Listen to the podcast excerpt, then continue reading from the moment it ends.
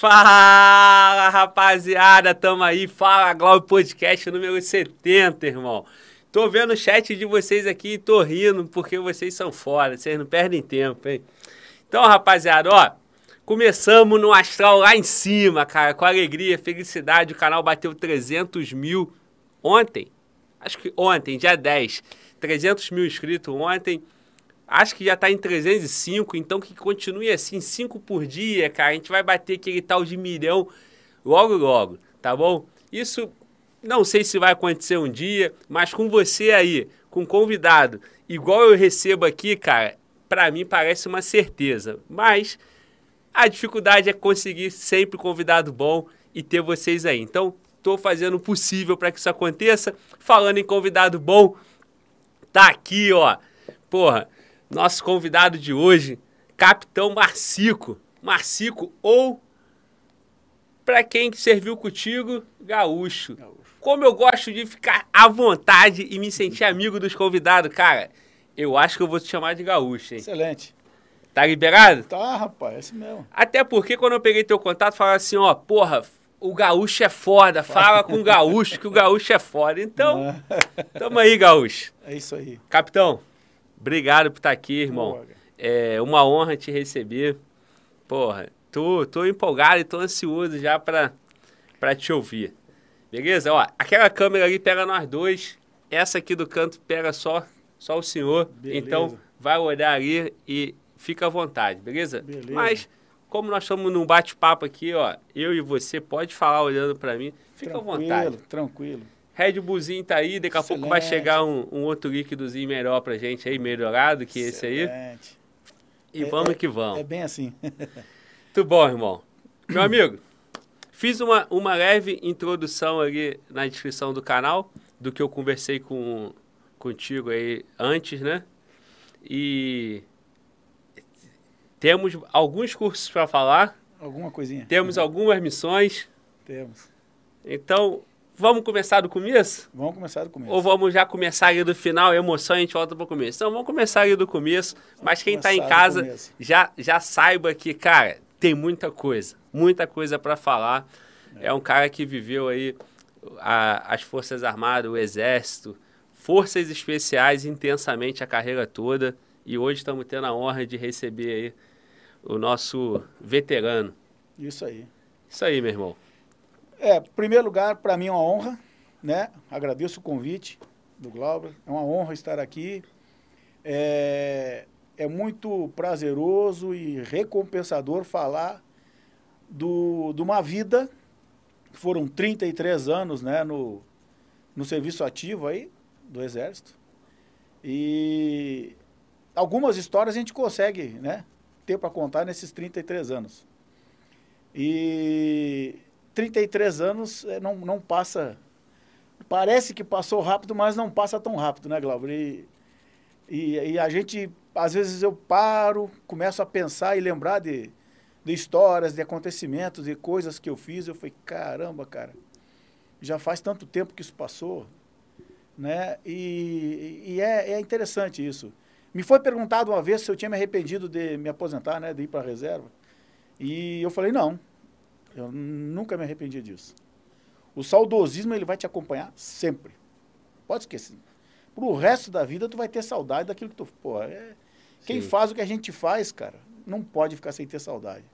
Então fica o saudosismo da atividade, fica o saudosismo dos parceiros, dos amigos, dos irmãos, né? Que labutavam, que estavam ombreando, carregando a mochila, andando dias através selva, né? Passando frio, fome, sede, cansaço, mas estava sempre junto. Então, é, isso aí, essa irmandade, tu não vai esquecer nunca. Então, o saudosismo vai ficar para sempre, né? Então, falar sobre isso para mim é, é, uma honra. É uma honra, é um prazer.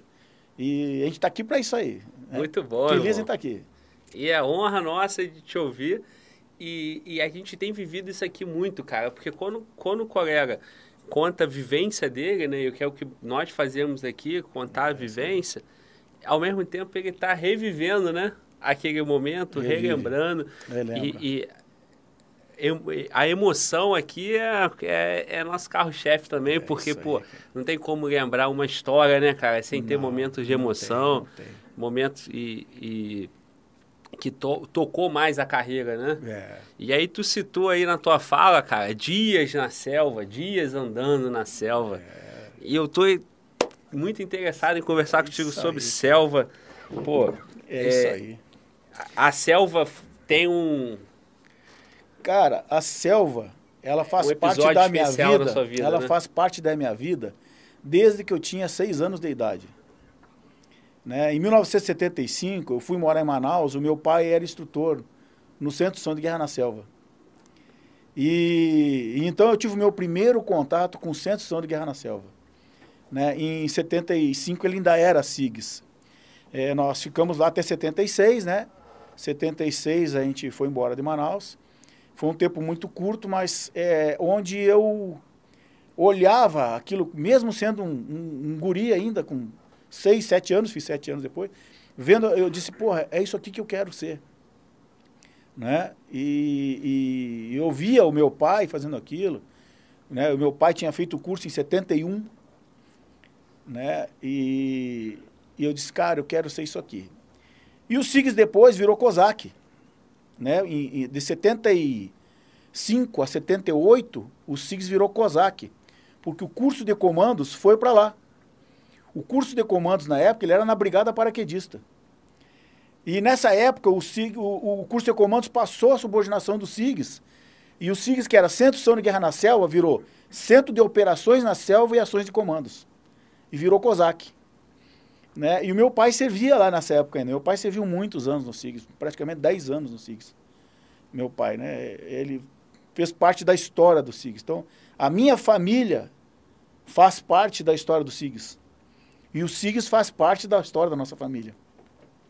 Pelo tempo que a gente teve lá. Eu fiquei cinco anos lá no SIGS. Sim. Então nasceu lá isso tudo. Naquela época eu era pequeno. Aí o cara, pô, como é que pode? Mas, cara, é assim mesmo. Hoje tu vê um guri, às vezes pequenininho, olhar, eu quero ser isso aí, eu quero ser militar. Ele vai num desfile cívico e olha, pô, eu quero ser isso aí. Ele vai numa demonstração de tiro. É assim que nasce a paixão. É desde pequeno que nasce. E se tu incentivar ele, realmente, der apoio, ele vai chegar lá. Sim. A gente não pode é desestimular. Ou dizer, ah, o que, que esse menino quer? Não faça isso nunca. Sim. Um sonho de criança tem uma força que tu não tem ideia. Verdade. E, e aquilo, eu guardei aquilo para mim.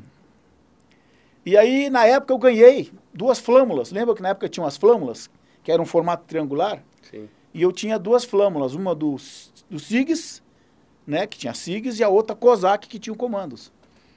E essas flâmulas, elas ficavam penduradas na porta do meu armário quando fui fazer o curso de sargento. Em 88. Que é o que você tinha que alcançar. E né? aí os caras olhavam, que porra sai no teu armário? Eu falei, cara, isso aqui é os cursos que eu vou fazer.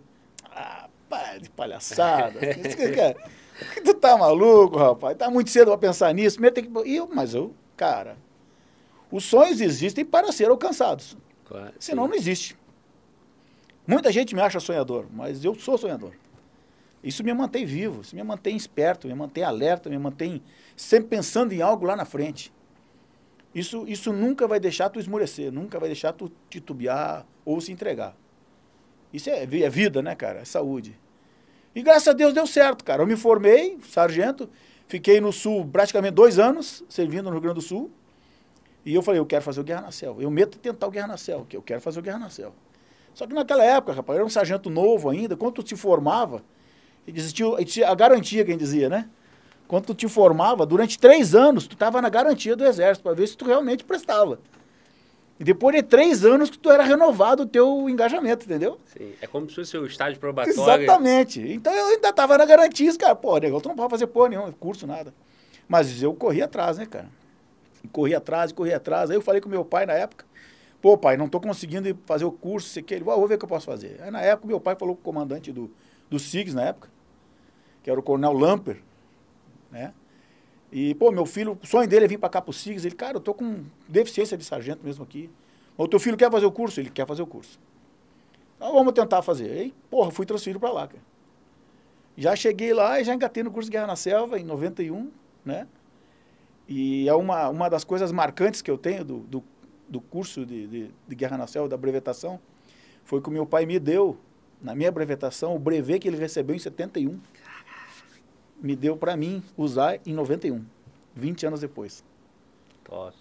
É, é, cara, são histórias, e muitas histórias que eu vou contar depois, que, que aconteceram no ambiente de selva ou no SIGS, que são, cara, não, não tem como dizer assim, pô, cara, essa porra não tem como ser planejado. Entendeu? É muito escroto. Eu vou contar depois outras coisas, né? E aí eu concluí o curso, eu servia lá no SIGS. Em 92 eu já estava na equipe de instrução do SIGS. Né? Monitor, nomeado, né? Sim. Trabalhando na equipe de instrução. Que, cara, eu digo, é, eu falei isso uma vez numa, numa, numa, outra, numa outra oportunidade. Ser instrutor, para mim, é algo divino, é algo ímpar, cara. Porque não adianta tu aprender um monte de coisa na tua vida, tu acumular conhecimento, acumular bagagem, acumular experiências e não passar para ninguém, cara. Tu vai morrer levando essa porra. Então, que evolução vai ter aquela atividade se não usar a experiência, cara, o conhecimento dos antigos? O, o, os próprios americanos, os Special Forces, chamam os veteranos para conversar com os caras de combate real. Porque tem cara que ainda não tem noção do combate real, padrão, e o cara tem bagagem para passar, o aprendizado ali é único. Né? E eu sempre gostei muito de conversar com os mais antigos. Ah, sempre gostei, cara, né? Sempre gostei. Eu olhava, pô, referência, pô, referência. Aquele cara já viveu muita coisa que eu não vivi. Aquele cara conhece coisas que eu não conheço. E eu não posso esperar eu conhecer para aprender. Se eu puder, ávido do conhecimento ali, vamos perguntar para os caras. E nessa época que eu servia no SIGS, que eu era monitor do curso de Guerra na Selva, existiam dois tenentes que é a OS, que são os antigão, que serviam no, no, no SIGS, que eram forças especiais. Antigão, cara. Né? O tenente Ney e o tenente Viana. Cara, aqueles caras para mim olhavam assim, puta vida, cara, eu tenho que ser igual a esses caras, velho. E eu conversava com eles, contava de serviço, contava no intervalo, contava numa operaçãozinha ali. E eles, tu quer mesmo esse negócio? Rapaz, corre atrás corre atrás. E eu era guerreiro de selva, mas ainda era pé preto, né? Pé preto, para quem não sabe, é. o cara é não paraquedista. Né? Não, não é nada pejorativo, nem para ofender ninguém. O curso de PQD é igual o carnaval, tem todo ano, vai quem quer. Sim. Entendeu? Então dizer, ah, o cara não é PQD. Não é porque não quis, cara. Tava lá, era só se inscrever. Sim. A gente sempre disse essa porra, né? É igual cansável, né? É igual então, carnaval, negão. Todo ano tem. Só querer, treinar, se dispor. Sim. Coragem, determinação, fo força, foco e fé, e vai conseguir, velho. Então, quem não é, não é, paciência. Eu não tenho culpa disso, não. Não quis ser, né? Não, não bancou, não pagou é, preço. Então, então, eu era pé preto ainda. Aí os caras diziam, cara, tu é pé preto, cara. Como é que tu vai ir pra lá? Eu falei, ah, negão, não sei. Eu vou dar um jeito nessa porra. E, cara, naquela época, quem era instrutor do curso de Guerra Nacional, o monitor, tinha umas paradas de umas portarias, cara, de umas, umas bosta lá, que dizia, ah, o cara que é nomeado não pode fazer curso. E isso atrasava muito a vida da gente. Eu era nomeado na época, tu era nomeado para a equipe de sução, né? E, e existia pontuação para isso. Porra, e aí eu falava, caramba, cara, eu não vou conseguir fazer essa parada assim, né? Mas eu cumpri minha missão, né? Na época que eu fui nomeado lá. E do SIGS eu fui para brigada paraquedista, né? E lá eu fiz o curso de paraquedismo. Durante esse tempo, cara, do, do, do SIGS, na equipe de instrução do SIGS, eu te digo, é, Cara, o ambiente de selva é algo único. É, o SIGS, ele é a melhor escola de guerra na selva do mundo e, e os caras falam, pô, é a melhor escola de guerra na selva do mundo. Em tudo, cara. Na didática, na forma que as instruções são ministradas, na forma que as operações são ensinadas para o cara. O cara aprende tudo por etapas, planejamento, ação no objetivo, infiltração, orientação em selva cara aprende tudo, cara. Sabe? O cara que conclui o curso de, de Guerra na Selva, ele tá apto realmente a operar na Amazônia. Que é o que é a finalidade, né? E, e, então o curso ele é muito perfeito, cara. Muito completo. Né? E, e eu digo isso aí com a maior tranquilidade. Qualquer um que queira vir para nossa Amazônia, quer seja para invadir, quer seja. Não venha. Vão se dar mal porque o, os melhores combatentes de selva são os nossos. A selva é o nosso lar, entendeu? A selva é o nosso lar. Quem conhece a selva, quem anda na selva, ele, se, ele anda naturalmente na selva. Ele sabe onde ele está, ele sabe o que tem à volta dele, ele sabe o que ele pode comer, ele sabe o que ele pode beber. E, e, isso tudo é ensinado no curso de Guerra na Selva, entendeu? O curso, na época, ele tinha três fases. Tinha a fase vida na selva, onde, acho que ainda hoje é, eu estou meio afastado, né? Infelizmente, não dá mais. Mas tinha uma fase onde tu se ambientava a selva em alimento, em, em água, em sobrevivência, em tudo da selva. Depois vinha uma segunda fase, que era a fase técnica, onde tu aprendia técnica de tiro, técnica de progressão em selva, e, e toda aquela parte que te dava é, as ferramentas para tu operar. E depois em uma terceira fase, que era a fase de operações, onde tu usava tudo que tu aprendeu na primeira e segunda, só que aí valendo, agora é jogo. Quer dizer, ali tu podia ser desligado. Não cumpriu missão, começava, entrava em observação, depois entrava em cheque, né? A gente sacaneava, cheque profundo e desligado. Então ali sim, e aí tu era testado, se tu realmente aprendeu, se tu realmente tinha aptidão para operar naquele ambiente, e se tu tinha desenvoltura, se tu tinha é, coragem e todos aqueles atributos, né, que a gente chama, para operar. E aí, então, aquela fase do curso que era a fase de operações. Quando o cara saía do curso em a selva, cara, ele ia para as unidades da, da, da, Amazônia, porra, ele tava pô, pulando lá em cima, com sangue nos olhos, pronto para atuar na fronteira, pô, na Amazônia. E, e a selva, é, a, a, primeira etapa tem que ser essa mesmo, porque a primeira coisa é o cara conseguir sobreviver conseguir. na selva, né? E aí o cara que não tá acostum... não é daquele ambiente. Cara, tu largar qualquer um na selva que não conhece hoje, ele não dura um dia. Isso. Ele não dura um dia. Eu digo isso com a maior tranquilidade. E aquela máxima de que, ó, pode até entrar na selva, mas não vai sair. É, não Passa por aí, né? Porque, cara, é, é, tudo. Se o cara entrar, ele vai começar a suar, vai sentir calor, vai começar a beber água e ele vai pro saco, né? Na selva a gente evita beber muita água de dia. Tu bebe água à noite. Entendeu? Que aí tu hidrata realmente e não fica, não, não transpira demais. Tu beber água demais durante o dia, tu tá fadado aí pro saco. De, cara, tu tá fudido, velho, porque vai perder sais, vai perder, vai, vai desidratar mais ainda. E aí tu entra numa bola de neve e tu só piora, porque não tem como, não recupera. E, e o intuitivo do cara é quanto ah, mais é, ele transpira, mais água pô, ele bebe. É, né? exatamente, entendeu? E, pô, aí então tu evitava, sempre evita tomar muita água de dia. Molha a boca, toma um golinho d'água. Vamos andar. Vamos trabalhar, vamos operar. Parou a noite, dificilmente a gente anda à noite. Pode andar à noite? Claro que pode. Quem disse que não estava cometendo heresia. Tu consegue andar à noite na selva. Claro, uma velocidade muito mais reduzida. Mas consegue andar. Aí tu vai usar muito mais a tua audição, porque tu, principalmente tá, tu tá operando, né?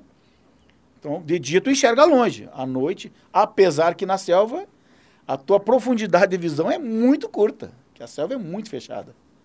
Então, o teu campo visual na selva não vai além de 20 metros, 50 metros, e olha lá. Entendeu? E isso em selva primária, que é a selva virgem que a gente chama, que a selva virgem, a selva primária, ela não tem muita sujeira no chão. Então, tu tem um pouco mais de visão, mas mesmo assim ainda é curta. E para quem não sabe andar na selva, tudo é igual, cara. Tu sai para andar daqui até ali e tu parou, olhou para trás, tu já não sabe de onde veio. A não ser que tu conheça técnica de rastreamento, que também é ensinado na fase técnica. Tu consegue rastrear, tu consegue ver onde tu pisou, por uma simples folha virada. Tá entendendo? E, porra, tu olhar para as folhas, a folha, a coloração da folha na selva, ela fica clara. Para chuva e calor, ela seca fica mais clara. Se ela tiver escura, ela foi virada. Ou um bicho passou, ou alguém passou porque a folha virou. Então isso faz parte do rastreamento. Né? O caboclo mesmo, o mateiro, ele faz as picadinhas que a gente chama. Ele vai andando e dá um, um facão aqui, um facãozinho ali num galinho e vai indo. Ele entra na selva hoje, num lugar, dois dias depois ele sai no mesmo lugar que ele entrou. O mateiro, só assim. Entendeu? E, e se guiando por pelo, pelo, pelas árvores, o limo da árvore, posição do sol. Estou entrando com o sol desse lado, daqui a pouco ele vai estar em cima, daqui a pouco ele vai estar desse lado. Quando eu sair, vai estar ao contrário. Pô, os, e os caras sabem fazer isso. Cara. Entendeu? Então, tu consegue andar. Claro, é, existem modernidades hoje em dia, que o exército americano tem com muito, muita propriedade. Hoje até está melhor, mas muita coisa não funciona dentro da selva. GPS, tem, ele falha, é fechada a selva. Então, é, melhor técnica para orientar é bússola, carta e terreno. E aí tu tem que conhecer onde tá andando, pô. tu tem que conhecer. E aí tu olha para uma carta, que é o mapa, né? A carta. Uhum. Pô, o, pô, tu chegou no Igarapé, tá correndo para lá. Se, pô, se na carta tá correndo pro outro lado, tem alguma coisa errada. Ou não é aquele Igarapé, ou tu tá desorientado. Então, o simples sentido da água dos igarapés se dá, as curvas de nível, as linhas d'água, tudo na selva tu usa para se orientar, entendeu? Então, são coisas que tem gente que não tem noção. E tu aprende lá, entendeu? É, no próprio curso de comandos, a gente faz muita missão na selva, comandos FE. Tanto o curso de comandos vai para a selva. Né? No curso de comandos, tem uma parte na selva. Né? E na época a gente brincava com essa, pô, o nego achava que era sacanagem. Ah, tanto sacanagem, é pejorativo. Não era pejorativo. Porque os caras que vinham fazer o curso de comandos, que tinham o curso de guerra na selva, eles tinham a facilidade maior no curso de planejamento, de tudo. Porque no SIGS ensina isso. Sabe? O cara não chegava no curso de comandos zero à esquerda de planejamento. Claro, isso, isso era mais peculiar a parte dos sargentos, né? Que os oficiais na AMAN, eles têm muito isso na Ciesp da AMAN lá, então eles chegavam melhores nisso. Mas o SIGS ensinava muito bem planejamento, né? Aquele negócio de planejar quadro horário, tudo direitinho, é, itinerário, sequência das ações, até um plano de carregamento, o que, que vai aonde, no barco, ou no, no caminhão, ou numa aeronave. Então, são coisas que tu aprende e leva para o resto da vida em outros cursos. E o SIG sempre ensinou muito bem isso aí. E são Entendeu? coisas que é importante para qualquer curso, para qualquer, qualquer, operação, pra, mas pra, na pra selva. Na selva é. Em proporções. Entendeu? E, e o SIGS seguidamente era acionado para procurar alguém que se perdeu na selva. Onde ele entrou? Entrou aqui. Saía rastreando e achava, cara. Sabe? Saía rastreando e achava. Ah, e tem esses caras malucos, né? Vou, vamos fazer um passeio na selva, uma aventura. Pô, se tu não conhece, cara, e não sabe, tu, tu pode até sair, mas vai levar dias, né? E aí existem muitas e muitas é, técnicas para te orientar. Barulho, se tem alguma estrada perto. Se tem rio, tu vai ver barulho de barco. Né? E, e, assim, aí o cara pensa, não, pô, eu fui na internet, fiz uma pesquisa, porque hoje aí tem muita informação, tem muita né? informação. Só que se o cara for com conhecimento raso, não, vai se lascar. Não, vai, ele só aprendeu a página 1 um do livro, né? Exatamente. E quanto tempo lá no, no curso do SIGS? O cara é, o tá preparado? O curso de Guerra na Selva, é, eu não tenho certeza quanto está hoje, mas eram 12 semanas. É, eram Sim. 12 semanas é, mergulhado naquilo ali não é? E onde o cara é, onde o cara chegava no final do curso, na parte de operações, ele estava é, ambientado, vamos dizer assim, a selva. Entendeu? Que o cara dizia, pô, negão, fica tranquilo, tu entra na, na selva, se tu conhecer a selva, ela é um shopping center para ti. Tudo que tu precisar vai ter ali. Entendeu? Agora, se o cara não conhece, tudo para ele é árvore, é toco, é é barro, é água, é, não, não, vai saber o que pode comer, o que não pode, entendeu? Sim, sim. E não vai saber caçar, não vai saber nada, entendeu? Uma armadilha que seja, entendeu? E ao mesmo tempo que tu aprende isso, tu aprende na parte operacional a parte de camuflagem. Contra, né? Tu tem que aprender isso aí para operar. Né? A parte de sigilo, né? a parte de deslocamento em selva em silêncio, numa infiltração, numa aproximação de um objetivo. E, e nisso aí, cara, isso é a tua vida, velho. Muito bom. Entendeu? Meu amigo, deixa eu te receber. Pô, depois dessa Excelente. introdução. Gatorade dos comandos. Tá bom? Excelente. Olha aí, cara. Gosta disso? Ah, o bicho não sabe brincar, não. Adoramos, cara. Rapaz, eu, eu, eu farei no do Babu. Babu, estiver me assistindo, Babu. Desculpa. Desculpa a minha falha. Eu sou jovem ainda, eu vou, eu vou corrigir, vou aprender. O, o Assombroso teve aí, aí alguém falou que ia mandar um Gold Label pro Assombroso. E ah, aí é. eu fui na pilha, comprei o Gold o... Label do Assombroso. O Assombroso gosta de um Jack. Ele, ele me deu um Jack é, de presente, nós bebemos o Jack todo dele, acabou o Jack do Assombroso. Assombroso é meu irmão. Aí é, no Babu, eu falei, Babu, bebe o quê? Ah, isso aqui, qualquer coisa. Eu falei, uísque. Porra.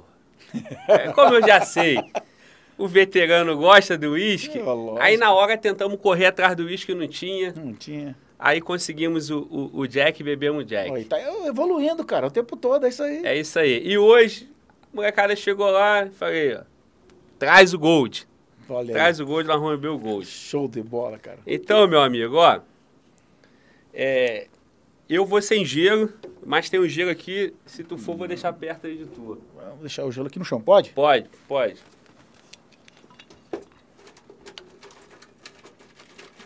Eu aprendi num, num filme que tem Bastardos Inglórios que tem um lugar muito especial no inferno para quem recusa o bom uísque. É, isso Então a aí. gente não pode fazer. É isso aí, isso aí, irmão. É. Molecada, obrigado. 5 barra A 5. produção tá sinistra.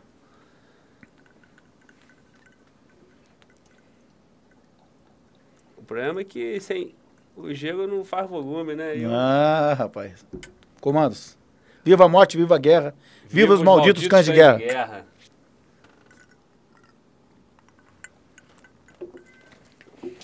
Muito bom, meu parceiro, muito bom. Excelente. Eu, se eu já chamei de gaúcho antes, agora então, É isso aí. é gaúcho na cabeça. Gaúcho, mais uma vez, lembrando o Assombroso aqui, mandar um abraço pro Assombroso. Assombroso. Assombroso, se tu não estiver assistindo hoje, velho, vou te pegar, hein, cara. Não quero Excelente. desculpa hoje não, hein, ficar bebendo vinho, vinho do Porto aí com, com Montenegro. Vamos beber nosso uísque junto aí. Abre teu uísque aí, fala com a gente no chat aqui e vamos que vamos. Tá além dos mares. É isso aí. Aí, meu irmão, tu comentou aí que o, o, o, o, o, o, colega que tá fazendo comandos e que já tem o SIG leva vantagem É, ele tem uma facilidade maior, entendeu? ali na, na, na, na selva, A né? gente, a gente sentia isso aí, porque eu também fui instrutor do curso de comandos. né? E, então eu posso falar né, com maior tranquilidade, porque eu trabalhei nos dois cursos, me sinto muito à vontade de falar. É, e, cara, é, tem um negócio que muita gente fala, ou muita gente interpreta e leva para esse lado, que não é legal. Quer dizer, ah, esse curso é mais importante que esse. Esse curso é mais legal que esse. É, cara, isso não existe. Todo curso é importante, que todo conhecimento é importante. O conhecimento, ele não ocupa lugar. Essa é a melhor coisa do mundo. O conhecimento não ocupa lugar. Aí o cara dizer para mim, não, eu não preciso disso aí, porque eu já sei tudo. Sabe, não. Eu fiquei 33 anos no exército e não sei tudo. Não sei tudo. Eu estava aprendendo todo o tempo. Até porque a evolução da guerra é, é constante. Sim. E o cara que não se atualiza, o cara que não corre atrás, ele fica para trás. Fica para trás e até ele passa a ser um risco. Porque na hora de uma operação, quando tu tá na tua equipe, tu também tem a confiança dos teus colegas que tu tá em condições ali. Então, se tu não tiver atualizado, não tiver bem, tu tá colocando todo mundo em risco, não só a tua vida. Isso vale para tudo, cara. Um simples salto livre, se tu não tá adestrado, se tu não mentalizou o salto, se tu não te preparou, se tu não ensaiou nem que seja mentalmente, no primeiro problema, na primeira pane, tu vai pro barro, cara.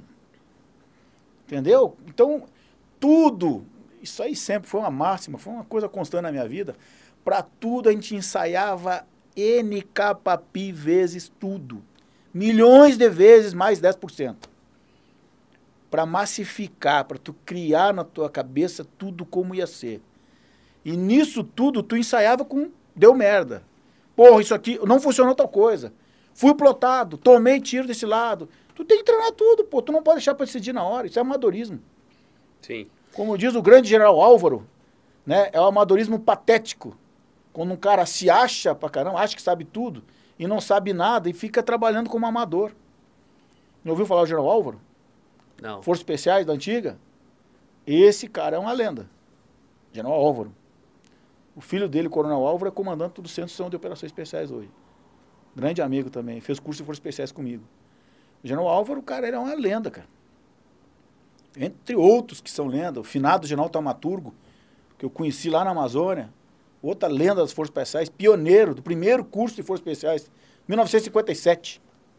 Primeiro curso de Forças Especiais, 1957. E, e aí você construiu a tua carreira tendo essas referências, né? Todas essas referências, cara. E, e isso para mim, porra, eu tive a honra de conhecer esses caras, de conversar com eles e, e tu fica pensando, né, cara? Porra, isso me interessa. Caramba, quero ser assim. E como é que foi receber a geração mais moderna e tendo vocês como lenda? Porque muitos colegas que estão lá, o meu primo, é. eu tenho um primo que é capitão do EB e que também tem um SIGS e também instrutor lá no, foi instrutor lá no, no, no SIGS. E quando eu anuncio vocês aqui, o moleque fica doido me mandando é. mensagem. Então Cara, vocês hoje são. A gente, a gente chama da gente os dinossauros, né? Junto com, com os outros. É os dino, né? No, no, nós temos um grupo nosso ali, onde tem, porra, forças especiais da década de 70. E forças especiais de, de ontem. Sim. No mesmo grupo. Cara, é muito interessante a conversa. Quando tu vê o, o diálogo que é feito ali, é, num simples assunto, tu já vê a diferença do veterano, do dinossauro que a gente chama, pro cara mais novo. O cara mais novo, ele tem um conhecimento escroto, tático, operacional, que ele se formou agora, mas não tem a experiência do, do, do antigão, cara, sabe? Sim. E, e também tem outro, um troço interessante, cara. É, pô, tem um grande amigo meu, né, parceiro mesmo, Coronel Souza Costa. É, no ano passado, antes de ir para a reserva, a última missão minha nativa foi apoiar uma missão dele, né, na, na, na Academia das Agulhas Negras. E fui eu e mais dois antigão, né, dois irmãos antigão, né, o, posso falar o nome deles, o Barreto e o Sandrão. E lá tinha muita gurizada nova na instrução, uma gurizada nova mesmo. Cara, e a gente simplesmente não dormia, cara. A gente virava nas missões, nas instrução, e os caras olhavam para mim, não, esses caras estão dormindo escondido. e eu olhava, cara, do que esses caras são feitos, cara? Mas a gente vibrava com aquilo ali. E quando tu tá fazendo um negócio que tu gosta, que tu tá vibrando, tu não tá nem aí pra cansaço, cara. Sabe? Tu não tá nem aí mesmo. A carcaça que se foda. Tu tá nem aí pra tua carcaça. Entendeu? Tu quer fazer, cara. Tu tá ali. E aí, para isso, não tem idade. A idade tá aqui dentro de cada um. Porque se aqui envelhecer, se aqui derrotar, o resto vai pro saco. Sabe? E, cara, ali a gente. Ali a gente sentiu, cara, a gente consegue fazer a diferença. Mesmo tendo 50, 52, 53 anos de idade, a gente consegue fazer a diferença. Tá? E, Pela e, experiência, né? E nos momentos que, que, que aquelas missões que você participou, é, Haiti, 2006, 2010, Isso, eu, aquela, aquela missão ali, que uma missão, uma missão é, onde a força foi, foi empregada ali com o inimigo, é. porque a nossa realidade aqui no, no Brasil, por exemplo, em selva, nós temos, nós não tivemos ainda a tentativa lá é, em grandes proporções é, de invasão de outro país, alguma uhum. coisa assim, algum conflito aqui com os nossos vizinhos. E lá no Haiti, todo aquele adestramento, todo esse adestramento, toda essa, essa preparação, as nossas forças foram empregadas lá. É. E, e os, os mais modernos que estavam lá, esse, esse, é, essa junção com seus com as suas referências mais antigas, vocês ali naquele momento já eram uma referência? É, o que aconteceu, cara? Na primeira ida para o Haiti, nós fomos no sexto contingente, Brabate 6. Sim. Na época foi criado o Dopaz 6. Tem um livro. Sim. Né? Dopaz 6. É, e o comandante do batalhão na época, Coronel Barroso Magno, um cara também tricoroado, que é 01 de tudo do Exército, de academia, de ESAO e ICM, um puta comandante, um dos maiores comandantes que eu tive em operações. E, eu digo, ele foi o cara que fez a diferença no Haiti. Mas antes de ir para o Haiti, o que, que ele fez? Ele falou, cara, eu preciso que o batalhão todo esteja falando a mesma linguagem. O que, que ele fez? Ele pegou nós, que eram do Paz, os comandos, e nos colocou para adestrar o batalhão. Todas as companhias que iam, a gente adestrou eles, cara. Preparação, técnica de tiro, tudo mais, vasculhamento. Pô, isso aí poupou vidas, cara.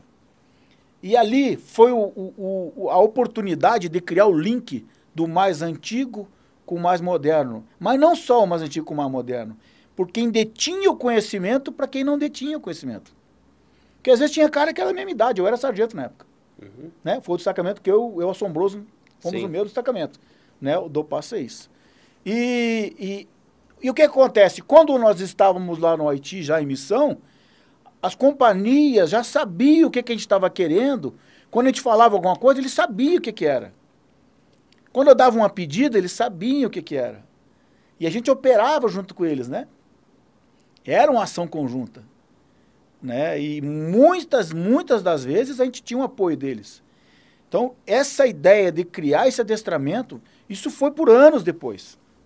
Mas começou nesse, nesse contingente, né? Disso aí. O, prim, o primeiro, a primeira ida de comandos para o Haiti foi em 2003. Sim. Né? Foi o destacamento Caveira. Até tem um cara aí, o Furquim, foi um dos caras que treinou, preparou e estava com esses caras lá. Ele é um cara sensacional, mora lá no Rio ele. Mas já em 2003 teve o adestramento ou só a partir do sexto? Que Não, foi, foi 2004 a primeira ida, né? Sim. Não, eles fizeram a preparação deles ali. Na Sim. época não tinha vaga.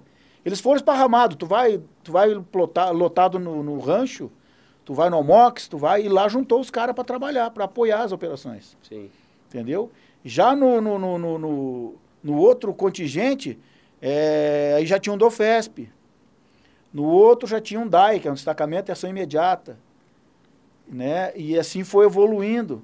Até que foi o DOPAS no sexto contingente, entendeu? O, a primeira ida de, de, de comandos foi no terceiro contingente, se eu não me engano.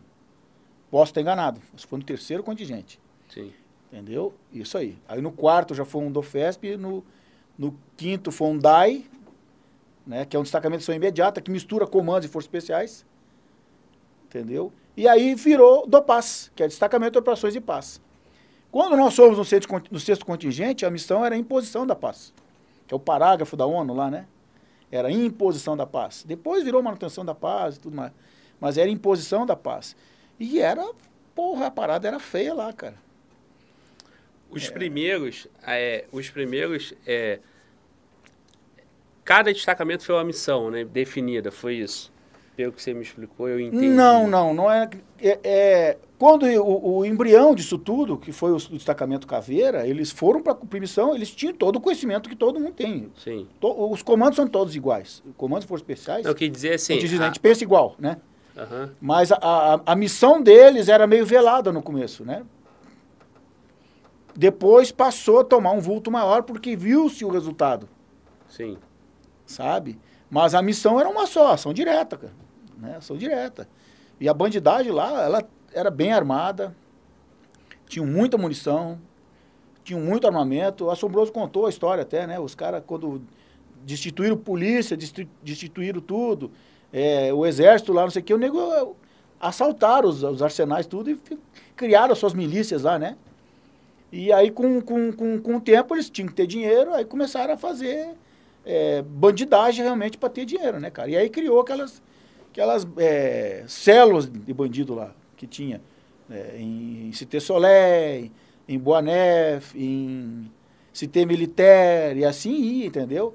E cada destacamento que foi, botou a sua pedrinha, melhorou algum, algum ponto, entendeu? Era assim que funcionava. Então era, era, era uma ação contínua. Não é, ah, esse destacamento chegou e resolveu tudo. Não. Todo mundo fez a sua parte, cara. Sim. Entendeu? É, é, seria uma heresia falar isso aí. Sim. Todo mundo fez a sua parte, deu sangue, colocou a cara na, na, na janela. O risco de morrer era, era todo tempo, de tomar tiro. A gente tomava tiro, mas o senhor dos exércitos desviava de nós. Né? É, no sexto, no próprio sexto contingente, numa oportunidade que nós estávamos num lugar lá, é, eu tive que sair, nós estávamos ocupando uma instalação, eu tinha que sair para mandar o Urutu que vinha nos resgatar encostar numa posição que a gente não tomasse tanto tiro. Quando eu saí, cara, eu tomei uma rajada de AK-47. Entendeu? O assombroso sempre conta essa porra. Aí eu tomei essa rajada, eu falei, ah, se eu voltar é pior. Eu parti para dentro. Ah, vou rezar para não me acertar. E eu parti para dentro, cara, tomando rajada. Né? E aí, graças a Deus, tinha os nossos apoio de caçadores, né? Que me deram cobertura para mim não ser alvejado, né? Mas é, o risco era grande demais, cara. A gente saiu desse lugar. é, Tu já viu, já conhece o tal do Urutu? Conheço. Conhece? Já viu um Urutu por dentro? Já. Quantas pessoas tu acha que cabe dentro de um Urutu? Cara, lá na penitenciária tem, temos um lá que o exército doou pra gente. Então, o Urutu, o GC é 9, né? São 10. 9, 10 cabe lá dentro. Sim. Nós entramos no destacamento de 22 Com homens dentro do Urutu. Com armamento. É, eu ia, com- eu ia te chutar 20, cara. Eu, Cara, eu acertaria quase, Isso né? foi uma infiltração abaixo de, de- Sim. de- muito tiro. Mas ele realmente é, é pequeno, né? Ele é pequeno, mas tu vê que funciona, né? Treinamento e, e, cara, foi, é, é, é muito... é- é- cada, cada missão dessas... E, cara, é, eu vou, vou fazendo puxado assim que vai... Vou, memória tá Aham. funcionando. E eu lembro de pa- passagens que jamais vou esquecer na minha vida. É, a, gente só, a gente só atuava à noite, né? A gente só atuava à noite. Então a gente jantava, né? Jantava, fazia um briefing e ia dar uma dormida. Acordava e ia para missão. Ah, 10 horas pronto, 11 horas pronto. E nós saía durante a noite para trabalhar, entendeu? Para operar. Fazer o que fosse. A missão que fosse era durante a noite. Quando a gente voltava na madrugada, 4 horas da manhã, 5 horas da manhã, porra, a gente chegava, missão cumprida. Aí, velho, nós sentava na frente do alojamento, botava um uísque num copinho, acendia um charuto e tomava o uísque fumando um charuto. Nisso o dia clareando. Aham. Aí o batalhão começava a acordar para iniciar o dia para tomar café. Aí os caras olhavam e diziam, caralho, esses caras são loucos. A gente está acordando, os caras estão sentados, todos sujos. Juro, cara, nós tínhamos and- andado, noite, trabalhado a noite toda. Nós todos sujos, fumando um charuto, às vezes tomando um uísque. Para dar aquela baixada na adrenalina. Porque, cara, quem disser para mim que, ah, mentira, tu pesa sim. Que a adrenalina vai lá em cima, velho. Entendeu? Aí sim, aí a gente tomava um cafezinho, dava aquela descansada, acordava e ia para preparar já a próxima. Preparar armamento, munição, reposição, tá, tá, tá. Passava o dia fazendo isso. Sabe? Pô, era único isso aí, cara. O nosso destacamento, ele tinha uma identidade, uma homogeneidade incrível. Sabe? É incrível. A gente é uma família. Até, até hoje, todos os caras desses são irmãos que eu tenho, cara. Sim, sim. É, e, e, e eu tive a oportunidade de receber é, alguns aqui, né? Você agora. E eu vejo o carinho como, como vocês falam realmente do, do destacamento. E isso não só aqui no ao vivo, mas nos bastidores também, né? Que a gente conversa. E, e, e- e depois vocês ainda... é, alguns voltaram, né? Juntos ainda depois em, em Isso, 2010. teve gente que foi junto lá, é, no, no terremoto. Eu fui, eu fui no pós-terremoto, eu substituí o Assombroso. Sim, O Assombroso foi no décimo contingente, que foi do terremoto. sim. O décimo? Não, décimo. Eu acho que foi décimo, pelo que eu Foi o lembro de ter décimo, é. falado. E eu fui no décimo. Agora não me recordo, acho que foi o décimo segundo do Assombroso.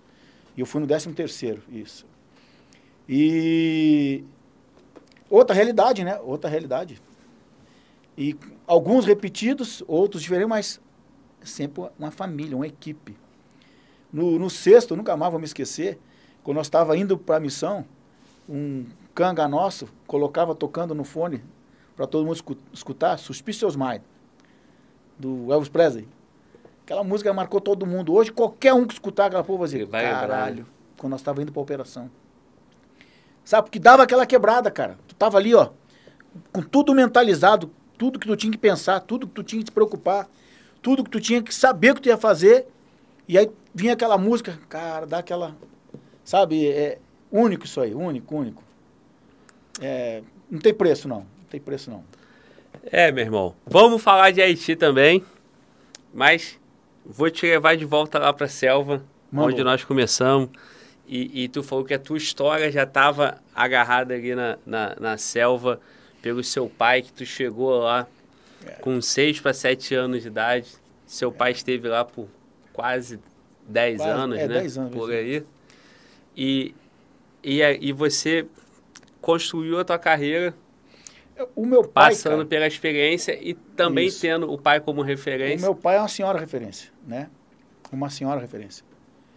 É, o meu pai é o maior exemplo do cara que a idade não abate o guerreiro. Meu pai está com 78 anos, quase 79. Todos os dias ele caminha em torno de 10 quilômetros, faz exercício, tudo, o bicho está forte. Em 2003, eu estava no curso de comandos E ele fez uma. Tem um livro disso aí. Meu pai fez uma cavalgada, ele atravessou o Brasil a cavalo. Ele saiu do Monte Caburaí ao Chuí a cavalo. Foram dois anos a cavalo. Entendeu? E aí, para quem quiser, tem um livro lá, Do Caburaí ao Chuí, que ele escreveu, que conta essa epopeia, né? E, e ele é um cara que nunca se entregou, entendeu? Ele nunca deixou é, dizer, ah, não, tu tá velho, tem que parar. Isso não existe, né? Né? E, e isso é, tá no sangue, eu acho, né, cara? Do cara nunca se entregar, nunca desistir. E, e, ele foi minha, minha primeira referência, né? A primeira referência da gente é o pai é o da pai, gente, é. né, cara? E graças a Deus, cara, em muitos lugares que eu passava, os caras olhavam para mim e falavam, ó, oh, tu tem uma responsabilidade da porra por causa do teu pai. E era Marcico também? Era o Birajara, o Sargento Birajara, né? Juno Birajara Marcico. No curso de comandos, teve um instrutor que falou para mim assim, conheço teu pai. Se tu for 10% do que teu pai foi, tu vai ser um grande guerreiro. Olha o peso dessa porra pra ti, cara.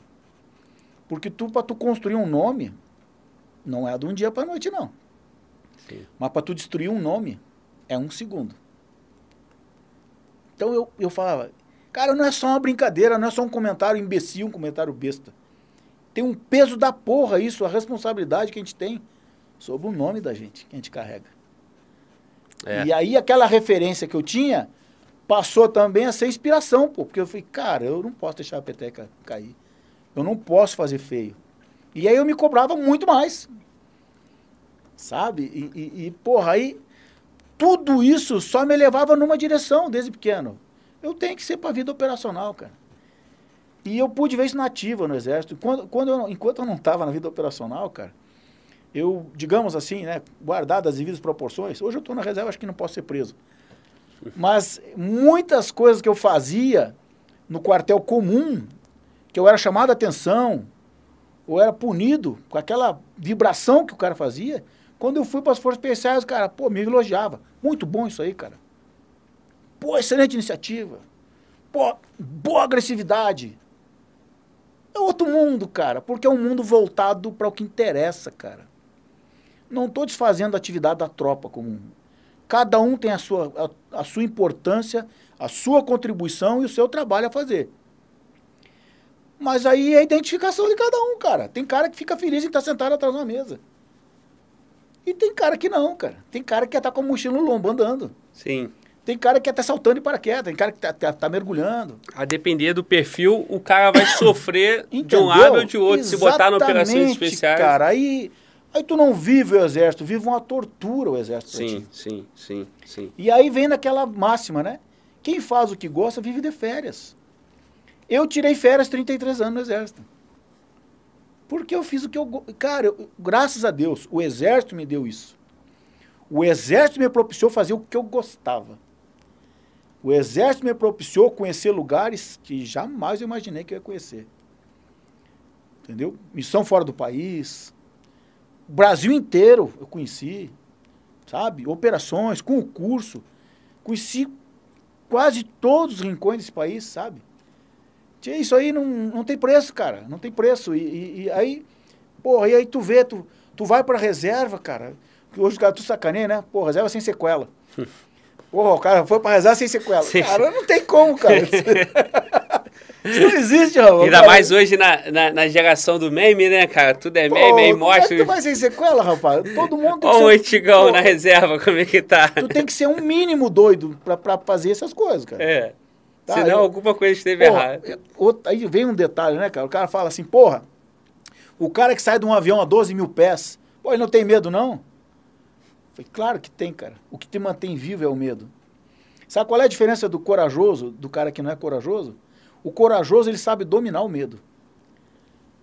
E o outro que não tem coragem é que ele não sabe dominar o medo. Agora, o homem que não tem medo, esse é um cara perigoso. Porque ele é imprudente, ele é inconsequente, sabe? Ele é um risco. Que como ele não tem medo, ele tá nem aí, velho.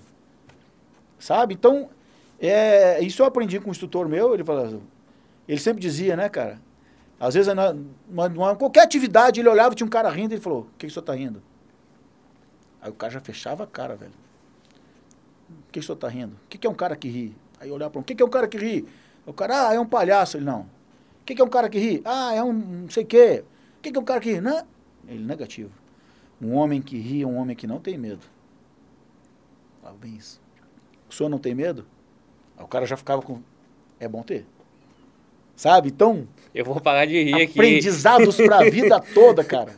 Sabe? Não, em, situações, cara. Tu, e aí vem a parte psicológica. Sabe? Porque cada um tem uma reação na dificuldade. Sim. Tem cara que treme, tem cara que fica salivando, tem cara que fica com os olhos regalados, tem cara que fica rindo. É. Eu via isso dentro do avião, cara. Que tu olhava assim no avião, às vezes tava lá eu lançando o avião. Eu sempre me senti muito à vontade dentro do avião. Juro, cara. Porra, eu me sentia muito à vontade. Para fazer lançamento, para saltar. Tinha receio? Pô, o primeiro salto livre da minha vida, puta que pariu, negão. Quando eu cheguei na rampa do avião, que eu olhei para baixo, tudo aquele tamanho assim, eu falei, puta merda. O que, que eu vim fazer aqui? E tu te lança no espaço, cara, é tu e tu, cara. Se tu não comandar o paraquedas, tu vai pro barro. Se tu não souber a queda, tu vai rodar, tu vai apagar. Então é tu Tu tem que acreditar no que foi ensinado. Entendeu? Aí tu não tem medo? Lógico que tem medo, porra. Pô, tu, quando tu chega aquele avião, porra, o dedo do cara que fala pra ti, pode ir, fica desse tamanho na frente da tua cara, velho. O cara aponta o dedão pra ti, pode ir. Meu amigo, tu. Aí, pô, não tem medo? Tem medo, porra. Tem que ter medo. O medo te mantém vivo, cara. O, medo te mantém atento. O medo te mantém re relembrando todos os conhecimentos sempre em, em, em procedimentos de emergência, para uma pane, ou até mesmo porque tu tem que fazer quando tu chegar no chão, cara. Porque o salto, o salto não é guerra, cara. O salto é o meio de infiltração. Sim. O feio começa quando tá lá embaixo. Sim. Claro, existem infiltração em área inimiga, tomando tiro. Claro que o salto é um risco, entendeu? Aí procura se saltar à noite, que é um risco também. Quando for saltar à noite, vai procurar um, um dia, uma noite que não tenha lua. Para tu não ser plotado vulto. Né? Então, tem que ser lua nova, não pode ter lua. É, porra, se possível, ter vento ou ter um barulho, porque o silêncio também pode de, denunciar. Então, tudo isso é levado em conta, cara, né? E, e, aí sim o salto passa a ser em missão real, o salto passa a ser uma parte da operação. Mas o combate mesmo começa quando tu toca no chão, né, cara? Sim, sim. Então, é, é, é interessante isso aí, no que tu, nós estávamos falando sobre medo, né? Coragem e medo. Então, todo mundo tem que ter um pouco de medo, porque isso mantém o cara vivo. Sim. Entendeu? E a diferença do medo para coragem, né? Exatamente. O medo não é como a coragem. Até no motociclismo é assim. Sim, sim. Meu irmão, citei teu pai, cara, é, tudo isso que eu já percebi da referência, é, ele esteve de quando a quando? Cara, ele pegou. O qual... meu pai ele entrou no exército em 62. 62. Então. Né? Ele pegou tudo aquele período ali. Pegou, Revolução de 64, essa parte toda conturbada aí, né? Pois é. Eu nasci em 68, né? Eu nasci em 68. E aí o meu pai foi fazer o curso em 71. Nós, ele morava no sul, nós servia, ele servia no sul, nós morávamos no sul. E na época eu não sabia nada disso. Eu fui entender o que, que era isso quando eu, nós fomos para Manaus, quando eu entrei no SIGS. Cara, tu entrar no SIGS é um troço fantástico. Já foi lá no SIGS? Não, cara. O dia que tu for lá, que tu chegar no retão do SIGS, que tu olhar, tu vai sentir o que eu estou te falando. Sim. Eu já Aquela entrada lá. Assim como era o Camboatá. Para mim, o Santuário dos Comandos, que é onde era o Batalhão de Forças Especiais. Sim, sim. Aonde eu servi a maior parte da, da minha vida nas a Forças mudança, Especiais. A mudança para o Goiás, para Goiás, teve, teve o, coisas Cara, positivas, mas. É, foi uma decisão estratégica, né? Mas tirou essa coisa, né? Da... É, a gente ainda permaneceu lá, depois que veio a ordem para ir para o Imbuí. Sim. Né?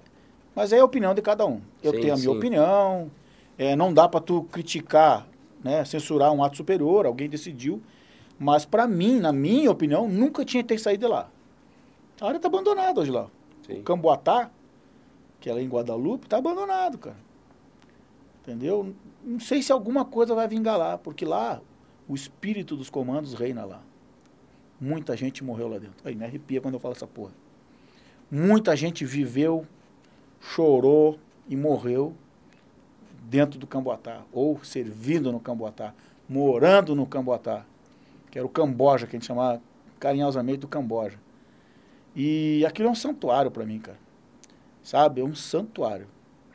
E tá lá abandonado. Não sei se algum dia vai virar alguma coisa, ou vai voltar a ser área de instrução, ou se vão devolver pra gente, ó, vai voltar a ser área de treinamento do, dos comandos.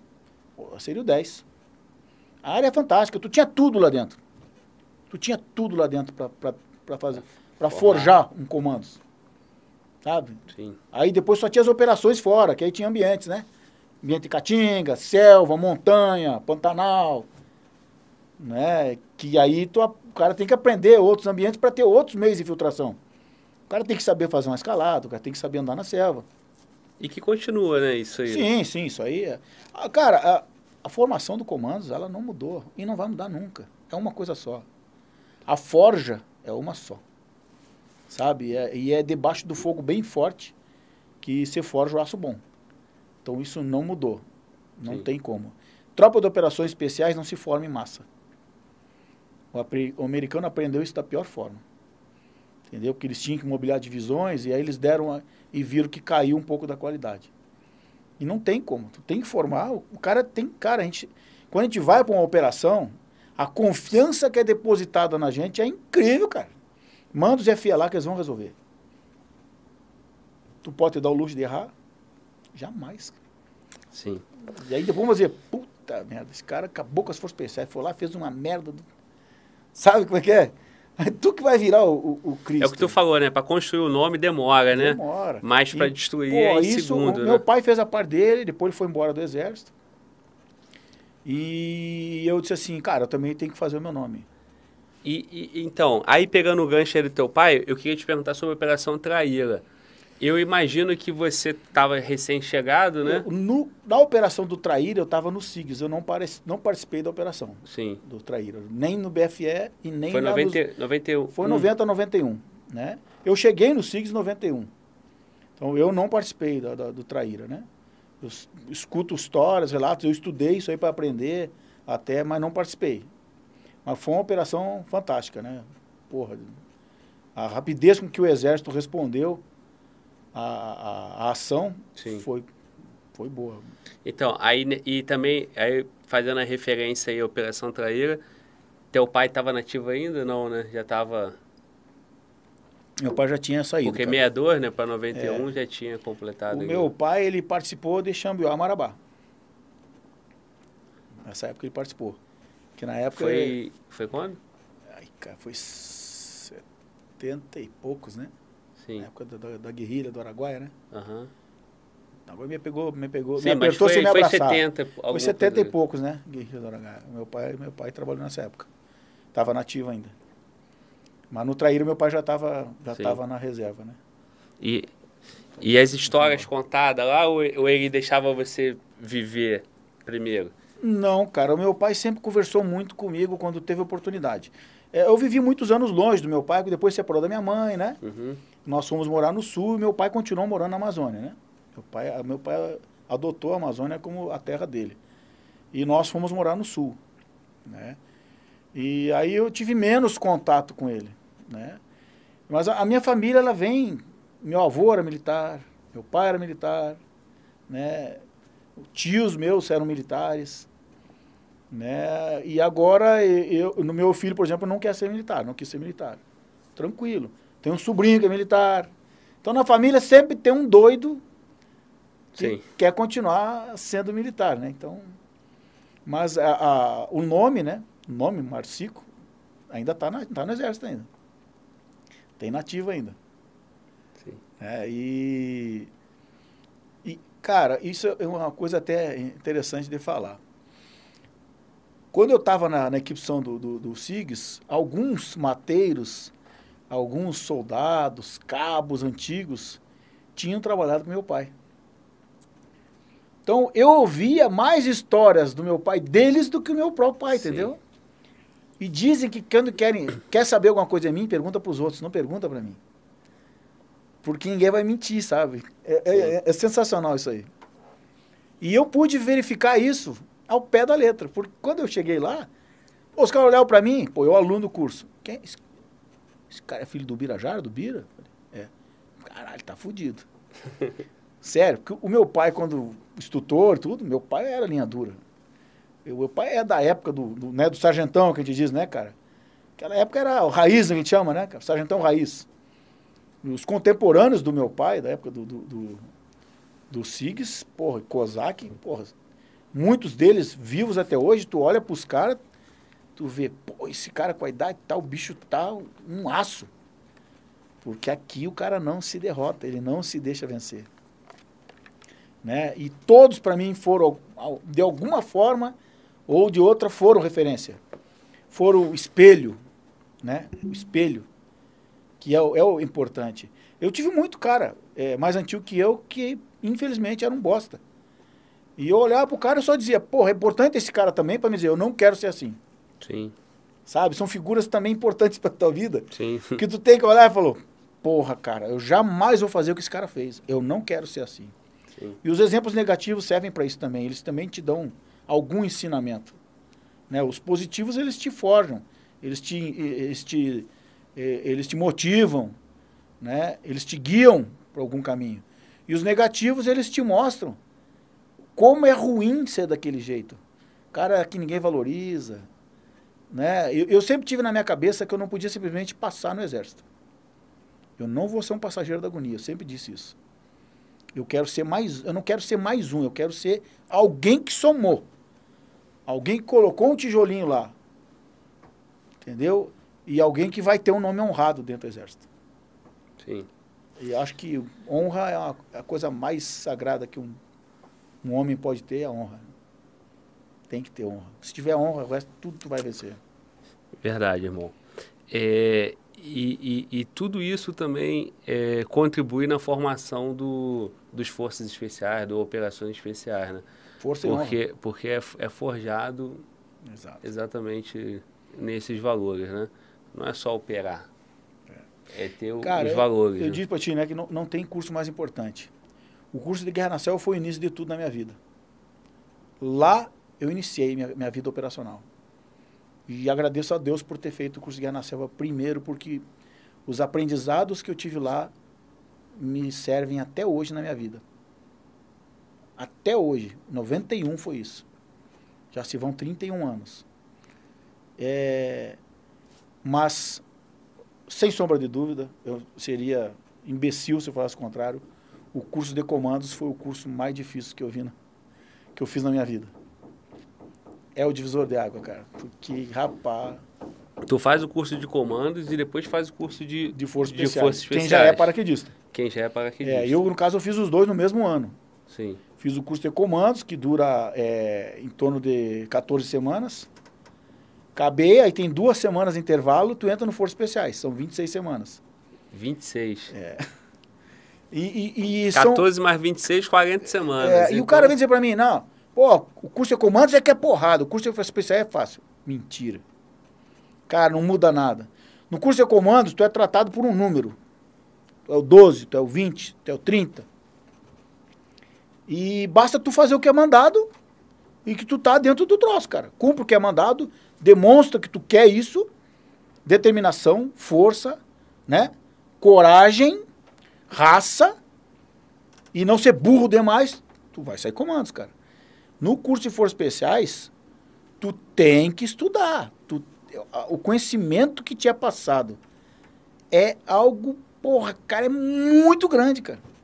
Mas em relação à, à relação de Continua ser, tendo né? igual, cara. Porque quando entra na fase de né? operações. É porque são mais semanas. Tu vai andar com a mochila de 40, 45 quilos no lombo, cara. E voltou com os comandos, cara. Sim, sim. Sabe? Sim. Por, por isso que o cara tem que ser comandos. Porque ele já se conhece. Sim. O curso de comandos, tu aprende a te conhecer. É, pô, tem muito escroto essa porra, cara. Porque, ah, nós vamos subir essa cota aqui com a mochila de 40 quilos. Qualquer ser normal vai olhar e dizer, ah, impossível subir essa porra com a mochila de 40 quilos. No curso de comandos, tu vê que é possível. E que tu consegue. E quando tu acha que não consegue mais, tu arruma força para conseguir. Ou quando tu não arruma, alguém te incentiva a fazer isso. Sabe? E tu aprende que o teu limite está muito além daquilo que tu imaginava. E isso, cara, é de suma importância numa operação, cara. Imagina, tu tá isolado, infiltrado num lugar. Como é que tu vai te dar o luxo de dizer, não vai dar, eu tô cansado? Possível isso, cara. Por isso que a gente dizia, o comandos não existe missão que não vai cumprir. Não existe. Toda missão será cumprida. Não interessa como. Vai cumprir. Então, quando o cara chega no curso de Forças Especiais, ele já se conhece. Ele sabe do que, que ele é capaz. Então, essa parte não tem que preocupar. Ele tem que preocupar com a parte tática. Tem que se preocupar com conhecimento. E aí vem as especialidades né, dos sargentos. Saúde, armamento, demolições e, e comunicações. Cada um na sua área. E aí nos oficiais tem inteligência, operações, subcomandante e comandante. E essa, essa peça toda do DOFESP, que é o Destacamento Operacional de Forças Especiais, que se chama conjunto harmônico. Todos os conhecimentos são é, importantes para formar uma equipe, um destacamento, Sim. que vai cumprir missão. São 12 homens. E, e depois, depois do curso de, de, de, comandos, como tu falou, tu pagou uma pausa de duas semanas só. Foi duas semanas, cara, intervalo. E tu já, já só engatou. pra dar uma recuperada na carcaça. Mas olha só, você disse que o pior curso foi o de comandos. O mais difícil. O mais difícil. O mais difícil. Isso eu não tenho dúvida, cara. O que que tu deixa, pode deixar pra gente de relato aí desse, dessas 14 semanas aí? Que, que faz você A, a primeira coisa. categoricamente que, a, falar, foi o mais difícil. Cara, a primeira coisa que tinha no curso de comandos era a incerteza. Tu não sabia o que ia acontecer daqui a cinco minutos. Tu não sabia se ia dormir. Tu não sabia se eu vou comer hoje, se vão me dar água. Que hora que acaba a instrução? Não tinha essa porra. A equipe de instrução sabia. Ela tinha o controle de tudo. Isso é fantástico, isso aí. Mas tu, aluno, o aluno não sabia, cara. No, no curso de comandos não tem QTS na mão.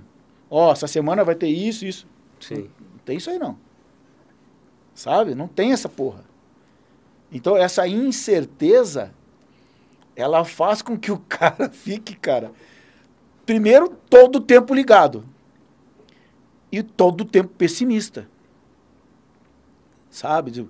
Pô, será que vão liberar agora? Aí você tinha um cara, é ruim, negão. Isso aqui é curso de comandos, vão liberar porra nenhuma. Deve uma coisa muito pior agora. Quem pensava assim, durava. Aquele cara que dizia assim, caralho, cara, meia-noite, eles vão liberar para dormir. Quem fica esperando a parte Aí o cara boa. chegava, vamos para a próxima instrução. Esse aí já ia pro saco. É. Porque ele já tinha se condicionado que, sabe, e a parte psicológica, ela é, é o mais importante de tudo, cara. Porque se tu te derrotar aqui dentro, a gente via, pô, eu fui instrutor naquela, naquela porra, cara. Quando o aluno dizia que queria ir embora, não tinha diabo que trouxesse aí de volta, cara. Gente dizia, o bichinho entrou aqui dentro da cabeça dele. Não, não é isso, não é pra mim. Ele vai embora, pô, deixa o cara embora, não adianta. Aí assim, pô, curso de comando, desliga um monte, gente. Mentira. Mentira. Todo mundo pedia para ir embora. Quem não se achava, ia embora. A desistência era voluntária. Não é de regulamento. E grande, começava 40, 50, daqui a pouco tinha 15. O cara quer ir embora, tu vai amarrar o cara. Vai, vai tornar um risco. O cara quer ir embora, vai embora. Então é assim, porque o cara paga para ver. Não, cara, não é isso que estão falando. Vou lá ver. Que é os tentandos que a gente chama. Sim. Sabe? Não, cara, não, é, não deve ser tudo aí. E tinha cara que ia lá, que tu olhava o cara, o cara atleta, bem fisicamente, pô, preparo físico bom, mas aqui, fraco. E pro barro. Eu vi aluno que chegou lá e não sabia nadar direito, cara. Mas não pedia pra ir embora. Tu jogava ele dentro da piscina e ele ficava ali, daqui a pouco ele afundava, cara. Ia lá pro fundo. Eu olhava, caralho, esse cara tá no fundo. Mas tinha uma piné boa. Aí o nego, busca essa porra lá. Aí o cara puxava ele pra fora d'água. Quer ir embora? Não, senhor. Não, senhor. Então vai nadar. Ele ficava em cima d'água há um tempo. Daqui a pouco ele descia de novo. Mas não desistia, cara. Então um cara desses, ele, ele vai aprender a nadar, porque ele não quer ir embora, pô. Sim. Entendeu? Então aí, aí tu vê a determinação do cara. E isso é para tudo, cara, não é só para parte da água. A água realmente é uma, uma, uma, fase difícil do curso e muito cara ia pro saco na parte da água. Então a natação sempre era, era no final do dia. Então, ao final do dia tinha instrução de lutas e natação, por rodízio.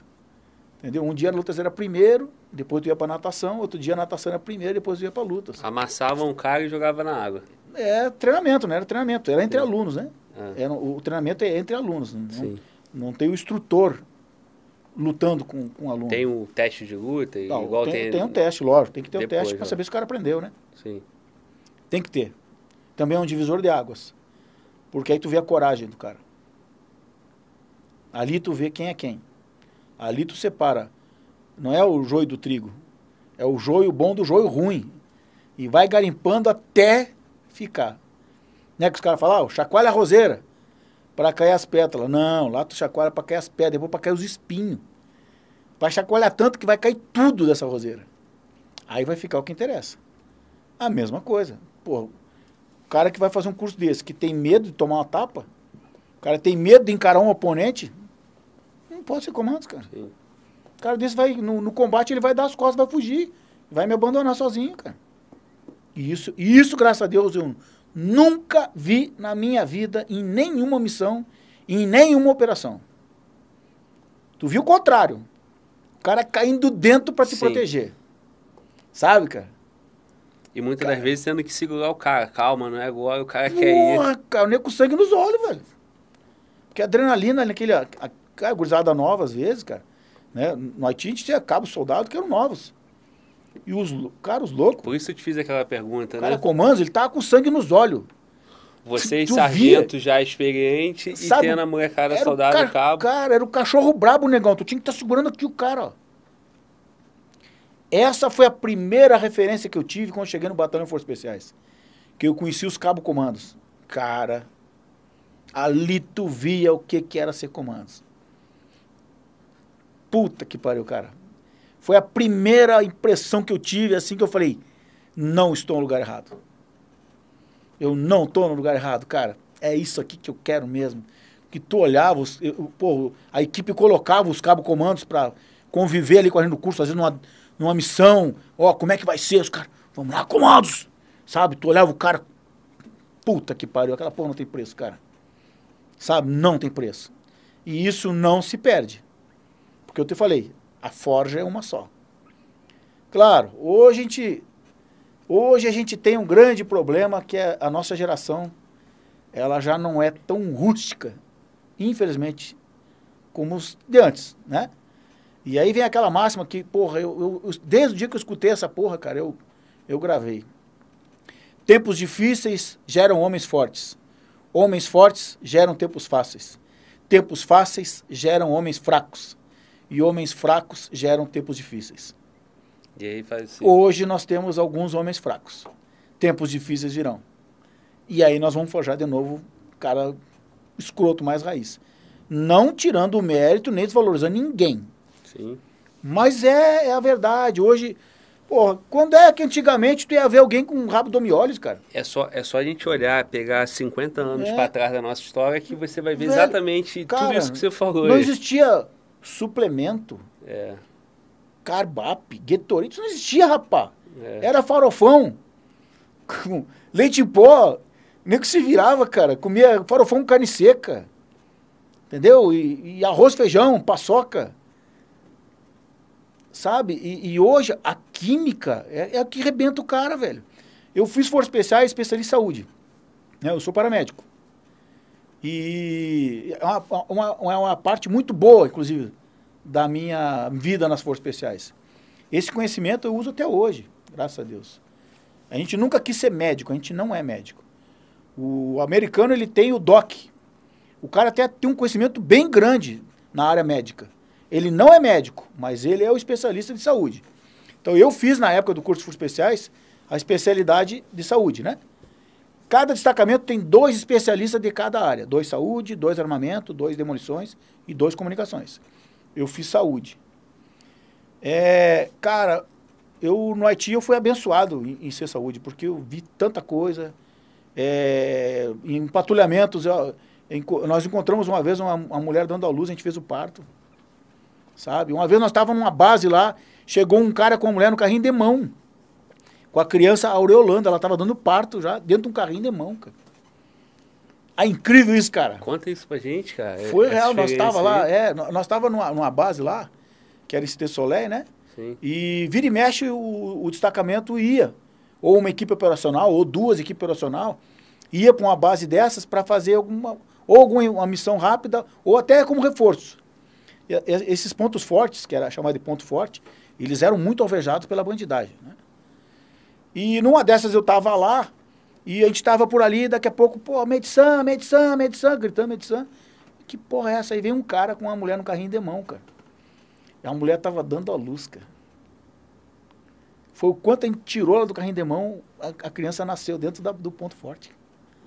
A gente tomou todo o procedimento ali, peguei o bebê e tal, enrolamos ele, arrumamos lençol ali e tal.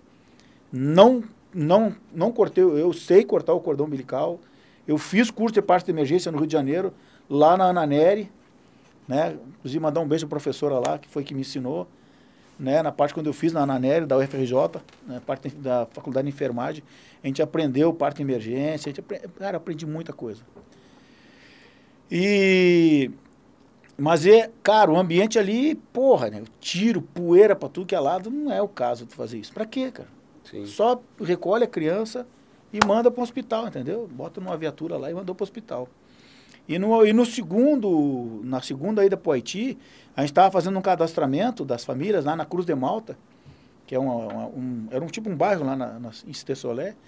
E eu, daqui a pouco eu estou caminhando, fazendo cadastramento, e eu andava com a mochila sempre, eu tinha uma mochila de paramédico. Tinha tudo ali dentro.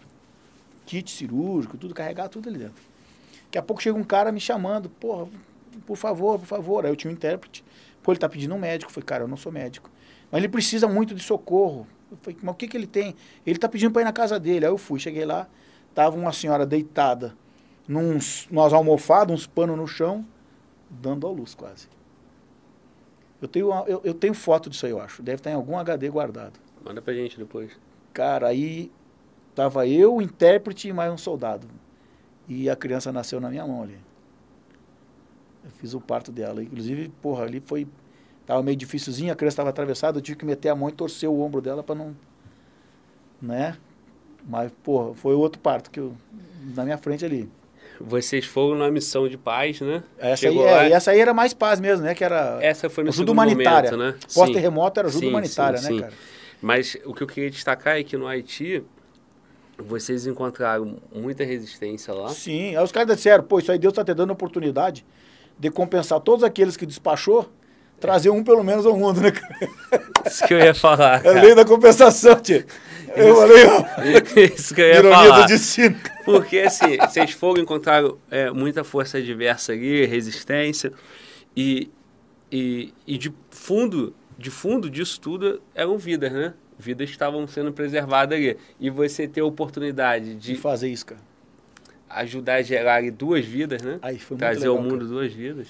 Salvei, né? Vamos dizer salvei. Porque... Salvou, é, porque... Se... E, e vocês eram referência para eles, né, cara? Quando é. eles viam a tropa, era vocês já que Cara, iam... muitas vezes a gente foi como operação psicológica para Ponto Forte. Quer dizer, a companhia tá lá, ela tá entrando em banzo, muito tiro. Quando nós chegava na, no Ponto Forte, a companhia, caralho, os comandos chegaram. Porra. Cara, como se desse uma injeção de adrenalina nos caras. Só a presença, cara, né? Agora. Sério, cara. Tchê, não tem preço. Que coisa séria, cara. E, cara, eu, eu, eu, é um troço muito, muito, muito, muito. É isso aí que não tem preço. É isso que não tem preço. E, cara, as operações todas. Vamos também dar o. Eu não, eu não posso deixar de falar isso. Graças ao Coronel Barroso Magno, que matava no peito e vamos fazer essa missão. E ele matava no peito e nós ia cumprir a missão. E, e às vezes sem ordem ou sem autorização ele mandava. Aí a operação dava certo, todo mundo queria os louros da operação. Todo mundo queria tirar onda na frente da, da, da mídia ou do, do, do, do embaixador, quem quer que seja, sabe? Mas era ele o cara que decidia tudo, né? E o nosso comandante de sacamento também, porra, ele, o subcomandante, Cara, nossa equipe era muito foda, cara. Aquela, aquela, a primeira, foi a primeira que eu fui uma equipe muito foda. O segundo que eu fui, como era ajuda humanitária, porque tu sabe que o sanhaço, a dificuldade, ela une mais o cara, né? Sim. Tu quer unir alguém, tu dá dificuldade. Famosa merda une, né? É, velho. Tia, tu olha, isso era curso, cara. Tu olhava o turno, turno meio desigual, individualista. Tu via o cara que pegava o macete dele comendo sozinho para não dividir com os outros. Aí tu olhava, tá faltando dificuldade. A mesma coisa tu fala, essa tropa tá faltando guerra. Falta combate, tá muito fofolete. Sim. E o combate muda tudo. e aí tu começava a dar sanhaço, mas jogava mesmo. Rapidinho tava unido, cara. Ei, tu tá? Come aí, cara, come aí. Pô, pega aí, pega aí, tu tem? Muda tudo. É. E nessa porra toda, as laranjas podres vão embora também. Sim. Então, cara, é muito, é muito sinistro, cara, porque funciona. Funciona. O que mais te marcou lá em 2006 no, no Haiti? Você, você relatou um fato aí que você Tomei Foi uma a- rajada. É. foi com a cara Na e a verdade, lá. a gente e- tomava tiro toda vez que a gente saía pra rua. Sim. né? É, teve uma operação lá num, num local que chamado Escola Nacional, ela caiu no terremoto, que tinha três lanços de escada que eu tinha que subir. O meu canga era um soldado, o dele era Louco. Eu era o gaúcho, olha o nome do cara, Louco. Pô, esse moleque até hoje ele é, ele é minha referência, ele era um guri novo. Comandos. Sim. Então, comandos não tem velho, novo, é comandos. Sim. Ele tem a caveira, negão. Acabou. Né? E a gente, um parênteses, a gente nasce comandos. A gente nasce comandos. Zá, é... como é que tu foi ser comandos? Não, não, não, não, não. Eu nasci comandos. Eu fui só conquistar minha caveira. Mas eu já nasci comandos. Então esses guriles nascem comandos. Eles só vão lá conquistar a caveira deles. E esse moleque era do caralho. E aí eu falei pra ele, louco, nós vamos subir essa porra dessa escada. Quando nós começar a subir, a gente vai tomar tiro. Tu não para, só isso. Eu vou subir primeiro. Quando eu chegar lá em cima, eu vou dar o sinal e tu sobe. Eu subi, eu ouvia o barulho dos tiros bater na escada, cara. Na escada de concreto, né? Que era assim. Pá, pá, pá, pá, pá. Na época, o nosso comandante fez um layout da escola no SketchUp.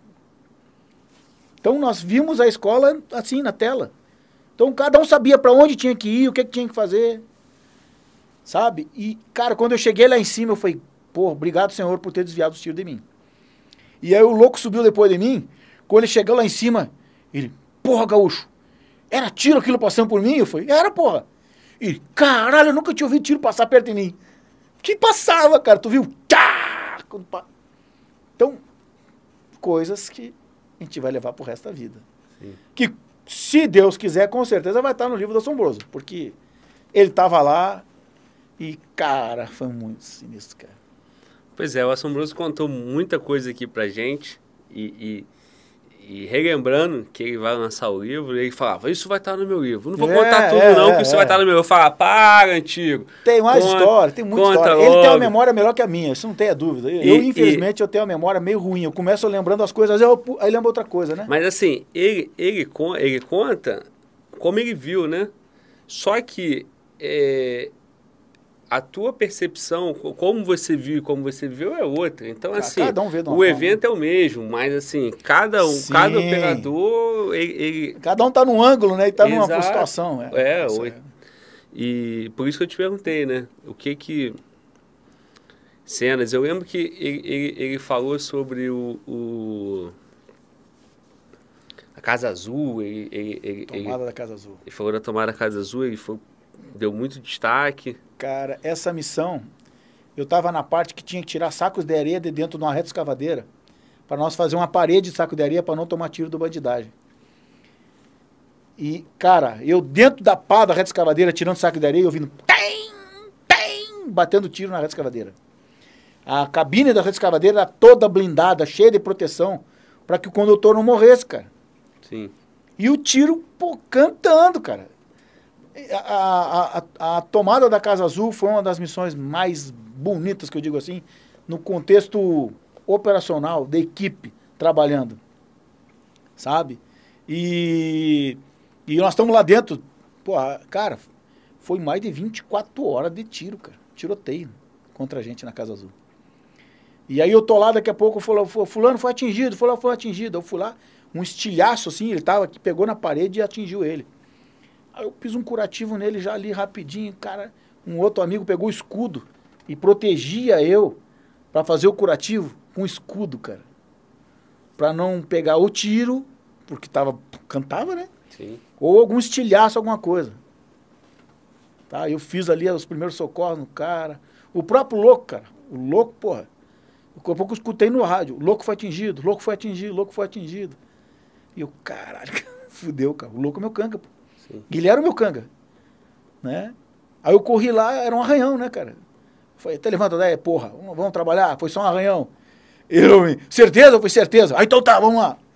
A sabe? é grande, porra, mas gente, sabe, né? Cara, mas é, isso é que eu digo, cara. É, isso era motivação também, sabe? Um abraço até pro Louco. Louco. Estive lá em Goiânia, lembrei dele lá, o tio dele, comandos também, o tio dele, falou, pô, o Louco sempre fala, pô, em ti e tal. Eu falei, pô, um abração pro Louco, meu canga. E, e, e nessa, nessa tua especialidade, você estava ali atuando e, e todo era acionado porque algum colega precisava de. É, graças a Deus a gente não teve muitos incidentes dentro do destacamento. Foi um ou dois, dois máximo, três no destacamento. É, porque, cara, a gente estava muito bem preparado. A gente treinou muito, a gente ensaiava muito. Né? E sempre que nós saíamos para as operações, é, a gente fazia a nossa oração. O maior guerreiro do mundo é bom sem Deus. Isso eu deixo aqui escrito que quem disser para mim o contrário é um mentiroso. O maior combatente do mundo, o cara mais escroto da vida, ele não é nada se não tiver Deus. Porque quem livra a gente é Deus, cara. Quem desvia os tiros é Deus, cara. Isso eu não tenho dúvida. Eu não sou crente, sabe? Não sou aqueles cara fanático, não sou. Mas eu sou temente a Deus, eu tenho a minha fé e eu tenho a plena certeza que eu estou vivo até hoje porque Deus quis, cara. O treinamento, as coisas são ferramentas que eu dou para Deus me ajudar a estar tá vivo. Mas quem te mantém vivo é Deus. Por exemplo, tu acha que a gente tem poder de matar alguém? Eu, eu, eu tenho poder de matar alguém? Não. Foi te dado o poder. Sabe por que, que não? Porque eu posso dar cinco tiros num cara e ele continuar vivo. Qual foi a minha intenção em dar cinco tiros nele? Matar. Matar. Mas ele não morreu, porque Deus não quer. Tem poder, Entendeu? Deus, claro. Tem, Deus tem, é soberano. Eu já vi cara mais. com tiro é. na cabeça e não morrer. É. Então, cara, nós somos aqueles que marcamos o encontro. Quem decide é o Criador. Sim. A gente não tem poder de matar, a gente marca o encontro. Eu nunca me esqueci, uma vez eu estava de plantão lá no Souza Guiar, no Rio de Janeiro. E os plantões lá eram sempre veneno. A gente tirava plantão nos hospitais. Né? Como aluno, depois como instrutor com os alunos. E a gente estava ali plantão, cara, e chegou um cara com cinco tiros, cara. No braço, na barriga, um derraspão na bochecha, tal. Aí entrou, pô, entrou na emergência, tal, tava lá também. Aí o médico, bora, Gaúcho, vamos olhar. Chama de Gaúcho, bora olhar esse cara aí. Aí o cara entrou lá, o cara todo fodido, ele olhou. O que, que houve? Só aí, senhor? Minha mulher. Como assim? Minha mulher me deu cinco tiros. Aí o médico olhou pra ele. Puta que pariu, que mulher ruim de pontaria essa tua mulher, hein? Sabe? E, e, real, cara. Aí o médico olhou pra mim, tá vendo, Gaúcho? A intenção da mulher dele, deu cinco tiros, era matar. Mas por que, que não matou? Porque não é ela que decide, velho. Então, a gente tem o poder de marcar o encontro. Sim. Quem decide é o Criador. Mesmo que, claro, guarda as devidas proporções. Por que, que a gente treina tiro seletivo? Primeiro, para poupar munição. Segundo, para ter a certeza que num tiro eu vou derrubar o cara. Que no Haiti tinha bandido com dois, três tiros correndo, cara. Vindo para cima. Entendeu? E aí vem o negócio que até o BOP sabe disso. O 556, ele só mata se for seletivo. Porque o 556, às vezes, ele vara um cara e o cara segue correndo para cima, velho. Já o 762, não. 762, onde ele passa, ele arrebenta mesmo, cara. Sabe? Então, é, essa porra dizer, ah, ah, não, ele atirou, atirou para matar, ok. Aí vem o tiro seletivo, para isso que a gente se adestra. Sim. Dois no peito, um na cabeça. Ah, porra, melhor botar um na cabeça e dois no peito, para ter certeza.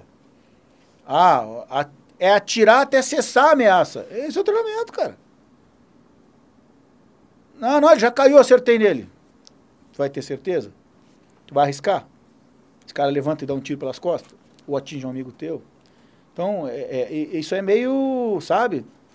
E aí vem a fé, negão. Tem que ter fé. E, e da mesma forma que a dificuldade une, a, a fé fortalece demais. Né? Fortalece, né? cara. Fortalece muito, cara. Por isso que eu digo, a gente sempre fazia uma oração antes de sair. E quando voltava, fazia uma oração para agradecer. Não adianta só pedir. Né?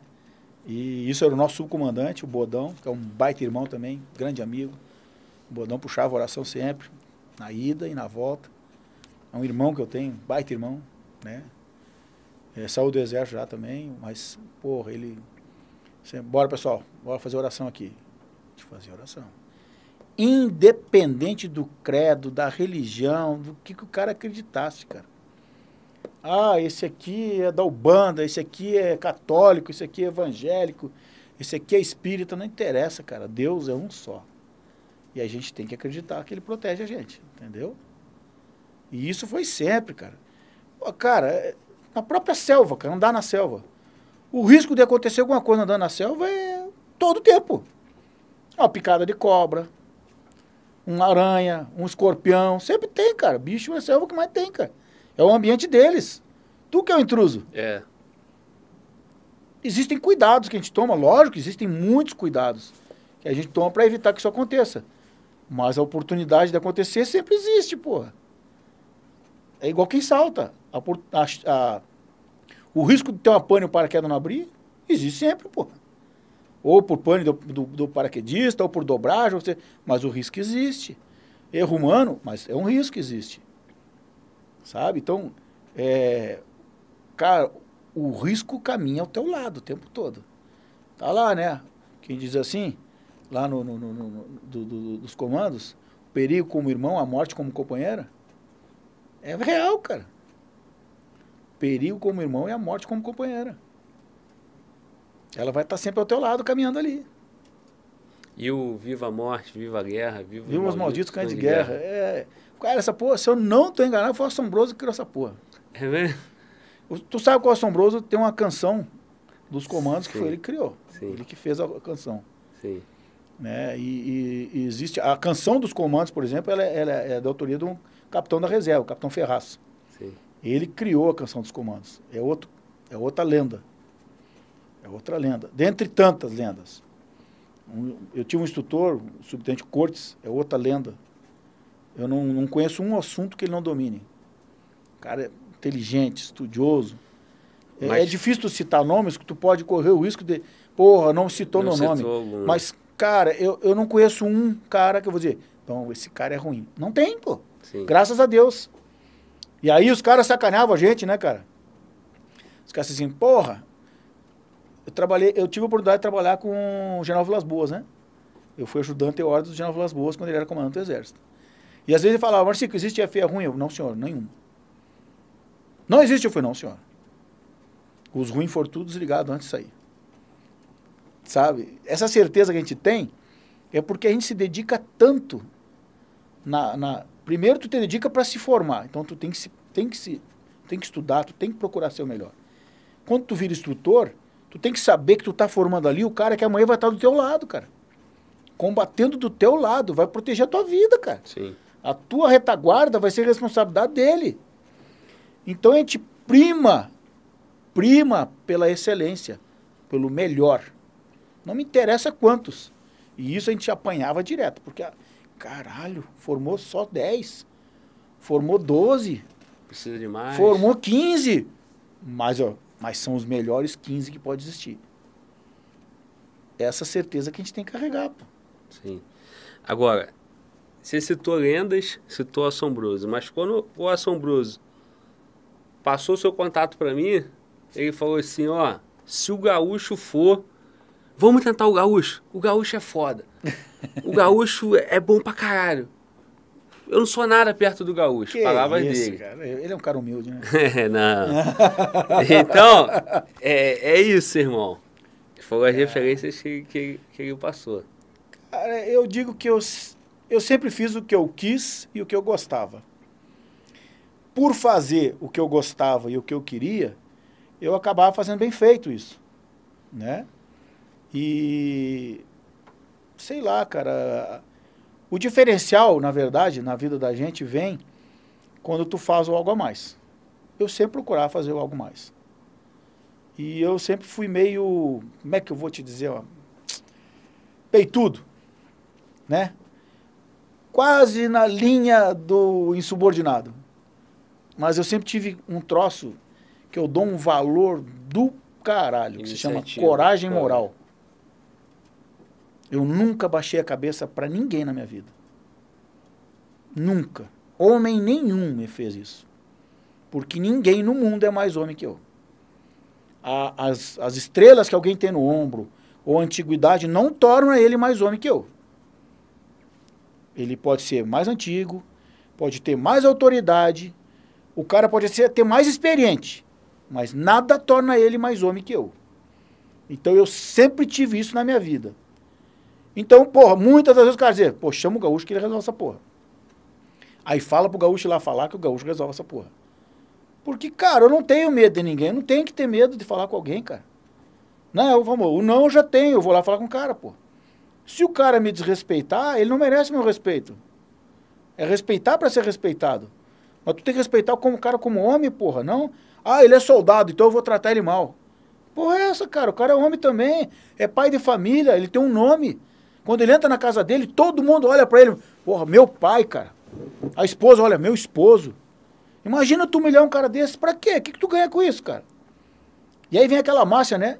Eu gosto muito bem de frase assim, elogie em público e chame atenção em particular. Isso é, isso é, isso é, um- é uma- a máxima da liderança, cara. Ser líder. Mas tem cara que se sente o máximo por chamar atenção e gritar dos outros na frente dos outros, cara. Pra mim isso é um merda, cara. É um fraco. Ele tem que se autoafirmar subindo em cima dos outros. Tu não precisa disso pra ser alguém. Só precisa fazer o que tu, o que tu, a tua obrigação, tu vai ser bom. E se tu respeitar o cara, tu vai ser respeitado pra caralho. Se tu não humilhar ninguém, ninguém vai te humilhar. E se alguém quiser te humilhar, não deixa. Ué, que porra é essa? Sabe? Então eu não tinha medo de ser punido. Eu nunca tive medo de ser punido. E eu fui punido várias vezes na minha vida. E não me, e não me envergonho Eu- de eu- nenhuma, cara. Não me envergonho Eu- nenhuma. Eu, Eu esperava isso. né? não me envergonho, porque ó, eu nunca roubei, Sim. sabe? Não roubei, não traí ninguém, nunca dei o rabo. Coisas que a gente valoriza numa tropa. Hoje nem tanto. Mas eu já fui pra reserva, graças a Deus. Tem coisas que hoje já não tá tão proibido, cara. A gente tá vendo o cara mudar de sexo, essas porra aí, cara. É o mundo atual. Né? Eu prefiro morrer antes que essa porra vir ser obrigado. De passar ser obrigado, que Deus me leve, tá? Mas, porra, velho. Tá foda, cara. Que palha. Pô, tá difícil, velho. Sabe? Mas eu venho de uma época do sargento Raiz que não era assim, cara. Eu lembro, o comandante de subunidade olhava pro subtenente, pô, o cara respeitava o cara. Eu dizia, eu quero ser que nem esse cara.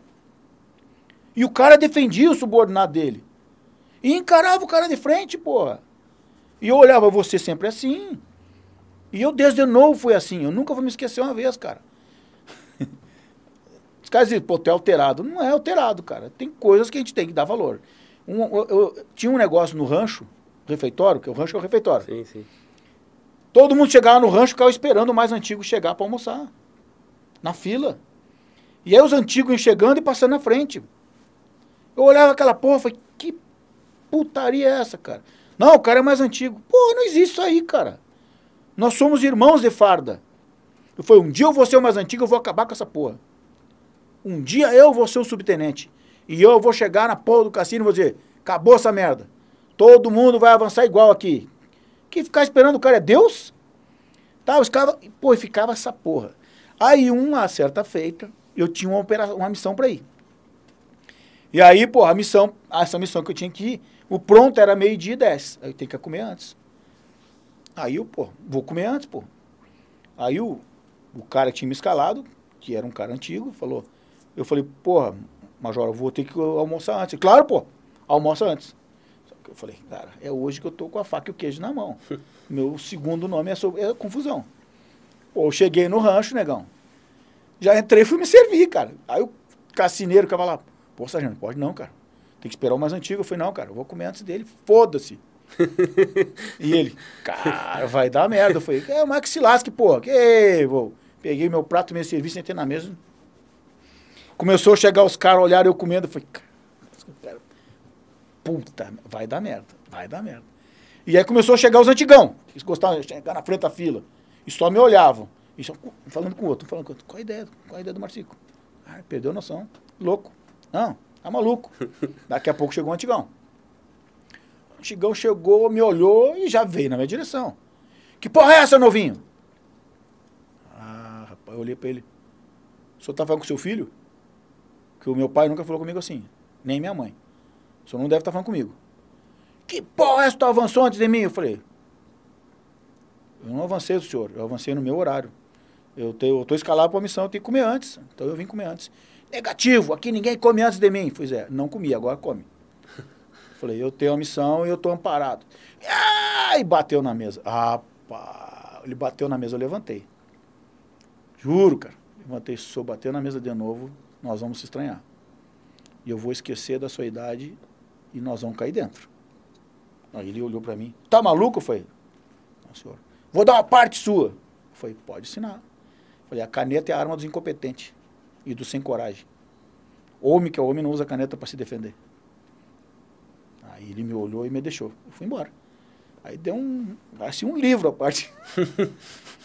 Caramba, caiu no comandante, ele me chamou, que, por que foi isso aqui? Eu falei, pô, eu fui lá comer antes, porque eu tinha que ir pra missão. Aí ele chegou, quis me desrespeitar, eu não, não deixei não. Sou pai de família, pô. Não sou moleque. Ué, porra é essa?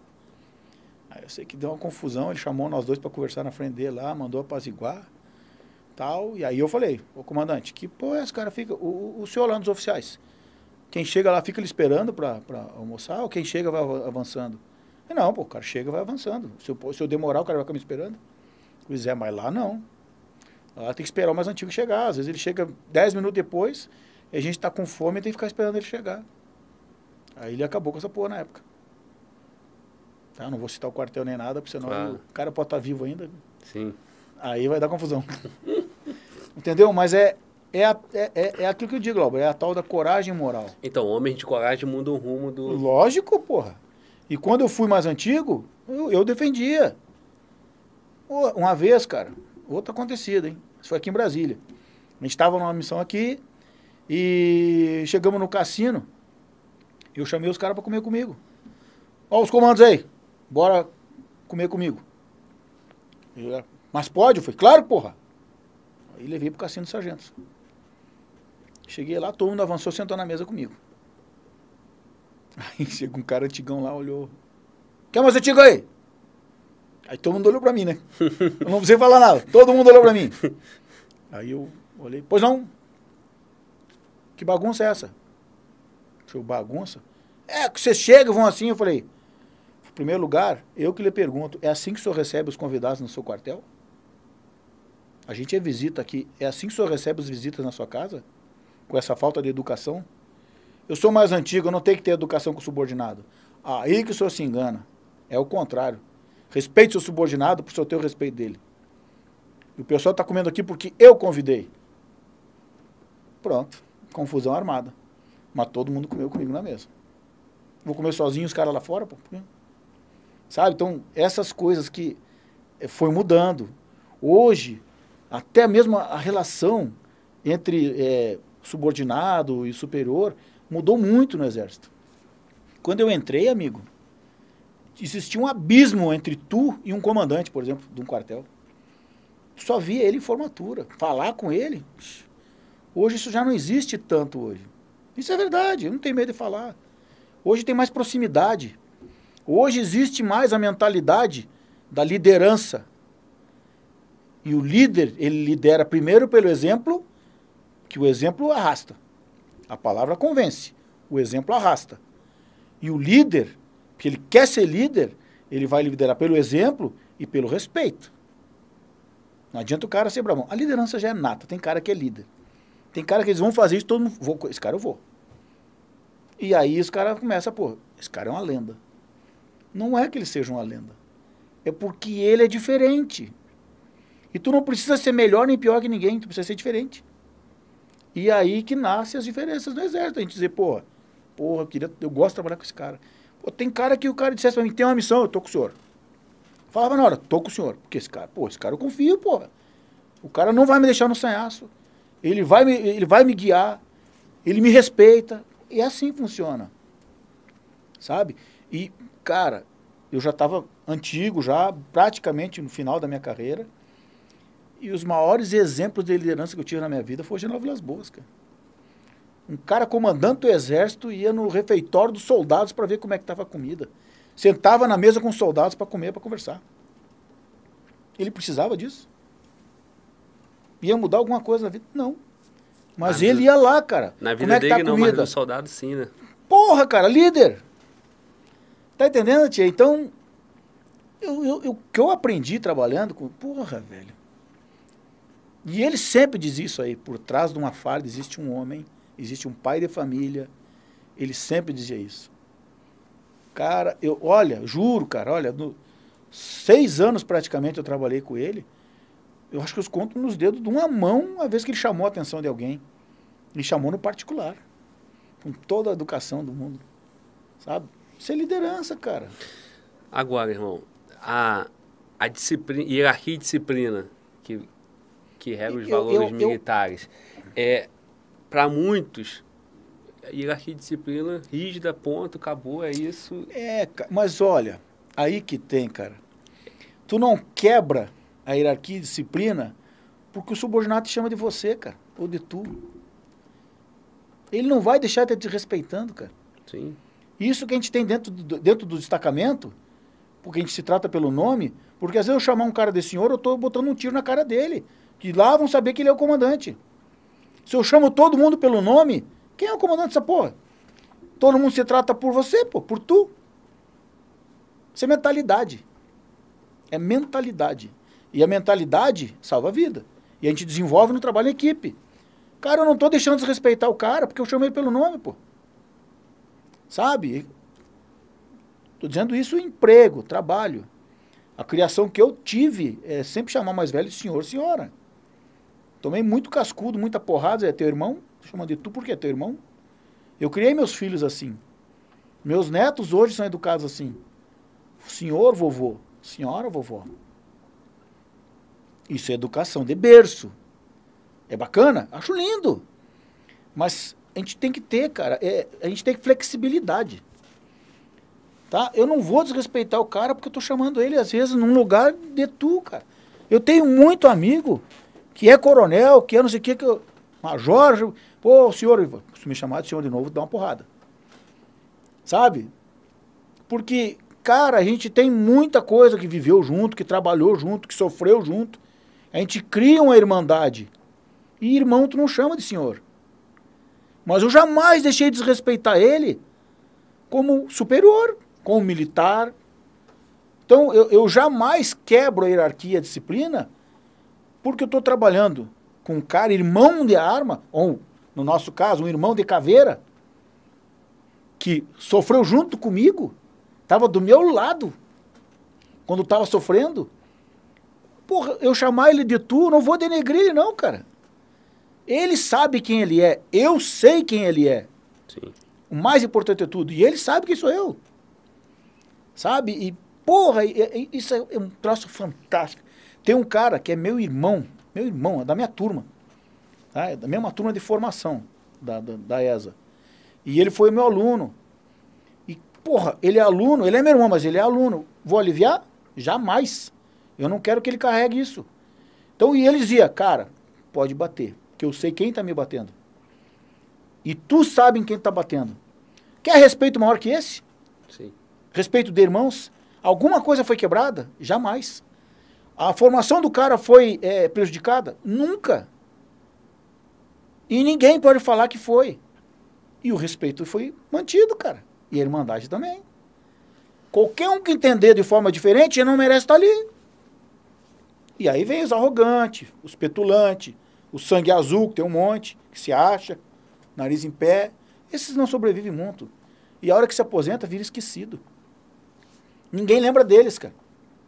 Se vai- lembra, vai lembra sempre- dizer, porra, aquele era um filho da puta, cara. Aquele era traidor, Vai babão, sempre, vai sempre precisar da hierarquia. trair, né? vai precisar enquadrar para se... Sim. E eu conheço um monte assim. Ô, ô, ô, respeito. Tipo, né? Sou coronel, sou capitão, sou major, me respeite. Ah, esse, é- esse aí, negão, não conte É comigo pra sim, nada. senhor, sim, né? Tchau, tchau e benção. tá? Maior exemplo, na Guerra do Vietnã. O, o primeiro cara que tomava um tiro, às vezes, era, era tinha muito cara na- no Vietnã tomando tiro na nuca, cara. Que era o babaca arrogante que chegava lá e queria impor pros caras que estavam lá no, no sanhar tomando tiro. E o cara chegava lá, não, eu sou comandante, eu sou oficial, eu vou. Morreu muita gente assim. E eles começaram a desenvolver o trabalho em equipe. Eles começaram a desenvolver a união. De não usar insígnia. Sim. De se tratar todo mundo de tu. Porque sabia que o comandante era o primeiro a morrer sempre. E aí, por isso que foi abolido. Em tropa de operação especial, não se faz continência pro superior. Imagina, vou botar um alvo na cabeça dele, cara. A gente é equipe, é irmão. E eu jamais vou desrespeitar ele mesmo, ele mais antigo que eu. Eu jamais vou perder o respeito por ele. Porque isso é conquista, isso é mérito. O cara conquistou, ele estudou, ele fez os meios para chegar ali. Eu não vou tirar dele nunca isso. Mas o trabalho em equipe, o tratamento entre irmãos, pô, isso não pode morrer, cara. Não pode deixar de ter isso. Mas há, há quem vai dizer o seguinte, né? É, eu nem estou conseguindo acompanhar o chat, mas provavelmente, é, como são muitas pessoas pensando e, Uhum. e, e assistindo essa sua fala, vão ter aqui que vão falar assim, não, mas isso só funciona quando você tem dois homens honrados. Quando você não É, tem, a imposição, a imposição é necessária, né? É, mas Aí só para fazer tá. um contraponto nisso, enriquece a gente com, com esse complemento. É, o que acontece, cara? É, é, é, é, uma, é uma moeda, né? Cara e coroa. Sim, É, é um- o respeito, a lealdade e a confiança é um caminho de duas vias. sim. Tem que ser dos dois. Então, é, não tem como eu ter um cara que eu vou tratar bem ele se ele não me respeita. Então já começa por aí. Não tem como. É, não é só pelo o, o líder. Às vezes tem um subordinado que, porra, não, não serve, não, não respeita. Tem cara que é folgado, tem. Baseado. O que, que eu vou fazer? Ou eu, ou eu chamo esse cara num canto, cara, não é por aí, converso com ele na boa. Ou eu tiro ele, cara. Simplesmente, ó, não dá para trabalhar mais comigo. Entendeu? Isso trazendo para para a nossa, digamos, linha operacional, que é missão real. Tá? Em missão real é assim que funciona. Numa tropa comum, ou o cara vai ser chamado uma atenção uma vez, duas vezes e vai ser punido, pô. Na minha visão, a punição tem que ser a última das coisas, porque tu prejudica a carreira do cara, sabe? E às vezes o cara é imaturo, às vezes o cara é novo demais, ou é vibrador demais, e esse cara só precisa ser orientado, cara. E eu vi muito isso na minha carreira, e eu orientava, cara, eu conversava com o cara. Porque eu me via, às vezes, naquele cara. E eu, eu graças a Deus, eu tive antigões que me orientaram. Sim. Mas teve situações que ninguém falou nada. E eu dei com a cara na parede, velho. E tu dá murro em ponta de faca, vai furar a mão, não adianta. Então, quando eu vi que eu estava mais experiente, mais antigo, e eu via situações assim, eu chamava o cara, velho, chega aí, conversar aqui, cara. Tchê, qual a ideia? Tá louco? Não é por aí, vamos conversar. Não, mas não, cara, olha só. Não, mas, tchê, tô te explicando. Se o cara realmente não quiser, pô, não adianta ficar enxugando gelo. Ah, beleza. Cara, então tá, tá por tua conta e risco. Vai se estrepar? Lógico que vai. Porque uma hora ele vai encontrar aquele cara que não tolera isso. E aí não vai ter nem conversa e vai arregaçar o cara. Vai aprender da pior forma. Mas eu sempre acredito que antes tem que ter diálogo, tem que ter conversa, Sim. tem que orientar. E mesmo que seja chamar atenção, sem ofender, cara, sem humilhar. É possível tu chamar a atenção de um cara quando tá errado, sem humilhar. A gente faz isso com os filhos, cara. E O maior risco que tem de tu humilhar um filho, ele vai ser um merda pro resto da vida se tu criar ele sendo humilhado. Porque na cabeça dele ele vai sentir um merda. Não tem como, cara. Entendeu? E a mesma coisa aqueles que criam o cara se achando que é Deus. Ah, Tu é Deus. Ah. Porra, vai chegar uma hora que ele vai ver que não é. É. E aí, aí fudeu, cara, sabe? E ele vai perceber que não é. Não tem como, sabe? Não tem como. É, a vida é a melhor escola do mundo. A vida ensina. Só que a vida, ela ensina de uma forma doída.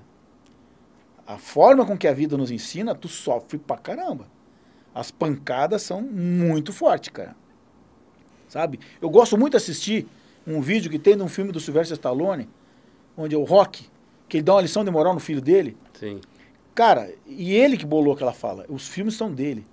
Não tem coisa mais perfeita no mundo para tu falar para alguém do que ele falou ali. É, até hoje é reproduzido. Até aí. hoje, cara. É aquela história mesmo. Não importa o quanto tu aguenta bater. E sim o quanto tu vai aguentar apanhar, cara. É. Porque a vida nunca vai te perdoar. E tu vai apanhar a vida inteira, cara. Eu tô com 53 anos e vira e mexe eu tô tomando as minhas porradas. Ou porque eu paguei para ver, ou porque eu arrisquei, ou porque eu não acreditei que ia acontecer aquilo. E aí tu aprende da pior forma. E a vida não deixa de bater nunca. Então aquilo é sábio, cara. É sábio. Sabe? Essas frases são muito. O, o Mário Sérgio Cortella também tem frases que são ímpares na formação é, da ideia de um cara que quer ser líder, cara. Eu gosto muito das frases dele. É, irmão, é, é, é muito legal tu falar sobre isso, cara, porque são temas que as pessoas não querem falar, tem né? gente que não gosta de falar. Que, que, que foge muito disso aí, porque tem interpretação diversas, já tem uma cultura em cima disso, então, tipo é. assim, ah, do cara falar sobre, sobre o regramento ali, imposto pelo superior e tal. Mas, por outro lado, se não houver essa, essa quebra de paradigma, essa evolução, homens de coragem para enfrentar Isso. aquilo ali, a gente não, não, evolui. Eu te digo um negócio, cara. Eu, eu me estrepei muitas vezes, fui mal interpretado, vamos dizer até mal avaliado e outras coisas no exército, muitas das vezes por causa da lealdade. Porque eu jamais deixei a minha lealdade ser, é, ser corrompida, ser destruída.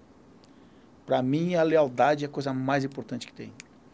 Então, se alguém me dissesse, ó, oh, eu quero que seja assim, e qualquer um que viesse tentar fazer diferente daquilo ali, eu dizia, não, pô, minha lealdade é com ele, meu chefe, meu comandante. Ele me deu essa ordem. Eu não vou mudar isso. Sabe? E eu acho que a lealdade, ela, ela é a base de tudo. E aí, junto com a lealdade, vem a sinceridade, a honestidade e a hombridade né? Que caminha lado a lado com a honra. A hombridade também caminha lado a lado com a honra. E se o cara fizer isso, se ele tiver esses conceitos na vida dele, jamais vão desrespeitar ele. Jamais. Quem quer que seja, vai olhar para ele e vai dizer, cara, eu respeito esse cara. Eu respeito esse cara pelo que ele é, pelo que ele faz. E quando o cara tem valores e o cara é bom de serviço, é. o cara vai ficar puto, mas ele não vai conseguir Exatamente. maltratar. Não pode, não consegue, cara. Não tem argumento. É. Sabe? Não tem como te quebrar. E eu, eu sempre carreguei isso aí. E se o cara que, tentar quebrar, ele vai, é. ser, vai ser cobrado, vai ficar mal para ele é. naquele primeiro momento. Porque o cara que é bom, o cara que tem nome, que tem honra, que tem Exato. trabalho e, e, tu falou agora aí, né, do, do, Bacana tu falar isso. Cara, é, os tempos de hoje em dia, eles não têm espaço para o cara que é faca na boca e burrão. Não pode ser burrão. O cara tem que ser operacional? Tem. Tem que ser bruto? Tem que ser bruto. Mas ele não pode ser burrão. Ele tem que ler, cara. Ele tem que se, se instruir, ele tem que ter cultura. Porque senão ele não vai ter argumento quando alguém vier interpelar ele, ou duvidar dele, ou questionar alguma coisa dele, sabe? E, cara, o saber, ele, como eu falei, saber não ocupa lugar. Cara. Eu sempre estou tentando aprender alguma coisa nova porque um dia eu vou precisar. Né? Nunca se sabe, né? O, H, o cérebro é um HD ilimitado. Não tem limite de memória. Não tem limite para tu aprender. E, e, na vida operacional, mais ainda. Que tu passa a tua vida inteira, quer seja nos, na guerra na selva, no comandos, na forças especiais, no paraquedismo, em todos os cursos, o aprendizado é diário. Sempre vai ter evolução, a evolução da guerra. Tu inventa uma, uma, uma, um, um, tipo de ação hoje, os caras já estão inventando a contra-reação. Sim. Sabe? Ah, eu tô com o sistema de inteligência a contra-inteligência está trabalhando do mesmo jeito. Então não pensa que, ah, não, eu já estou com tudo pronto, ninguém me derruba mais. Cara, não para não. Negativo. Todo mundo está evoluindo o dia todo, cara. Não adianta o cara ficar achar que sabe tudo.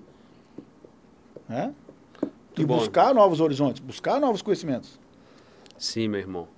Ó, vou fazer aqui uma lida no superchat, tá? É, rapaziada, lembrando que o like é muito importante para nossa transmissão.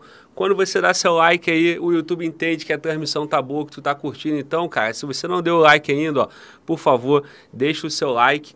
É, lembrando que tem o superchat no canal. E, e, lembrando que o chat é o ambiente de vocês, cara. Algumas pessoas assistem a transmissão é, acompanhando o chat, comentando no chat, trocando ideia, e o tempo vai passando e, e, e vocês têm que tentar deixar o ambiente do chat o melhor possível, entendeu? Porque isso tudo faz a energia do podcast. No último podcast falaram, Glauber, pelo amor de Deus, tem que moderar o chat. Cara, o chat é imoderável, cara. É incontrolável, porque são 1.400 pessoas que podem falar o que quiser, um ambiente aberto, livre. Então, assim, eu não consigo. Se eu ficar na transmissão preocupado com o chat, ou então puxando a orelha de vocês, como se eu fosse pai de vocês, não sou. Acabou o ensinamento aqui, ó, do nosso capitão aqui. É isso, entendeu? Então, sejam pessoas honradas e honrem o nosso podcast, honrem o nosso chat, honrem a nossa oportunidade aqui de escutar mais uma lenda. Beleza? E aí, mande as perguntas, mande as perguntas no, no, no chat. E o que tiver ruim no chat, cara, como o colega falou aqui, ó, é só ignorar ou então não participar do chat. Mande a sua mensagem positiva, porque a mensagem positiva, o bem sempre vai passar sobre aquilo que tiver de alguma forma sendo um pouco abusivo, beleza? Estou é, falando isso porque me cobraram do último, do, último, do último podcast. Eu já percebi aqui que pode estar rolando algumas coisas também. E não tenho o que fazer, rapaziada. Eu sou grato pela audiência de vocês, por estar contribuindo com o canal.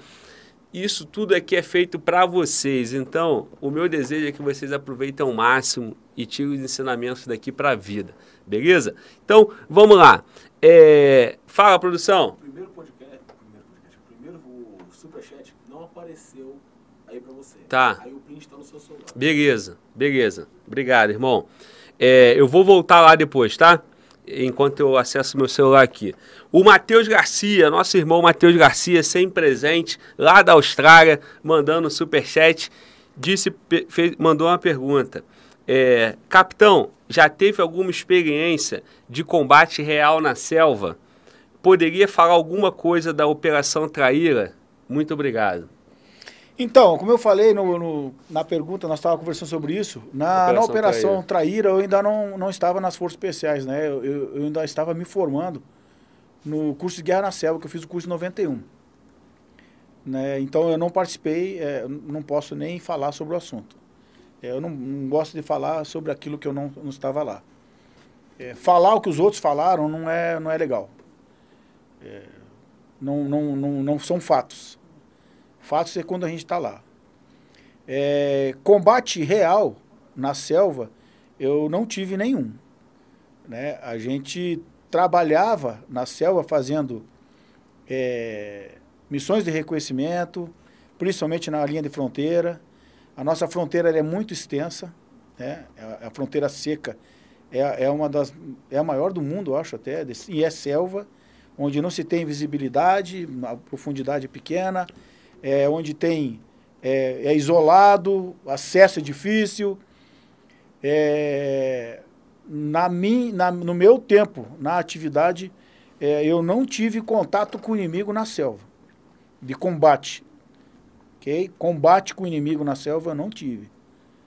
É, não acho que isso seja ruim ou que seja é, uma falha na, na minha carreira, não acho porque eu acho que o melhor de tudo é evitar esse, esse combate, né? Quando tudo é feito de forma perfeita, de forma correta, o combate tem que ser a última coisa a ser, a ser feita. Então, quando a gente tem uma tropa presente, quando a gente tem uma tropa que está realmente fazendo o trabalho perfeito na Amazônia, não vai ter invasão do inimigo. Ok? Se o inimigo entrar, é porque a gente é fraco, porque a gente demonstrou fraqueza, ou porque nós temos falhas no sistema. Então, graças a Deus não teve isso porque a missão estava sendo muito bem feita e eu não, não, graças a Deus eu não tive esse problema. É, combate real mesmo que eu travei foi no Haiti.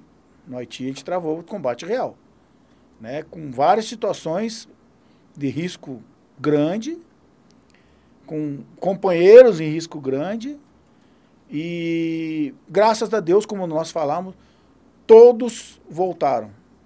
Ninguém ficou para trás.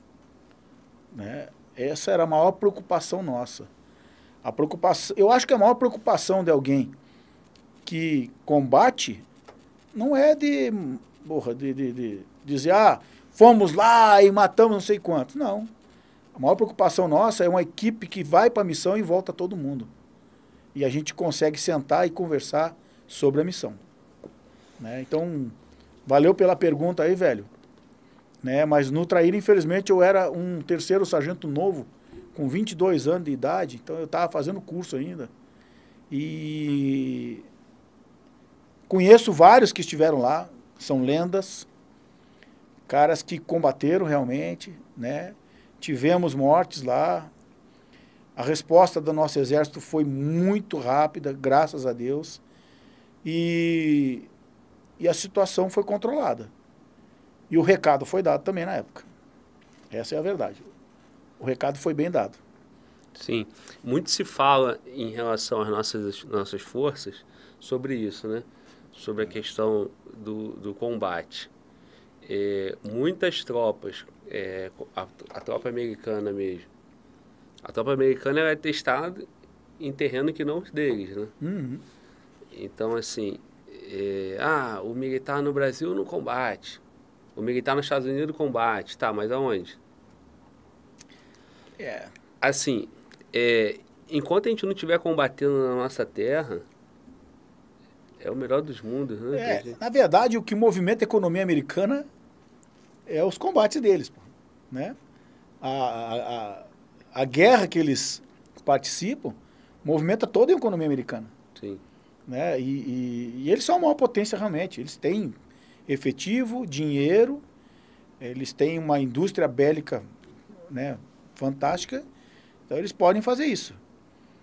Mas não, não vejo que isso seja motivo de vangloriar ou de, sabe? Eu não vejo dessa forma. Eu acho que um bom adestramento, um bom treinamento, uma boa tropa, uma tropa que seja respeitada, ela pode evitar muita coisa. A nossa selva até hoje não foi invadida por ninguém. E acredito que seja muito improvável de alguém tentar. Primeiro, porque nós, na selva, somos bons no que fazemos. A gente conhece a selva. Nós, combatentes, nós, guerreiros de selva, conhecemos a selva. Lá é o nosso ambiente, é o nosso habitat. Lá a gente está em casa. Quando a gente está dentro da selva, a gente está em casa. Então, é, o primeiro medo de qualquer um na selva é a própria selva. Ah, eu já fiz adestramento com os gringos. Fizemos intercâmbio com os gringos. Os caras tinham um cagaço do caralho da selva. A gente foi fazer uma, uma travessia no Igapó. Sabe o que é Igapó? É uma mata que a água alagou. Então tinha um Igapó que a gente tinha que atravessar, porque a trilha era do outro lado. Era um Igapó de 50 metros. Aí eu falei, eu vou fazer uma brincadeira com esses gringos pra ver qual é a ideia deles, né? Aí falei, ó, pessoal, quando for atravessar aqui é bom atravessar com nadar rápido. Aí, não, por quê? Por quê? Não, porque aqui tem o risco da sucuri, né? A sucuri gosta muito de igapó. E se ela vê movimento, ela gosta de puxar para baixo. Pra quê, cara? Quem foi? Eu nunca vi os gringos nadar tão rápido com mochila e tudo, parecia 100 metros raso. Porque os caras têm medo da selva. Chegava à noite, eles se entupiam de repelente. Sabe? é, para sair da rede, os caras era então, Cara, eles têm uma paura da selva impressionante. Entendeu? Então, o ambiente da selva, ele é um ambiente foda. Sabe? É, é, é um ambiente operacional inóspito, é um ambiente operacional difícil de, de a gente andar. A gente pega charco, pega igapó. A selva não é uma planície, que nem diz nos livros de geografia Se quiser andar dentro da selva, vai ver que tá, está andando nas montanhas de Minas Gerais, que lá é chamado de socavão. Dentro da selva a gente sobe, desce, sobe, desce. Com uma boa orientação a gente consegue andar em linha seca, sem subir e descer muito, mas tem que ser alguém que já saiba se orientar na selva. Mesmo assim, ela não é plana. E tem, porra, cara, a diversidade dela é incrível.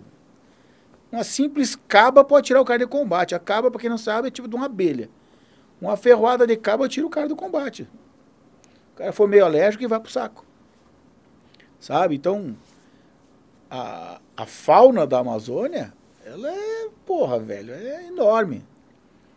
E os riscos da, da, da, da selva, sem contar o inimigo, são grandes demais. Então, se o cara. Então, eu vejo isso assim. Nós, graças a Deus, a gente faz o nosso controle das fronteiras. E quando a gente está em casa, sentado vendo TV, está dormindo, está no shopping, está comendo seu churrasquinho, pode ter certeza que tem soldado andando lá na fronteira cuidando da sua segurança.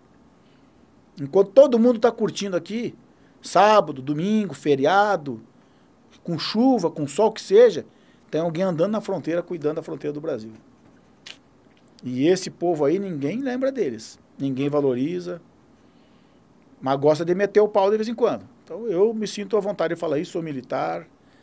É, embora esteja hoje veterano, né? Que é o cara que vai para a reserva remunerada, que se aposenta e veterano. Eu digo, esse, esse militar que está lá no meio do nada, no meio do nada, acesso, se ele sofreu um acidente, às vezes é dois, três dias para chegar um socorro a pé. Para chegar um helicóptero leva horas para chegar. Esse aí é o cara que traz a nossa tranquilidade, que a fronteira está bem patrulhada. E uma fronteira que é enorme e que não tem como enxergar de cima. É selva. É. A Amazônia, as rodovias da Amazônia são os rios. E os caras patrulham de voadeira, de barco. E aí tem malária, tem leishmaniose.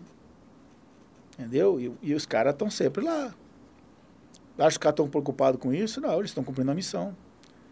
E enquanto nós estamos aqui agora conversando, eu e o Glauber, alguém está andando no meio da selva. Alguém está cuidando da selva. Alguém está cumprindo a missão lá na selva. Ou em outros lugares do país. Mas sempre vai ter alguém lá. E a gente não, não sabe. Eu fui inúmeras vezes para lugares que a minha esposa não sabia onde eu estava. Meus filhos não sabiam onde eu estava. Eu não podia falar. Não sabia nem quando voltava.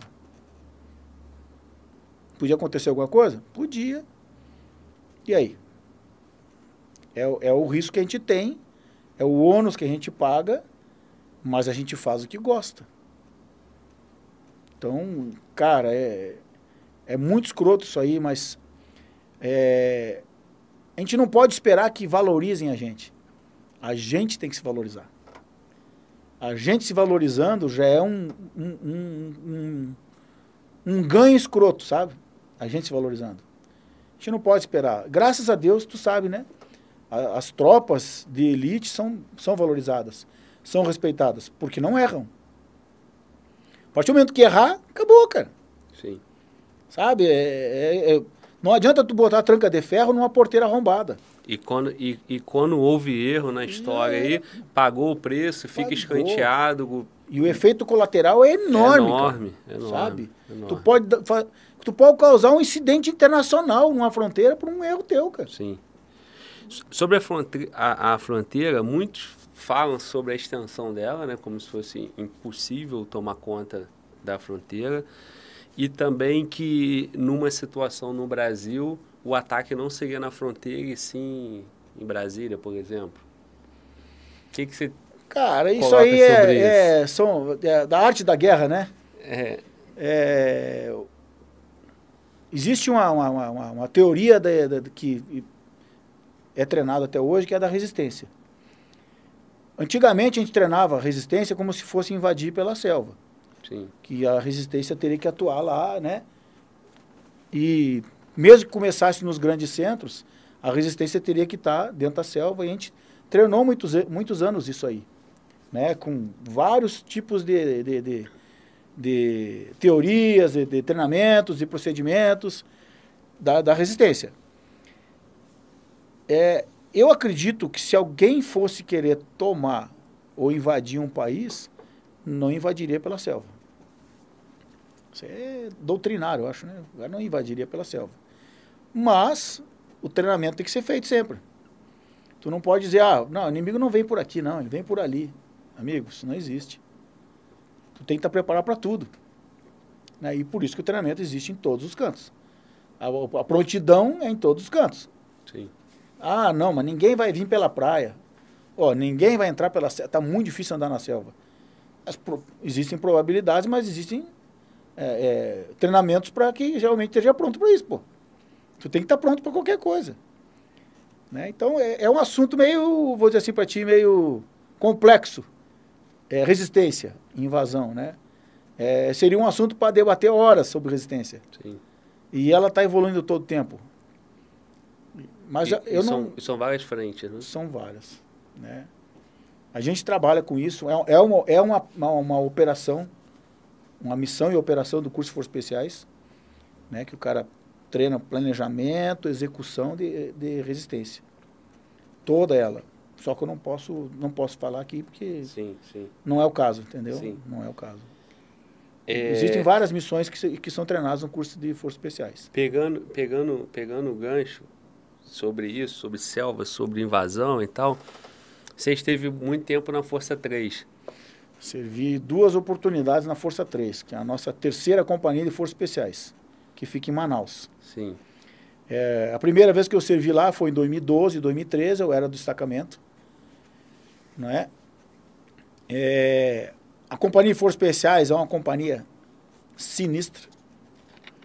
É, em matéria de unidade, assim, né? De Forças Especiais, é uma, é uma das mais sinistras para a gente servir. Foi, a melhor, foi o melhor lugar que eu servi, nesse caso, assim, de emprego, até porque eu me, me, me dou bem com o ambiente de, de, selva e lá a gente atua, a Força 13 ela atua na Amazônia. Sim. Né? Ela é subordinada lá ao Comando Militar da Amazônia e ela atua na Amazônia. É uma companhia que é o tempo todo adestrando ou em missão. Não para nunca lá. A gente não para nunca. Cara, é uma missão, é uma, uma companhia muito fantástica, uma equipe muito sinistra, né? Eu, eu, eu, quando eu saí do, do exército ano passado, eu estava servindo lá. Tive essa honra de encerrar minha carreira na Força 3. Né? É... Ela começou com, com um, uma equipezinha, um destacamento, e hoje ela é uma companhia enorme. É, ela leva, inclusive, o nome do general Taumaturgo, que é, é um pioneiro né, das Forças Especiais, é uma, é uma lenda. Eu, graças a Deus, conheci ele em vida ainda, conversei muito com ele. E é, é a companhia, a terceira companhia é a Companhia General Taumaturgo Sotero Vaz. É, ela atua na Amazônia, mas nada impede que ela possa apoiar em missões no Brasil, porque né, o, o, o a gente é treinado para atuar em qualquer lugar, ambiente operacional, qualquer ambiente operacional. Mas a subordinação dela hoje é para atuar na Amazônia. Entendeu? E aí tem a terceira companhia lá, tem o batalhão de forças especiais em, em Goiânia, tem o batalhão de comandos em Goiânia, né? E tem o Centro de Som de Operações Especiais que fica em Niterói, que é onde forma os recursos humanos do, da, da, do Comando de Operações Especiais, né? Lá formam os comandos, os forças especiais, formam os mergulhadores, é, mergulho e resgate, os mergulhadores de combate, é, curso de caçador, que é o sniper, né? É, então, a, os recursos humanos na tropa de operações especiais são formados lá. O, o, caçador lá é caçador de combate. O cara tem que ser força especiais fazer. É, são as unidades que tem hoje, né? A, a, terceira, a terceira companhia, é, eu, eu, eu conheci ela quando eu, quando eu, quando eu me, me tornei comandos, que eu fui para a primeira vez que eu fui em Manaus, né? É, no meu curso ainda, eu, eu conheci a companhia. E era pequena ainda, né? Isso foi em 2003. E aí eu sempre tinha o sonho de servir lá. Né? Era um sonho de servir lá. Só que aí as, as, atividades e coisas da nossa carreira vai levando, vai levando. E eu só consegui ir para lá em 2012. Né?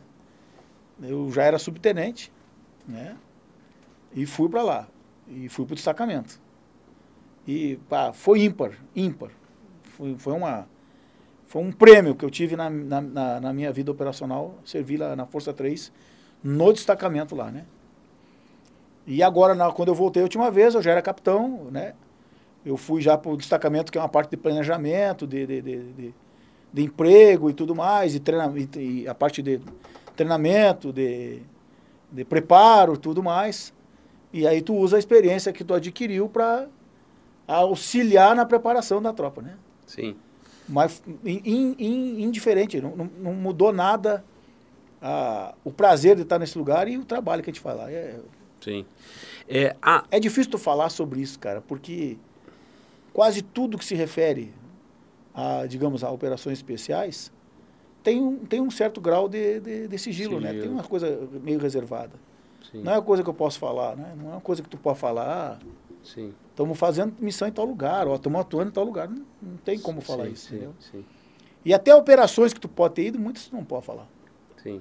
Desculpa falar isso, tem que ser sincero, né? Não, não. Aqui a gente tem que jogar limpo, né? Tu falou, né? Não, é isso. É, eu, tô muito recente ainda na, na, na, na como veterano, né? Eu tô com um ano que eu tô como veterano. Então, é, tá muito cedo para mim comentar alguma coisa sobre algo. Né? Que nem o Assombroso está escrevendo um livro. O Assombroso está mais tempo já como veterano tal. Mas é, muitas pessoas que estavam comigo em, em, em muitas situações ainda estão trabalhando hoje. Então, eu me, me reservo de não falar nada para não colocar em risco esses irmãos que ainda estão trabalhando cumprindo missão, carregando a mochila, né? Colocando mais tijolinhos lá na, na, na, na missão da, da, da, tanto das Forças Especiais como lá na Força 3, né? Sim. É, irmão, o que, que, que eu percebo? Que é um conhecimento que não tá para quem está em casa, né? É. Então, assim, aí fica aquelas críticas rasas, assim, por falta de um conhecimento e, e a falta, a falta daqui, daquele, daquele valor também, de valorizar o que é nosso, de valorizar uhum. a nossa tropa. A gente valoriza muita coisa que a gente vê, às vezes vê na TV, numa reportagem ou no filme. A gente não sabe se aquilo é verdade. É. Aquilo ali é uma história contada. Né? Exatamente. Né? Da mesma forma como tu falou no início da nossa conversa, quer saber sobre o cara, pergunta para outro. Exatamente. Então, se eu perguntar para você, pô, cara, a moça vai casar com um rapaz, ah, você é bom, sim, sou maravilhoso, sou isso, sou aquilo, né? Ele não vai falar, pô, não, sou um tremendo filho da puta, é. vou meter a mão na tua cara, Exatamente, vou cara. te trair, ele não vai falar isso, vai? Jamais, né, cara? Então, as pessoas contam o que é belo, o que é bonito e tal. Então, para tu saber quem é o homem, você tem que conhecer o homem, né? É. Você tem que dar poder para saber quem, é, quem ele é, né, e tal. E isso é, isso é uma maior, maior, maior verdade que tem. Não né? é? quer conhecer um homem, dá poder para ele. E aí nós já falamos sobre isso também. Você fez um, uma fala até bastante decisiva, corajosa sobre, sobre isso, sobre hierarquia, sobre o abuso isso. da hierarquia. E, então, assim, cara, é, esse ambiente nosso aqui, ele é muito bom justamente por isso, porque é, ao mesmo tempo que, que ele esclarece... É um jogo aberto, né, cara? Ele mostra valor, né? Isso. Mostra valor que o cara que está em casa, ele não, não, não sabe, né? E, e, a gente sempre muito responsável, preservando Exatamente. o que pode falar para jogar a favor, porque a gente nunca quer jogar contra. Jamais. O que a gente faz aqui não é jogar contra, dar um tiro do pé da polícia, das Forças Armadas, mas sobre esse, esse ambiente de, de guerra, arte da guerra ali. É, isso aí que tu falou agora, Glauber, é, é uma das coisas que, como é que eu vou dizer, é uma, não é uma deficiência, é um ponto pouco explorado. de inflexão das forças especiais. Porque a gente não pode sair falando o que a gente faz. Quando a gente fizer tudo bem feito, ninguém vai ficar sabendo. Isso é a melhor coisa que a gente tem. Enquanto não, ninguém ouvir falar da gente, é porque o trabalho está sendo bem feito. Porque a gente não faz para aparecer. É uma máxima que o meu comandante do Haiti falaram, ser mais do que parecer. Sabe? Então, é, enquanto tudo estiver dando certo e tudo estiver sendo feito da forma correta, ninguém vai ouvir falar. Mas a missão está sendo cumprida. Por, por muita, muitas vezes eu escutei assim, cara, eu quero acreditar que o Exército Brasileiro, nesse momento, está cumprindo missões e tal, embora eu não esteja sabendo. Exatamente. E é isso. E é isso aí. Então, quando a gente dá destaque, quando a gente dá destaque pelo que é o Exército Brasileiro, pelo que é a Marinha do Brasil, a Aeronáutica, quando a gente sabe que existe o comandos, que existe o Forças Especiais, que existe o Guerra na Selva, esses homens estão lá. Estão sendo Dia e adestrados. noite. O treinamento não para nunca. E Não tem final de semana, não tem sábado, não tem domingo, não tem feriado. Foda, cara. E, e em contrapartida, nós temos as nossas polícias militares.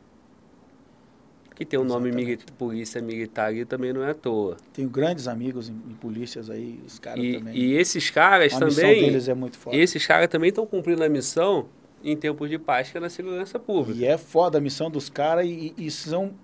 E é outra coisa, né? É, caras que não são valorizados. Mas Igualmente. basta fazer uma coisa errada, aparece milhões de gente para meter pedra nos caras. Mas ninguém sabe a realidade do cara. O risco que ele corre, que ele sai todos os dias de casa sem saber se vai voltar. Sim, Que combate um- uma. Isso, é- isso eu posso falar com maior tranquilidade. O cara combate uma criminalidade, ele se arrisca, ele se expõe, faz todo o trabalho dele perfeito. Às vezes ele ainda é acusado, ele é indiciado, ele é condenado, e o cara com quem ele prendeu tá no outro dia tá solto. sim. Porra, cara, que trabalho mais filha da puta, cara. E o cara tá lá o tempo todo, cara. Família em casa, o cara botando risco lá. Eu, eu tenho muitos amigos em polícias militares m- do Rio de Janeiro, do Amazonas, daqui em Brasília. Eu conheço, tenho muitos amigos no Sul. E, cara, eu sei o risco que os caras correm, o trabalho deles, a gente conversa, né? Eu converso com eles. E os caras não são valorizados, às vezes, pelo que eles fazem. Mas na hora de meter pau, cara, aparece milhões de gente pra botar o dedo. Entendeu? E, e aí não adianta dizer, ah, que tem muito cara ruim. Todo lugar tem, cara. Não tem Sim. uma profissão que não tenha um cara ruim. Não tem uma profissão que não tenha um cara, é uma ovelha negra, um cara que destoa, né?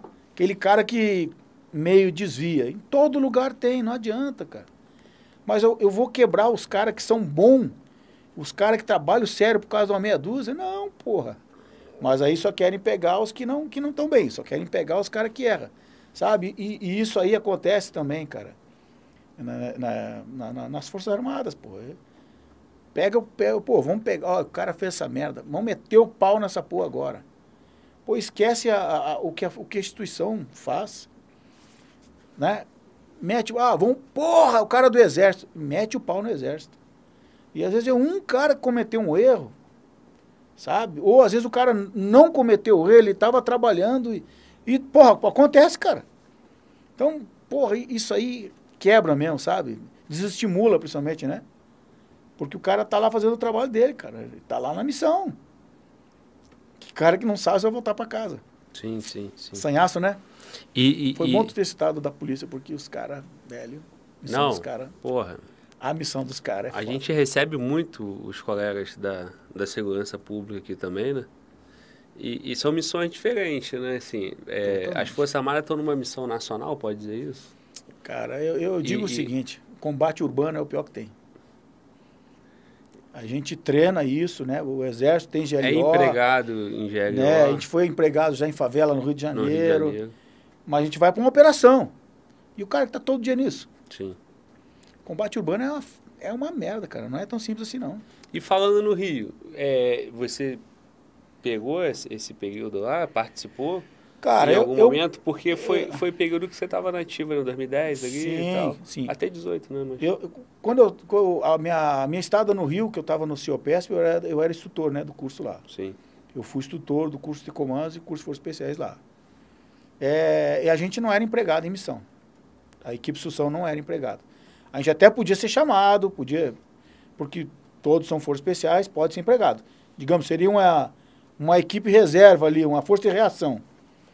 Mas existia equipes e tropa preparada para isso, entendeu? Então a gente, na equipe do seu PS, a gente não foi empregado no Rio de Janeiro sim. entendeu? Não foi, não foi empregado. É, e quando eu cheguei no, no, no Batalhão Forças Especiais, em 2003, eu fui aluno do último curso do Batalhão Forças Especiais, que no outro ano ele virou Centro São. E aí o batalhão foi para Goiânia. Isso foi início de 2004. Sim.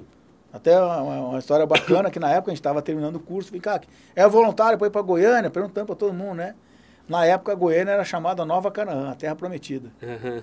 Né? Porque realmente o, o, Rio de Janeiro ele sempre teve esse, essa, essa imagem de que é perigoso, que é Sim. tudo mais. E eu não, eu, eu não via o Rio de Janeiro assim. Eu morei lá, somando tudo, 14 anos, né? Morei 13 anos no início, que eu fui, para a Brigada Paraquedista, que foi 96, 97, 98. Depois retornei no final de 2002 e fiquei até 2000, início de 2012. Né? E graças a Deus foram tempos mágicos, tempos maravilhosos. Meus filhos se criaram lá, estudaram lá, tudo. Graças a Deus nunca aconteceu nada grave com, a, com eles, né? E, e, a gente sabe que vai para colégio, volta para colégio. Sim. Tem riscos, né? Hum, mas eu, eu, eu, tenho um carinho enorme pelo Rio é, de Janeiro. Falam assim, falam... Adoraria morar no Rio de Janeiro de novo, apesar do, do risco que tem hoje lá. Que tá, é sabe. porque, assim, falam, é, é, é aquilo, né, cara? Você compra a informação que chega para você. Isso. Então, como só mostra no jornal tiroteio, alguém foi baleado e tal, quando a gente chega em outro estado, eu que sou carioca, porra, como é que tu vive lá, meu irmão? Calma, meu irmão, lá não é. Não é, não é faroeste, não. É, pô, entendeu? Cara, vai em Manaus pra tu ver. Tem, tem, tem, tem uma polícia lá chamada PEMERD, Polícia Militar do Estado do Rio de Janeiro, que com toda a dificuldade segura, que, lá, segura aquele Rio de Janeiro é. lá, entendeu? Tem a Polícia Civil, tem toda a estrutura que está lá. Quando, quando é necessário, emprega as Forças Armadas. Então, assim, é, é uma cidade que, infelizmente, é, vive por muito já tempos difíceis. Tempos difíceis. Mas é, dá para morar no Rio de Janeiro e nunca ser assaltado, por exemplo, entendeu? É, é, é comum, entendeu? É Mas também é comum, infelizmente, você ver, ver a violência bem próximo. E, a, e aquilo, né? Tempos, como você colocou? Tempos difíceis formam, formam homens difíceis. Formam homens fortes. Homens fortes, né? né? Homens fortes, é. E, e, e homens lá... fortes é, fazem tempos fáceis, né? Isso. E tempos, tempos fáceis formam homens, homens fracos. Fracos, e é. homens fracos trazem tempos difíceis. Pois é, então o Rio de Janeiro forma muito, muito, mas muitos homens fortes. fortes é então aquela polícia lá, e quem teve, já, já acompanhou o canal aqui, cada colega com, com relato assim que você talvez não veja em, em tempos de guerra. É... Mas é isso. Porque lá é guerra o tempo todo. É, formam homens... Se o cara for ver... Fortes lá. É. Então, é uma cidade que tem difícil, mas... Uma cidade tão bonita, É né, igual cara? a selva, né? Falam É. que a selva domina o cara, né? O cara quer a África... Falam que o Assombroso esteve lá na África. É, ele esteve teve por lá. lá. também? Não, não. E ele falou, cara, a África te, te escolhe, te cativa, tu não quer sair de lá. E o Rio de Janeiro é uma droga para muitos que, apesar de tudo, não quer sair de lá. Eu sou um desses. Tia, eu gostei, cara. Eu gostei de morar no Rio. Tanto que voltei para lá e fiquei bastante tempo lá. Meus filhos praticamente foram criados lá. Né? E. Cara, agora mesmo tive de férias, passei lá, tudo, fui visitar um amigo lá e tudo. Cidade bacana, cara. Mas, pô, ri- risco tem tudo que é lugar. Tudo que é lugar tem risco de assalto. Sim, sim. Sabe? Então, aqui tu vê assalto toda hora, tudo que é lugar, celular, sei o quê. Manaus, tem lugares lá que a polícia está tendo trabalho também. Sim. É, é geral isso aí, entendeu? E infelizmente, infelizmente, eu fico muito tranquilo à vontade de falar isso, é porque, infelizmente, isso acontece porque o- a justiça é falha, cara. O cara é preso e é solto, entendeu? Ele comete um crime e volta pra rua. Sabe? E eu não sei se é a lei que é falha ou o sistema que é falho, porque o advogado consegue tirar o cara da cadeia quando ele Hoje, faz um... hoje eu sabe? escutei um relato, cara, de um colega que está lá nos Estados Unidos, na Flórida, e ele falou que participou de uma, de uma situação lá, de uma, uma ocorrência, e, e o, o vagabundo que estava causando terror lá, quando a polícia chegou, ele teve a ousadia de atentar contra os policiais. Não feriu o policial, não matou o policial e ele tomou prisão perpétua. Só porque ele tentou contra a polícia, É contra foda. o Estado. É Se é foda. tivesse matado, seria prisão perpétua. Prisão, pena de morte. É. Como ele só tentou, prisão perpétua. E aí foi o relato do colega, eu não tenho conhecimento como, como é que era ele lá. Mas isso na hora eu pensei assim, cara, irmão. É isso, Cara, irmão. Aqui, e- aqui, assim, não cabe a nós, a gente não está no legislativo, a gente tem a Constituição, a gente segue a Constituição. Mas é isso, né, cara? É. Assim, o, o vagabundo ele tem que ter o recado, né, cara? Ele tem que ter ali, ó, é, o temor da lei, o temor da aplicação da lei. Quando se perde isso, outras coisas vão junto, né? Com certeza, cara. É, o, o problema todo, cara, é- é- ele é estrutural, né? É estrutura, é uma conjuntura que vem com vício errado há muito tempo. A gente tem esperança que vai mudar, que vai melhorar. A esperança a gente tem sempre, né? Tem que ter esperança. E, cara, o mais importante de tudo, cara, é todo mundo está procurando fazer a sua parte. Né, a, a gente, né, nós, militares, a gente a nossa missão é, é, é- é eterna, né, cara? Tu pode até aposentar, tu não deixa de ser militar. Sim. Entendeu? Tu tem que tu vai estar sempre pronto. Pois é. E, e, e naquele tema que nós E falamos. Eu tô pronto sempre. Né? Então, naquele tema que nós falamos sobre, sobre defesa, sobre eh, resistência, né? Exatamente. Então, não são só os homens que é estão. acionado, velho. Não são só os homens que estão lá, são os homens que estão na reserva, são, são os conscritos, é todo mundo. Exatamente. Então, é, a polícia militar, que, que é força auxiliar do, do, do exército, então, assim, é isso. Tem, temos, É. temos a nossa, a nossa tropa aqui, mas, assim, coisas também que, que, no- que nós não vamos apresentar, é, não está ao nosso alcance, né? Não Então, tá. vamos, vamos voltar aqui para o que a gente viveu, né? Do que, no caso, você É. viveu, do que a gente pode, pode explorar É verdade. pode explorar melhor. É, eu quero muito que tu deixe pra gente aqui relatos que você possa deixar, Sim. tá? Levando em consideração que você acabou de, de passar Isso. gente. É porque como é, É, recente, né? É, é, assim, lógico que preservando o, o, o grau de sigilo necessário e tal, mas é, aquela vivência ali é, do, do, do Haiti, de, de combate, se tu puder, por favor, se, se não a gente volta para aquele ambiente lá do curso de comando, de Forças Especiais, da selva, dos SIGs, Entendi. para a gente passar essa experiência sua, que é um momento único, a gente estar Sim, aqui e sim. poder abordar isso. Cara, é, eu vou dizer para ti, é, as experiências elas são é, de, de todas as de todas as passagens da minha carreira, as experiências são fantásticas e é, eu, eu não vou dizer essa é mais importante que a outra, essa é menos importante, porque Sim, sim. todas eu me dediquei de coração, né, e, e me dediquei de corpo e alma ali para que a missão fosse cumprida. Então, todas todas foram importantes. É, tudo tudo na, na sua época, né? Eu fui eu fui galgando, eu fui subindo.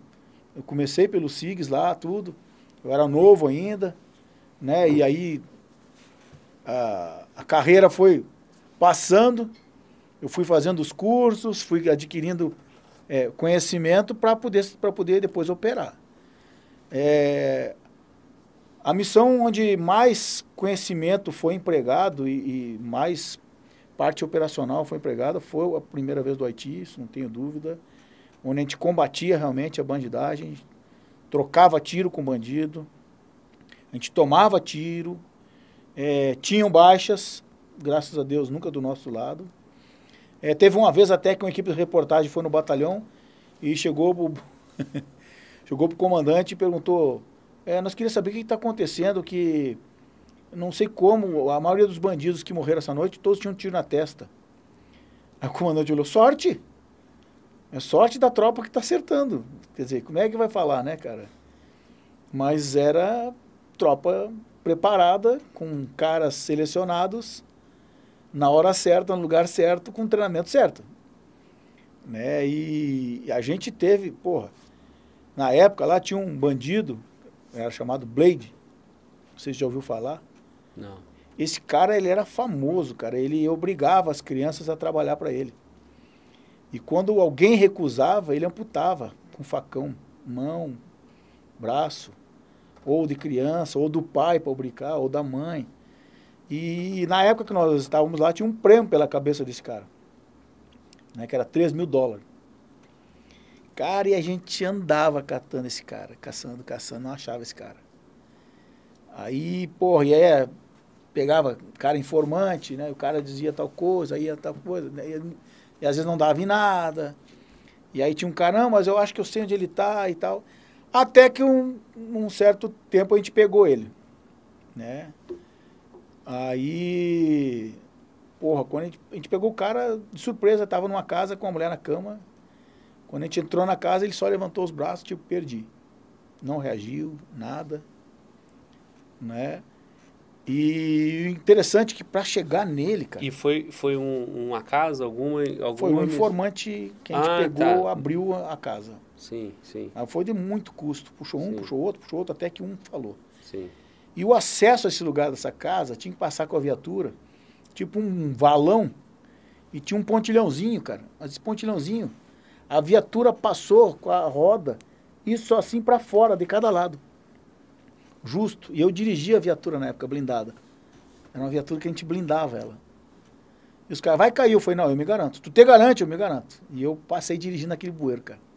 Foi que a gente chegou de surpresa, porque se viesse pela rua, alguém ia ver. Sim. É o, o tal da coisa que a gente diz, tu vem por onde ninguém espera. Sim. Que por onde todo mundo chega é fácil, cara. Tu tem que vir por onde ninguém espera. É a surpresa, né? E a gente capturou esse cara, velho. Depois, até no terremoto, ele fugiu do, do, do presídio que caiu o presídio, o muro, tudo. Tentou voltar para impor lá e a própria população matou ele. É, que negócio, a, pessoa, a população começou a ter o gosto de viver de novo com mais tranquilidade. Aí o cara voltou para tentar impor e mataram ele, né? E, e, e, e quando vocês capturaram ele, perdeu aquele poder, aquele temor, né? É, foi, Então ele caiu é, e, e, ali, ali é, era época, um ponto... Quando a gente tomou a Casa Azul, a Casa Azul, a ideia era chegar na base Jamaica. Sim. A base Jamaica, na época, ela era comandada por um tal de Evans. Esse cara era um bandido temido lá. Temido, filho da puta. E esse Evans, o, não sei se tu sabe, no Haiti eles dão muito ouvido pro voodoo. Então tem umas bruxas, uns troços lá que o, o usavam. E uma velha que parece, na época ela era uma bruxa, chegou e falou para ele que ele seria morto ou pego por homens que idolatravam a caveira. Aí ele mandou matar a bruxa, que ela era mentirosa. Então, quando a gente iniciou essa operação, que a gente tomou a Casa Azul, eh, foi o primeiro passo na direção de chegar na base Jamaica. Sim. Entendeu? Aí, dali a gente tomou a Casa Azul, né? o, o destacamento tomou a, a Dopaz.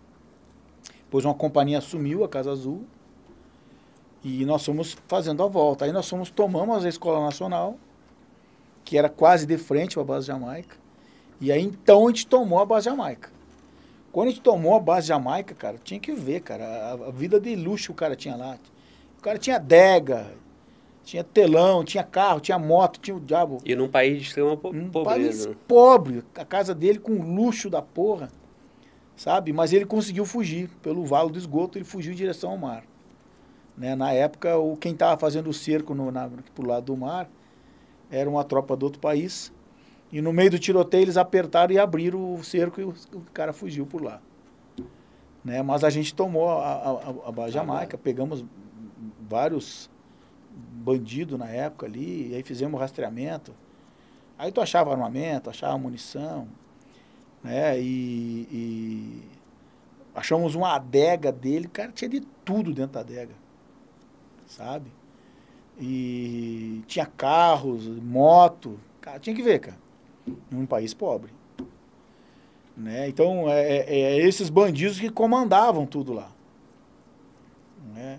E hoje parece que está voltando tudo de novo lá, né? Sim. Já tentaram matar o... Mataram, né? Mataram. Agora mataram mais um. Sim cara lá e.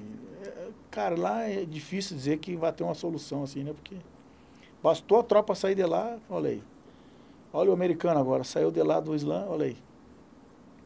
Então é, é, é como é lá no, no, no, no, no Oriente Médio, né? Uma guerra santa, né? Lá a guerra deles é eterna, cara. E foi o primeiro país de origem negra a emancipar no, no, nas Américas. Foi o Haiti.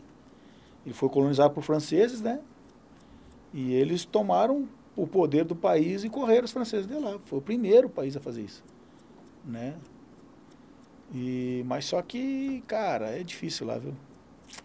Lá é, é, é muito escroto a diferença no Haiti, porque no Rio de Janeiro, o rico mora na beira do mar e o pobre mora no morro.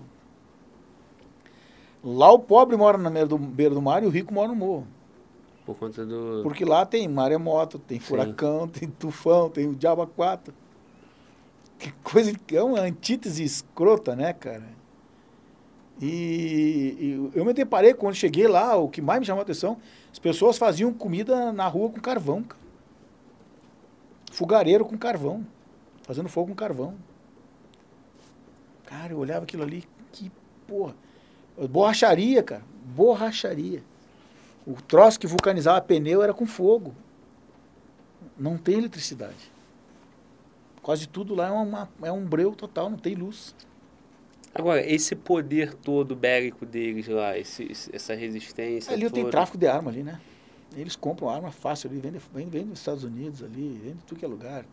Mas a, a grana, a grana, a grana ali ela... Sequestro, roubo. Eles tiravam, na época tinha muito sequestro. E assalto, e roubalheira, os caras tinham, e droga. Cara, o, o país tinha tudo, o, o Haiti tinha um país, muito, tinha muito, tudo para ser um país rico, sabe? Que lá tem, mas é, não adianta, cara, é, é difícil lá, é cultural, né? Eles acabaram com todas as florestas dele para fazer carvão. Né? Então, hoje tu não vê quase lá. Tudo desmatado, né? E tu, engraçado, tu sai do Haiti na direção da República Dominicana, tu passou a fronteira, parece que tá outro, no outro planeta. É, não dá nem para falar que é outro país. Incrível, cara. De fato é. É muito incrível isso, um Sim. do lado do outro. Cara. Sim. Né? É, isso aí é. E, porra, a bandidagem lá, cara, eles eram. Eles, eles combatiam sem medo. Os caras partiam para cima da gente, dando tiro, sem medo de tomar tiro, cara. E às vezes o bandido caía com tiro, vinha outro para pegar o fuzil dele para pegar e continuar atirando. Mas será que não é também por conta dessa crença deles? É. Em achar que tá blindado, corpo fechado, corpo, corpo fechado. fechado. Né? É. Mas não era.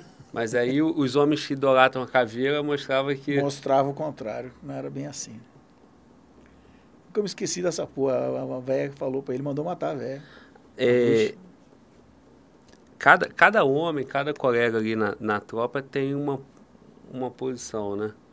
Os relatos do Assombroso, como o Assombroso era caçador, ele tinha é, a posição dele de combate ali, né? É... Mas assim, o caçador, ele vai permitir a, contribuir com a, com a infiltração é, da, da eles tropa. Eles davam né? proteção para nossa progressão, para nossa infiltração sim, e até para alguma ação. Sim. Porque eles tinham uma posição, é, a posição que eles ficavam era uma posição de comandamento, com uma visão bem grande né, do, da, da área. E até para falar para a gente, às vezes, quando tinha alguém aproximando, né? É, hoje está bem mais moderno, hoje tem helicóptero com FLIR e tal, e aí termal, o Diaba 4 apoia, né? Uhum. A gente coloca um estrobo infrared no capacete e sabe onde a gente está, né? Mas antigamente não tinha isso tudo, né? Era mais difícil. E, mas a gente que estava no chão, a gente confiava muito neles. Sim. Pô, a gente... Pô, aí, aí. Pode ir aqui, pode ir ali e tal. Algum risco. E, e eles davam a pedida, né? Mas é, era muito difícil, cara, de andar. Os becos muito estreitos. E quando vocês sentiam ali a caça também dava outra... É, mas. Outra moral, né? Eles, eles, cara, eles, eles não tinham medo de morrer. Eles partiam para dentro, dando tiro e tudo. Eles, a gente notava que eles, eles não tinham medo de morrer. Sabe? E muitas vezes atiravam sem fazer pontaria, mas descarregavam um fuzil na direção da gente. Mas é foda, né, cara? Mas ele, ele, o começo foi muito difícil lá. A primeira operação nossa lá, foi chamada de batismo de fogo. Puta que pariu, cara. Que missão filha da puta, cara. E você tava também? Tava, eu tava em todas. Né? De, depois tem uma missão, uma missão de Natal, que chama Merry Christmas. Né? Então, as missões todas, desde o dia que a gente chegou lá, não teve uma missão fácil, cara. Sabe? Não teve missão fácil. E, e às vezes a gente queria fazer algum rec à noite e bastava um, uma titubeada a gente tomava tiro. Sabe? Eles estavam sempre ligados, cara. E atiravam nos pontos fortes. É, e eles tinham o conhecimento da área, o comandamento da área. Tinham apoio, às vezes, da própria população, ou por medo, ou por, né, por, por amizade, sei lá. Sim. Mas é engraçado é que eles tinham muita arma e muita munição. É, por isso que tinha eu te perguntei, P-47, né? Da onde... tinha Ruger, tinha, tinha fuzil, tudo que era tipo, cara. Né? E tinham muita munição. É, quando descobria algum esconderijo, coisa de munição, tinha bastante munição. Nessa do batismo de fogo, eu, eu, eu tive a oportunidade aqui, a honra de escutar dois relatos, um do Assombroso e outro do Babu.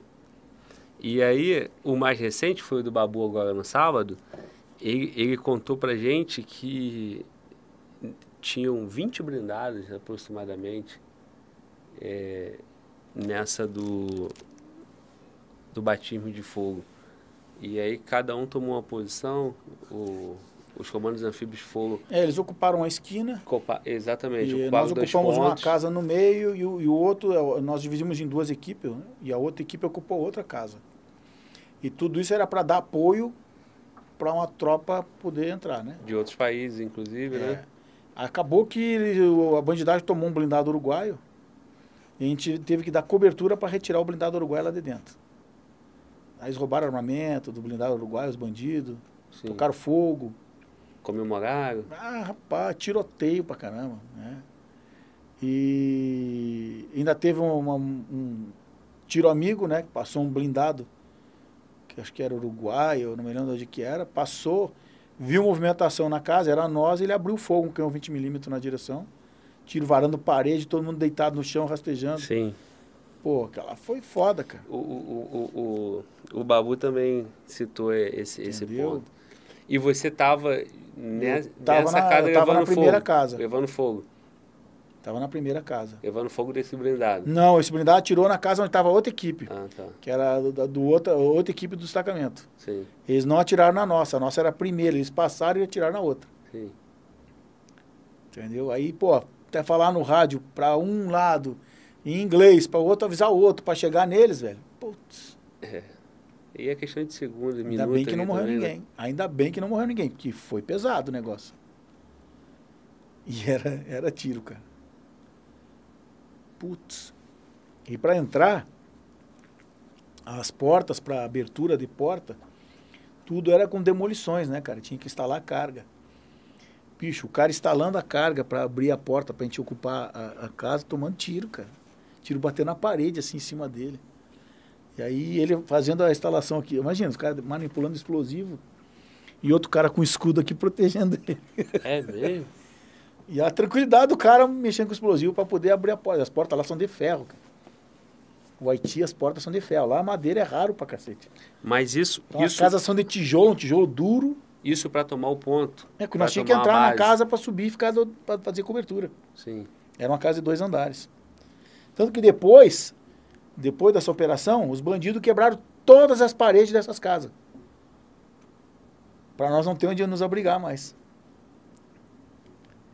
E eles foram lá e quebraram todas as paredes dessas casas. As casas eram tudo varadas, as paredes. Tinha um rombo, assim, a parede toda. Que eram casas altas, bem Eram posicionadas. altas. Eles foram lá e quebraram para ninguém ocupar mais, entendeu? Tipo um método de, de proteção deles. Sim. Aí eles várias vezes encurralaram tropa lá, cara.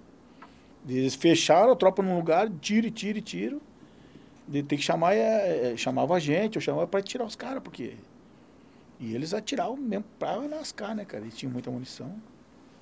Aquela área ali era muito pesada. Tinha Haiti, Boanef, Soleil, Tatal de Cruz de Malta.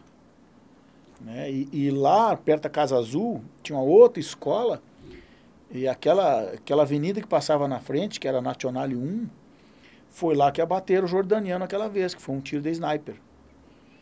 E na época esse sniper era um mercenário, tal de Henri PQD. Por que, que ele se intitulava Henri PQD? Esse cara era um mercenário que foi trabalhar como caçador lá, como sniper com esses caras. E na época, a tropa que estava lá era a tropa paraquedista. Pô, e o, P, o PQD é um animal.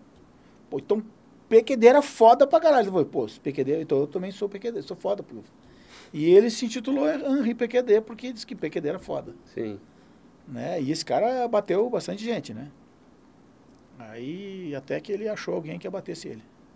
E foi nesse período. Foi no período, né? E foi, foi, foi pesado, cara. Foi pesado. E, e vocês sabiam da presença dele ali? É, ele tava, ele fogo? atuava lá, né, cara? Ele atuava lá e E era um cara bom no. É, ele era, um, ele era um caçador, né? Era um mercenário. E com certeza ele recebia o dinheiro para. Ah, só bater um, um capacete azul é tanto. Só bater um policial é tanto. Sim. Entendeu? E inclusive teve uma, uma, uma, uma época já mais à frente da operação que a gente passou a treinar a polícia deles, cara. Entendeu? A polícia deles, a PNH, né? Que era a Polícia Nacional do Haiti, tinha uma tropa de elite que era chamada UDMO. Que era tipo um batalha de choque. Sim. E aí a gente passou a ensinar eles a fazer vas- vasculhamento na rua, ensinamos alguma coisa, técnica de tiro, eu ensinei técnicas de resgate, de, de primeiros socorros e tudo mais, e para que eles pudessem operar essa último. Aí eles tinham uma roupa diferente, tinham um armamento diferente, entendeu? Era tipo uma tropa de choque deles, não, não vou dizer um, um BOP, não era, mas um- uma tropa de choque deles, uma polícia melhorada. E, e aí a gente recebeu a missão de adestrar eles para que eles assumissem, né, o controle, o patrulhamento das áreas onde nós já tínhamos tomado conta. Que a gente já tinha dominado da bandidagem, né? É, isso tudo levou em torno de três, quatro meses da missão toda para a gente conseguir tomar. Tomar esses A pontos. gente chegou lá em dezembro. E entregar pra é, polícia. a gente chegou lá em dezembro. Dezembro, abril, a gente já tinha tomado Ester Soleil, na base Jamaica. E, e- e pode-se dizer que a missão foi cumprida em três meses. A missão foi. hum, é, Essa missão de, a missão de, tomar o tom- ponto. conquistar aquilo ali foi em três meses. Muita missão. O batalhão trabalhava dia e noite para isso. Entendeu? E. Mas a base Jamaica ou a base Jamaica, a Casa Azul? Não, tudo. E tá, tudo, tudo, junto. base sim. Jamaica, lá no canto lá do, do Boanef, a Escola Nacional, para depois tomar a base Jamaica, e aí lá em Cité Soleil, entendeu? Aí tinha um ponto forte que era quase lá na beira do, do mar. E, e eles, quando, quando vocês tomavam um ponto, A companhias, as companhias assumiam. assumia. É. E A a, vaga- Azul e a um vagabundagem forte, ia, ia migrando para outra e causando Não, a gente ia maior, jogando eles para frente, né? ia jogando eles para lá. Só que na direção do mar, aí não tinha onde correr. Sim. É. E, e cada vez menos também, né? É, mas eles continuam, eles continuavam atacando. A, a Casa Azul tomou tiro que tu não tem ideia, cara. Inclusive, eu acho que um dos fatores que levaram a Casa Azul cair é que aquelas paredes eram tudo detonadas de tiro. Aí ela foi reformada, tudo, a, a- Casa Azul, porque virou um ponto forte né, da, da- do Exército. Mas as paredes já não eram mais a mesma coisa. Quando tremeu, ela veio abaixo, né, cara? No a Escola Nacional também, Escola Nacional. É, eram né? áreas que tomavam muito tiro dos bandidos. Eles atiravam muito naquela direção. Entendeu? Na, bem na esquina que chega perto, chegar perto da Casa Azul, tinha uma caixa d'água, ela era toda tapada de tiro. Caixa d'água de concreto. Não furava, o concreto era grosso, mas ele era todo marcado de tiro. Sim. Mas é antes, antes de ser a base de vocês, era a base deles também. né? Não, era Não? uma área que eles usavam para ocupar e atirar na tropa. Sim. Entendeu? Eles usavam para ocupar e atirar na tropa, porque era uma casa alta, entendeu? Já, acho que estava abandonada já até. E aí a gente fez o o rec até da, da, da Casa Azul foi eu que fiz, de helicóptero. Foi. Foi, foi. Fiz foto, tudo lá de cima, no sobrevoo. E aí a gente pôde montar um, um, um, um tipo um layout para poder entrar, né? Eu que fiz as fotos de helicóptero até de lá. Só que lá o helicóptero tinha que voar acima de 3 mil pés. Por causa do tiro. Sim. Então é. é a, a, a, a, câmera tinha que ser boa para fazer um, um zoom. Para tu fazer uma foto bacana, porque 3 mil pés é alto, né? Lembrando que isso em 2006, né? Hoje isso seria. Foi 2007. Hoje já. seria. Nós chegamos lá já em dezembro de 2006. Isso já era 2007. Sim. Então, 2007. Hoje seria mais fácil por conta da tecnologia. Ah, hoje nós mais temos fácil. mais tecnologia. É. Hoje a gente tem canhão aí que aproxima, porra, 200, 300 metros faz chegar do lado. E aproximação digital, né? Não depende de lente. Na época não tinha muito recurso, não. A gente, os recursos eram pequenos, mas era, dava gosto de fazer, cara. Os REC, a noite, tudo era tudo com dificuldade, mas a gente sempre usava o OVN. A gente saía com as viaturas, a gente apagava os farol tudo, ia só no OVN. Andando de noite com as viaturas com os farol apagados. Entendeu? O mais silencioso possível. E, e, eu imagino que naquele ambiente lá, à noite era um breu, um silêncio. Não tem luz, né? É um lugar ou outro que tinha energia. Não tem energia, os bairros são escuros. Ninguém na rua. E o ruim também é porque era muito silencioso. Como não tinha energia, era um silêncio total, cara. Qualquer barulho chamava atenção. É, e logo que a gente chegou lá, que a gente começou a andar, a gente começou a andar nos lugares que já estavam tomados pela força, pelo exército. Se ter militar era um lugar que as tropas anteriores já tinham tomado. Sim.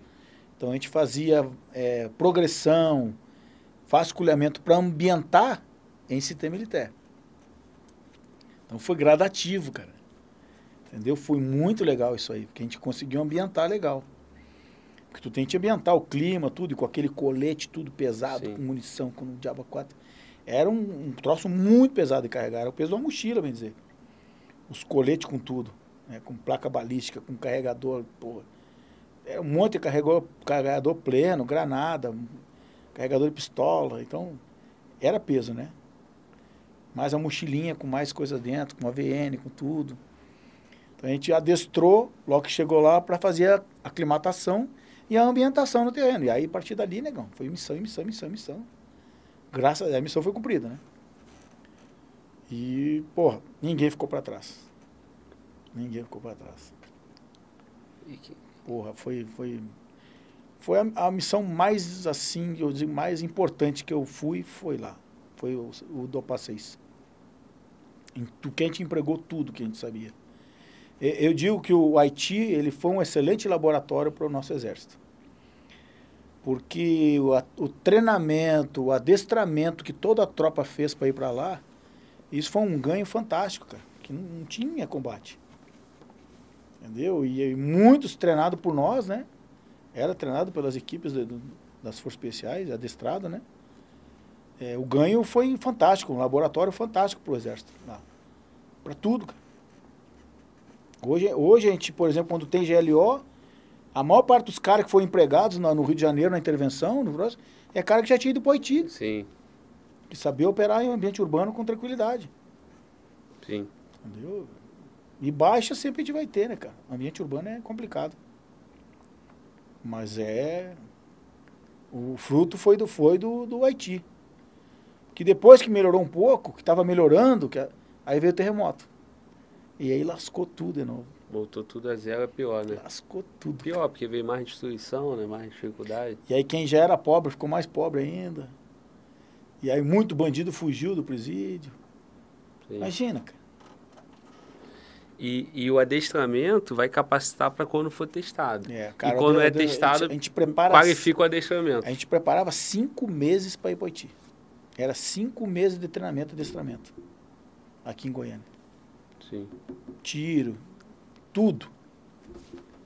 É muito, muito treinamento. E aí, para fechar, fechar esse, esse tema Haiti, é, a Casa Azul foi o mais complexo, você considera assim lá, o momento mais, mais difícil? Eu acho que foi o, a, o, a, mais importante. Mais, fez mais, mais estratégia. Foi. E depois a Escola Nacional, lógico. Mas, e foi uma missão muito planejada, a miúde, e foi difícil. Graças a Deus ninguém morreu, porque foi muito difícil. Te falei, tava dentro da reta escavadeira carregando saco de areia e o tiro cantando. E a experiência de operar com os outros exércitos? É, lá é o seguinte, a, a gente... Não operava junto, né? Tinha missões, É, eles cada um tinha uma apoiavam missão, às vezes, né? né? Um, um, um da, uma do, do- dos caras que trabalharam com nós, assim, que eu me lembro, era o exército do Chile e o peruano. Tropas muito boas até. Até na, na, na base do Peru tinha um stand onde a gente treinava, o stand deles. Né? E tinha o Chile também, que o, o Chile, junto com ele, ficava a cavalaria nossa. Sim. E a gente operava muito com a cavalaria, os blindados da cavalaria. A cavalaria tinha uma, uma facilidade, uma, uma- uma- um entrosamento muito grande com nós, na parte que a gente utilizava os blindados para entrar na área, né? Que a gente entrava tudo em Urutu. E aí era com a cavalaria que a gente ia. E a gente criou uma, uma- uma- uma- assim, um combinado muito bacana. E aí junto com eles, a base era o Chile. Então a gente trabalhou com eles também, eles davam muito apoio. Muito, muito bacana isso aí. Eu, nós tivemos, inclusive, no, no sexto contingente, um encontro de operações especiais lá. Com tropa de operações especiais do mundo inteiro. Reuniu lá no Brabate. De todos os países que estavam lá, tinha, tinha forças especiais deles, né? Sim. Tem uma foto até disso aí, na frente do Brabate. Com a- as forças especiais do, do, do mundo inteiro que estavam no Haiti. E não era só os países aqui vizinhos, não, né? Não, cara, tinha tudo. Tinha tudo que é lugar. Jordânia, Argentina, Uruguai, Paraguai, Chile. É, aqueles baixinhos como é da. Eram uns nanico até, cara. Brabo que sua porra do. do como era? O... Baixinho e você em Nepal. Não, não. Tinha, tinha o Nepal também lá, Sri, Sri Lanka. É... Agora fugiu, cara. Até eles eram da, da, da- Eles eram da Unipol, né? Que era a polícia da, da ONU. Sim. E eram, eram, os baixinhos. Já vem o nome do pa- país deles lá. E tinha a Jordânia, que eu falei, né? Deixa eu ver o que mais tinha lá. Tinha vários, cara. Tinha vários. Tinha os americanos que também estavam lá, né? Os argentinos, a- os helicópteros, inclusive, era argentino e chileno, que, é que apoiavam nós, que eram aqueles UH, né? Os, o sapão. E Então, quando tu operou no helicóptero lá era com o hospital, com o helicóptero argentino. com deles. Sim. O hospital que tinha lá era chamado Hospital Argentino, que era o hospital da ONU, que atendia os feridos nossos, Sim. do, do- do- da, da tropa da ONU, né? Ele era, ele era coordenado, né? Dirigido por argentino. É chamado Hospital Argentino. Tu falou de ferido, cara. Eu voltei lá pro. em- Lembrei lá do início da, da nossa fala, da nossa conversa, quando foi que tu prestava o apoio Sim, ali, sim. o socorro pela tua, Isso, especialidade. tua especialidade, né? E em todas essas, essas, essas operações, essas missões cumpridas lá, você também tinha esse papel de Sempre. Eu fui o especialista em saúde sempre. sempre. Em todas. Então, todo destacamento tinha um. Tinha. Tinha, tinha um saúde. Né? No, no Dofes, geralmente, são dois Sim. especialistas. Mas como lá era um destacamento diferente, era um só de cada especialidade, né? E aí eu tinha o, o meu auxiliar, que era o meu canga, que era o louco. Sim. O louco era o meu canga. Né? E interno, do destacamento, a gente não teve muito. Dois, três atendimentos no máximo, né? Com coisas leves, né? Nada grave. É, na segunda vez que eu fui, eu tive mais trabalho porque muita gente com malária. O pós-terremoto apareceu muita doença. Malária, cólera. o Mas aí quatro. mais por pelo, tratamento. pelo ambiente Tratamento. e não por, por combate ou por ser Não, eu alvejado. entrava não, na rua, era- pegava doença, cara. Sim, Era uma, uma- uma- uma- Quando tu entrava no batalhão, a sequência de esterilização era foda, cara. Tinha caixa para tu pisar com coturno, chegar tinha que lavar a então, roupa, lavar. pra gente que não vive isso aqui, a gente não consegue nem imaginar o que, que é isso, né? Era, lá era o risco era muito grande, cara. Talvez aqui a, a, a da, nossa, cólera, né? da nossa realidade recente, acho que o povo passou por esse temor só agora recente, né? É. Que as pessoas chegavam em casa, lavavam a mão, tiravam a roupa, botavam pra lavar por conta da pandemia agora recente, né? Lá era uma rotina nossa. Para não, imagina, um trouxer para dentro do batalhão, pss, quantos pegavam? Sim. né? Então era bem, bem complicado isso aí. Era, era o- todo mundo fazia um, é, um controle danado de, de- de limpeza. Do- a primeira coisa era a esterilização do coturno, mão, não sei o quê. Aí já tirava a roupa e ia para lavanderia. Não podia usar de novo, não. Né? E aí os nossos equipamentos, tudo pro sol. Tudo ia pro sol o equipamento. Pegava sol, passava um, um pano, tal, jogava um álcool e botava no sol. É, né, que tinha que se cuidar. Agora a malária não adiantava. Vários pegaram malária. Vários. Aí tinha que tratar, né? Tratava com, a, com a cloroquina lá, quinina. Nós fazíamos o tratamento interno mesmo na, na- na- no destacamento. E eu que controlava até. E aí botava o guerreiro, e botava o guerreiro na Ficava no alojamento, cara. numa quarentena lá. e- É, ficava no alojamento até recuperar da febre, né? O cara ficava bem Sim. quebradão, né? Sim. E a, e a malária deles lá é diferente. É igual a da África. A malária da África é próximo muito escroto. Tem um cara que era amigo nosso até, foi meu aluno. Ele foi para uma missão de segurança da embaixada lá na, na, na África, né? Acho que foi na Costa do Marfim. E quando ele voltou, ele estava com uma malária que matou ele em 15 dias. E aí, quando fizeram os exames, era uma malária neurológica. Atingiu direto na cabeça dele. Matou ele em 15 dias. Coisa muito escrota, muito escrota. A tal de quatro cruzes, né? Aí fez exame e tudo e não. Tá? Essas malárias aí, cada país é uma, é, uma, é uma realidade, né? A malária da Amazônia, ela tem da fraca para forte. Também tem malária forte lá. Né? Que tem a malária vivax e tem a malária falcipodes. A vivax é mais branda.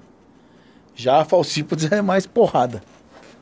Ela, já, ela agride mais, né? Ela, Nesses ambientes assim, tu citou África, tu citou selva e um ambiente Haiti. igual ao Haiti. Quais são os tipos de o maior inimigo sem ser o inimigo homem? As doenças.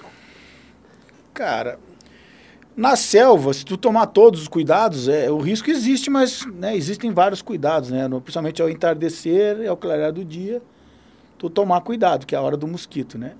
Mas também existem é, regiões endêmicas, tem regiões que não tem, tem regiões que tem. Então, às vezes tu vai estar atuando numa área que tem malária, não adianta, tu vai pegar. Né? Não tem em toda a selva. Sim. Tá? É, o risco do acidente com ofídio é grande, porque tu chuta uma macega, tem uma cobra. Né? A cobra mais, mais assim, digamos, perigosa na selva é a surucucu, né? porque é- ela é a maior serpente das Américas. Ela tem o mesmo veneno da jararaca, só que ela consegue inocular uma quantidade de veneno muito maior que a jararaca, que é chamado pico de jaca. Sim. É uma cobra, se ela te picar, negão, senta e chora. Tem que ser socorrido rápido, né? E a gente não tem o soro antiofídico para carregar, porque o soro antiofídico ele tem que ser em ambiente gelado. Aí, a nossa, o nosso laboratório químico e farmacêutico do Exército estava desenvolvendo um soro liofilizado. Esse soro liofilizado ele resolveria nosso problema na selva. Só que para ser usado, ele tem que passar por um período de teste, tem que ter um número X de testes que foi usado esse soro com êxito, confirmado. Só que ele não pode ser obrigado, obrigatório. Então, tu foi picado de cobre, tu chega num lugar lá, tu chega, ó, é, nós temos aqui o soro que todo sempre é usado e nós temos o liofilizado que tem em teste. Aceita usar o liofilizado? Lógico que não, o cara vai dizer, pô, vou testar alguma coisa, morrer? Então, Cobaia. aí nunca atingiu o número de testes é, suficientes. Sim. No entanto, a gente usa um soro liofilizado que vem de Cuba e é usado aqui, lá na Amazônia é usado em alguns lugares, e não tem os testes que a gente exigiu do nosso aqui. Sabe? E, e, e é- funciona, né? Cuba ou Colômbia, não é agora. Sim. e é liofilizado. E aí tu não precisa de gelo, tu dilui em soro. Tá? E aí tem, tem, tem uma técnica para aplicar o soro, né? O antiofídico. Não é qualquer um que pode aplicar. Tu pode matar o cara se tu botar soro demais. Sim. Aí existe um, um controle com adrenalina, com a saturação, soro, e injeta aos poucos. É, é bem complicado isso aí. Não pode injetar de uma vez só, tu mata o cara. E aí num ambiente sem ser esse ambiente E, de, de pois é, selva. aí na, na, na- eu não fui para África, né? Eu não Sim. fui para África. Mas lá também o- os riscos são muito semelhantes ao da selva, né? Lá também tem ofídeos venenosos, muito escroto. Lá também tem malária pra caramba, a malária lá é forte. Entendeu? É, digamos, é o inimigo invisível, né? Tu não tá vendo ele, mas pode ser, pode ser atingido, né? Pode pegar uma doença dessas, né?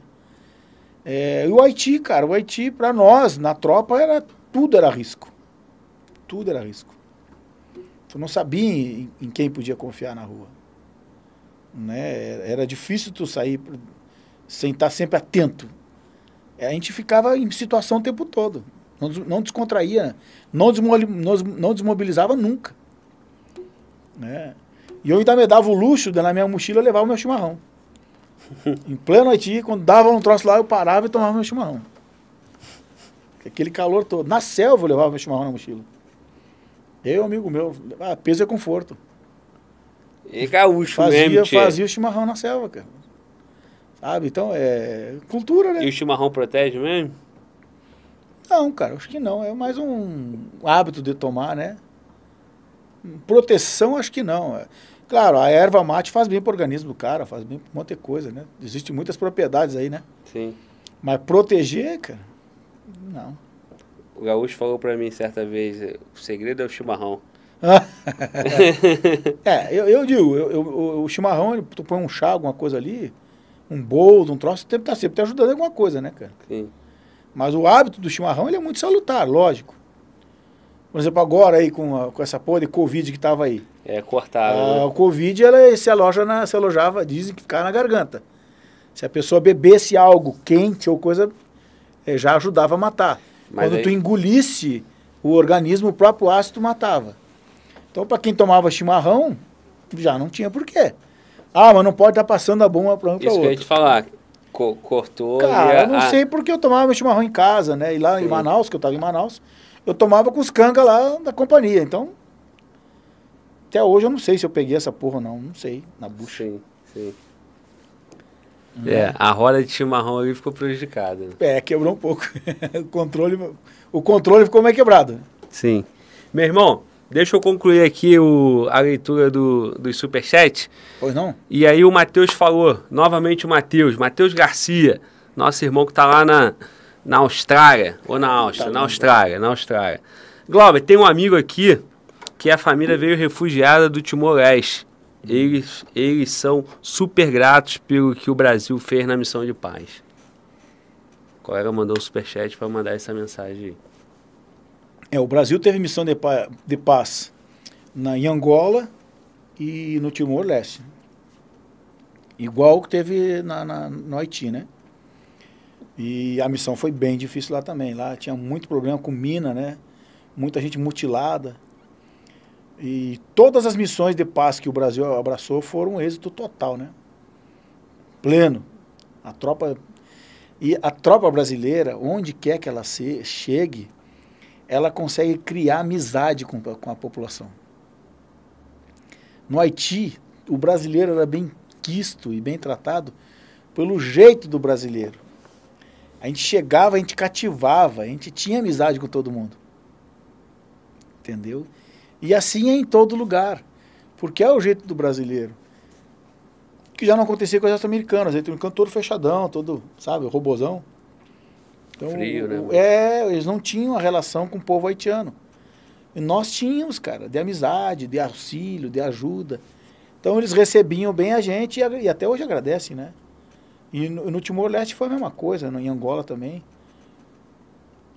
Tava para ter uma missão no Congo, mas não, não sei que fim deu isso aí. É, dependia da autorização do, do Ministério das Relações Exteriores, Itamaraty, esse troço, não sei. E é caro, né, cara? São missões caras, essas missões é muito dinheiro. Só para deslocar tropa e, e, e, e criar base e tudo mais, viatura. É uma missão, cara. Depois para desmobilizar tudo, trazer de volta também, né? O americano abandonou tudo lá. Sim. Deixou na mão dos caras. Pois é. Existe um apoio da, da ONU, mas assim. não- Existe, não claro, existe. que, existe. é Ela- ela, ela paga, pra, pro, pro, é, pro- no caso, para a força, e a força faz o emprego na, na, na, na- na missão de paz, né? Sim, Mas mesmo assim, existe um ônus, né? Sim, Existe um ônus. sim. É, O Saulo Silva, nosso irmão, esse irmão, acredito que esteja lá na Noruega. Saulo Silva. Caraca, É isso aí, irmão. Noruega. Ele mandou: Fala, Globo. Sabe que horas são? Hora da merenda. Um abraço para geral. Pergunta pro Caveirão se ele conhece o, o segundo bis. Eu visitei o batalhão em 87 numa excursão do colégio. Como Conheço. que marca na. Segundo bis em Belém do Pará. Conheço. Já estive lá já. Muito bom. É, até tinha um amigão meu, que tinha sido meu aluno, Guerra na Selva, que era comandante lá. Eu operei com a tropa dele, quando eu estava na Força 3, lá na fronteira, lá em Tiriós, que fica lá em cima, no norte do Pará, fronteira com o Suriname. E eu operei com a tropa do segundo bis lá. Já ouviu falar de Tiriós? Não. Que era carinhosamente chamado de Tirilost. Que é lá no meu- fim do mundo, cara. E aí trabalhei com o pessoal do segundo bis lá. Pessoal do Batalhão de Infantaria de Selva. Segundo Batalhão de Infantaria de Selva, lá em Belém. Pois é, né? Porque quando fala da selva, a selva não é só Cara, é Não muito é uma só- imensidão, tu não tem ideia. o Amazonas, né? Pega. A Amazônia é legal, ela abrange Amazonas, Roraima, Rondônia, Amapá, Acre, pedaço do Maranhão, um pedaço do Mato Grosso, um, um pedaço lá do canto do, do Piauí, um cantinho, se não me engano, não estou não tô bem lembrado agora. Mas a Amazônia é legal, é enorme, cara. Né, que é a área de selva né, da Amazônia legal. Sim. É muito imenso, cara. Se tu sobrevoar a Amazônia. Aí os caras ficam falando, ah, estão acabando com a Amazônia, meu amigo. Claro, nas regiões urbanas existe desmatamento, existe. Existem excessos, existem. Mas para acabar com a selva, meu amigo, tem que andar para tu ver lá.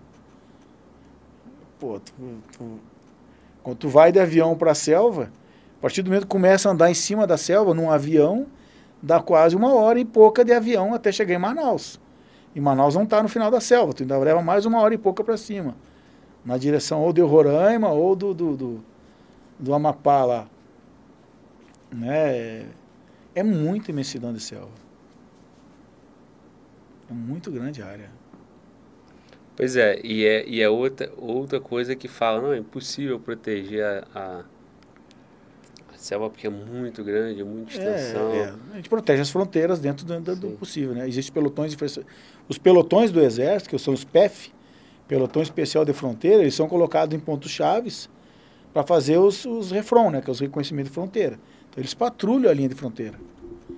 Claro que não é um só que cuida tudo. Existem várias tropas que cuidam de tudo. Várias frações. É, com as suas divisões lá, né? Mas a, a fronteira, ela é patrulhada, né? Ainda tem a parte do CIVAN aí, negócio satélite, CIPAM, a Força Aérea que faz patrulhamento, com aquelas aeronaves, tudo. Então, não é só o cara que está andando lá, que tá, não é. É bem mais complexo. Tem mais, tem mais gente fazendo isso aí. Sim. É, o Roscoff, acho que é isso. Mais uma lenda, sensacional. Isso aí, irmão. Mais um colega que tá na gringa. É, forte abraço, Caveira. Cria de Vila Ideal, Duque de Caxias, vivendo na Flórida. Excelente. Olha, tá lá na Flórida assistindo a gente. Muito bom, irmão. É. Gratidão. Morei, morei três anos em Realengo e 11 anos quase em Guadalupe. Regiões que eu morei no Rio de Janeiro. É, rapaz. Rio de Janeiro. E aí o colega Vicente Almeida mandou, ó, aí não, parceiro, cincão pra fazer propaganda, porra, não, não pode. Manda mais. Gratidão pelo superchat, Vicente Almeida. É, o Jimmy.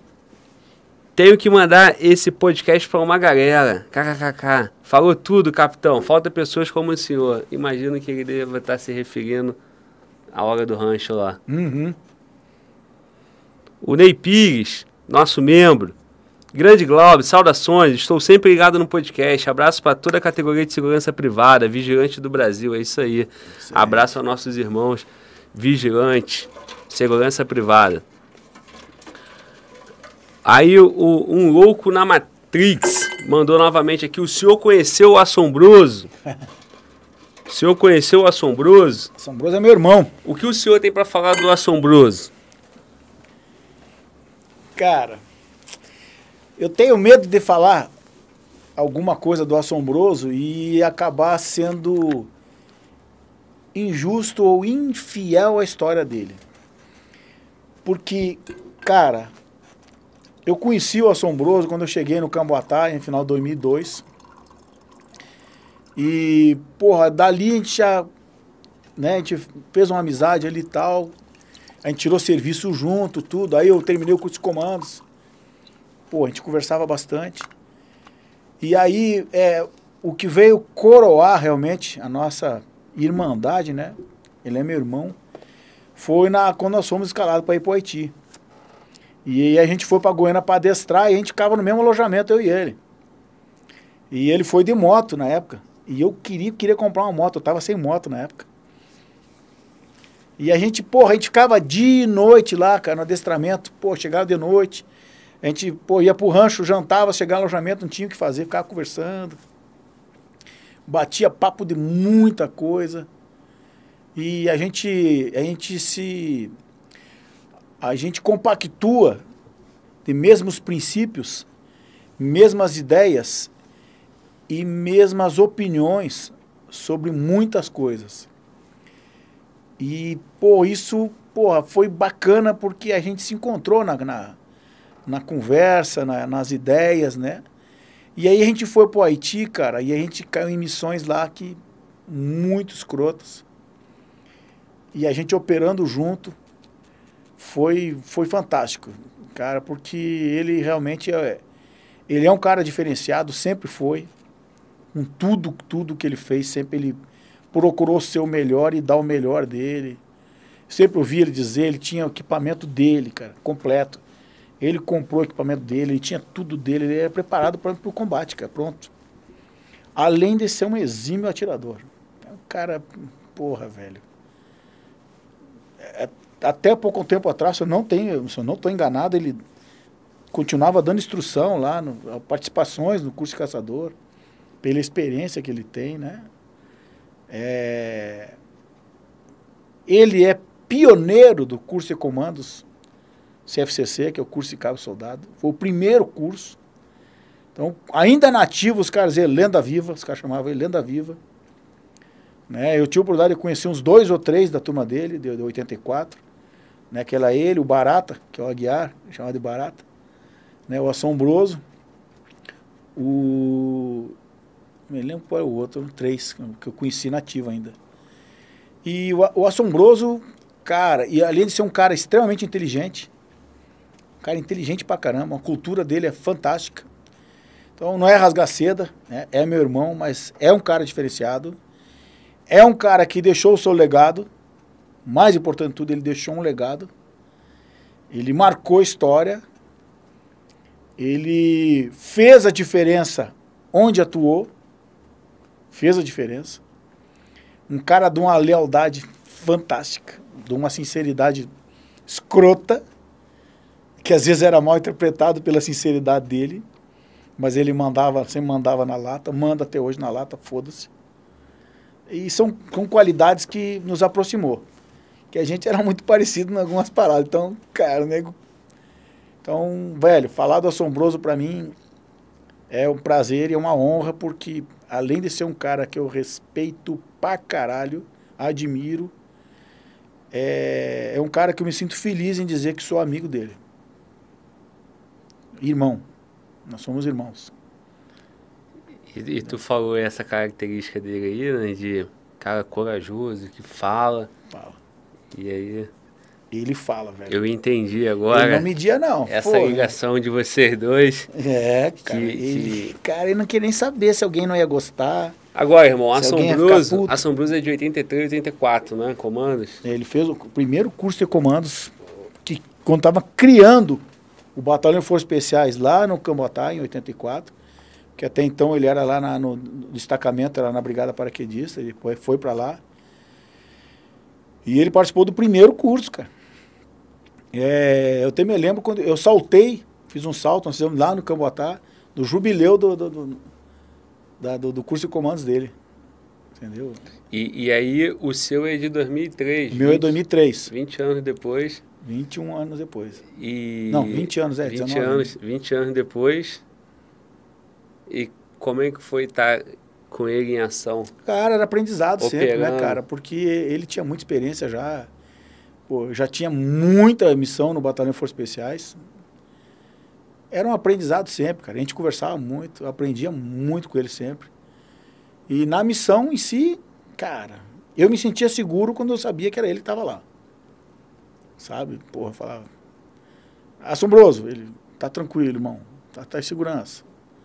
Tá? Na vez que eu tomei a rajada, ele estava na posição, cara, ligado. Entendeu? E ele sabe disso. Ele sabe assim. Às vezes ele me sacaneia. Cara, não conheço muitos caras, né? Como ele fala, não sei ser humano, que consegue partir na direção de uma K-47 sem ter medo de morrer. É, porque ele estava lá, ele viu. Mas era a missão. E na hora eu nem pensei nessa porra, cara. Tu tá tão pô, adrenado, tu tá tão ligado na missão, que tu não pensa nisso. E de repente, se tu pensar e titubear, tu vai pro valo. Aí que tu morre. Então, pô, assombroso. Abraço, irmão. Tamo junto, velho. Quando vier em Brasília, vamos tomar um Jack. E ele tava, Velho Jack. E ele tava pronto lá caçando. Sempre pronto. Sempre pronto. Ele mandou, ele mandou uma mensagem aqui, cara. Mandou? Eu separei aqui já. Excelente. Assombroso 762. Tá aqui presente no chat. Aura, gaúcha é referência de operador especial. Caveira, faca na caveira. É. Mandou uma, uma caveira, uma faca e a bandeira do Assombroso, Brasil. ó. Um brinde pra tu, irmão. Então, brinde junto, assombroso, tomando Tamo aqui junto, gold. velho. Mas o teu negócio é o Jack, que eu sei. Uhum. O velho Jack, né? Fala. Pô, gaúcho, comer um velho Jack, tomar um velho Jack. Porque por falar nisso, o teu Jack que tu me deu de presente, irmão, acabou. Né? Tu entendeu, né, parceiro? Tô te, tô te esperando com outro Jack. E vamos acabar com ele junto.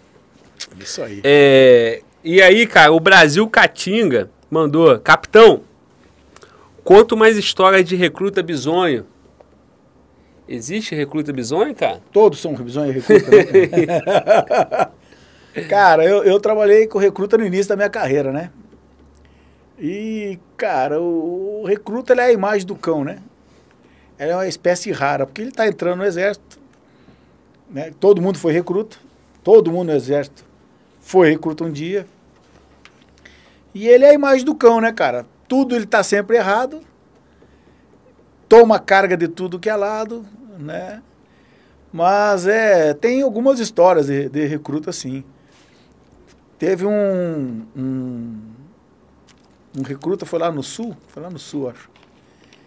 Que ele, uma vez, ele estava de, de serviço, e aí fizeram uma faxina no alojamento, e disseram, ó, não pode entrar ninguém nesse alojamento, esse alojamento tá limpo, o cabo falou para ele. Ninguém entra nesse alojamento aí porque tá faxinado. E vai ter uma inspeção aí. Nem o Papa. O recruta, velho, deu ordem para ele, pô, plantou na porta do alojamento que não entra ninguém. Nisso vem vindo a comitiva que tava visitando, tava o general. na verdade era pro general, mas o cara não falou nada para ele, o general chegou na porta e quis entrar ali. Me desculpe, senhor, mas o senhor não pode entrar. Olhou, como assim não pode entrar? Não, o cabo deu ordem que nem o Papa entra aqui nesse alojamento. Tá tudo limpo aqui para uma autoridade que vai vir aqui, então o senhor não pode entrar. Para uma autoridade que vai vir aqui. General, o próprio. General, eu elogie esse guri aí, porque tá ligado na missão. Tá vivendo a situação, me chama o cabo. Aí veio o cabo, ele, muito bom, hein? Ô, general, não. Não, soldado, ele pode, ele é o general. O senhor falou que nem o Papa, pô, imagina. então, pô, o cara recebe a ordem, cara. Não tem choro, não, cara. Né? Tem muita história da cavalaria. A época da cavalaria, eu fui da pô. cavalaria, né? E quando eu voltei pro sul, que eu tava na brigada paraquedista, é uma história bacana isso aí, porque eu até tava esquecendo de contar essa parada. Pô, eu tava servindo na brigada paraquedista, cara. Imagina, o curso de comandos era do outro lado da Avenida Brasil. Eu falei, cara, terminei o PQD, eu falei, vou pedir o comandos. Aí, porra, botei requerimento lá, o comandante na época me chamou e falou, ó, cara, aqui para mim eu tô precisando de precursor paraquedista, não tô precisando de comandos aqui. Porque uh, o Centro São é uma escola, preciso de... Porra, eu queria fazer o... Não, por mim tu não vai. Aí eu contei essa história já né, em outras oportunidades. Aí, aí o comandante da brigada, para que da época era o, o general Jusseno, que era comandos FE. Falei, coronel, o senhor me autoriza a falar com o general para pedir? Ele falou, autorizo, mas ele não vai deixar não. Eu falei, então vou lá, né? Cheguei lá, fui com um, com outro, com um, com outro, tem que seguir a cadeia, né? Cheguei no general, pô, o que que tu quer? Ô, general, eu vim pedir pro senhor para mim fazer o curso de comandos. O que que teu comandante falou? Foi, ele falou que não. Então é não. Eu, falei, eu pensei que seria diferente, né? Porque o senhor também é comandos, ele não vai mudar nada. Se o comandante não quer, não quer. Aí eu fiquei lá, cara. Aí eu fui fazer o aperfeiçoamento. Quando eu voltei do aperfeiçoamento, disseram, ó, tem que, voltar, tem que ir para a unidade da arma, não pode ficar na brigada paraquedista. E na cavalaria paraquedista não tinha vaga. Aí me transferiram para o RCC, eu falei, porra, velho. Para ficar pé preto aqui no Rio de Janeiro, pô, prefiro ser pé preto no Sul. Aí eu pedi transferência para o Sul, interesse próprio. Fui para o Sul. Cheguei no sul, eu não podia ficar na mesmice, né, cara? Pô, era PQD, Guerra na Selva tal. Aí eu comecei a dar instrução pro Pelopes. Pelopes tinha lá, pelo de operações especiais do regimento. E aí eu olhei que os caras lá montavam, né? Eu falei, pô, vou começar a montar, jogar polo. Aí comecei a jogar polo, cara. Aí fiquei quatro anos lá jogando polo. E já tava meio abandonando o troço, pô. Eu um sonho ser comando, mas eu tava, pô, eu pedia curso, não vinha, né? Difícil. Até que eu reencontrei um cara chamado Gigante, que é o Neto, que é o Capitão Neto, Gigante, FE. Encontrei ele num campeonato gaúcho de orientação. Nós competia, eu competia orientação. E caralho, velho, tá fazendo aqui? Porra!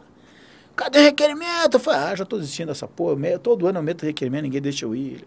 Me dá o teu requerimento que eu vou levar. Tu vai fazer essa porra. Pode treinar a porra. Peguei o requerimento e dei pra ele. Ele levou. E eu segui treinando.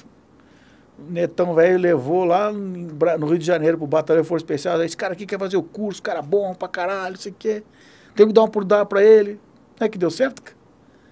Aí me relacionaram. No final de 2002 eu fui fazer o curso de comandos. Agora tu vê, né? Graças a um outro comando, vibrador pra caralho. Cara bom. Cara bom não, é excepcional, né? Não existe FE é bom. Sim. Os FE tudo são excepcionais. E, e, eu consegui fazer, cara. Aí eu, tu não vai cagar o pau, negão. Tu não me pede pra ir embora. Eu falei, tá maluco? Vai pedir pra ir embora. Fiz né?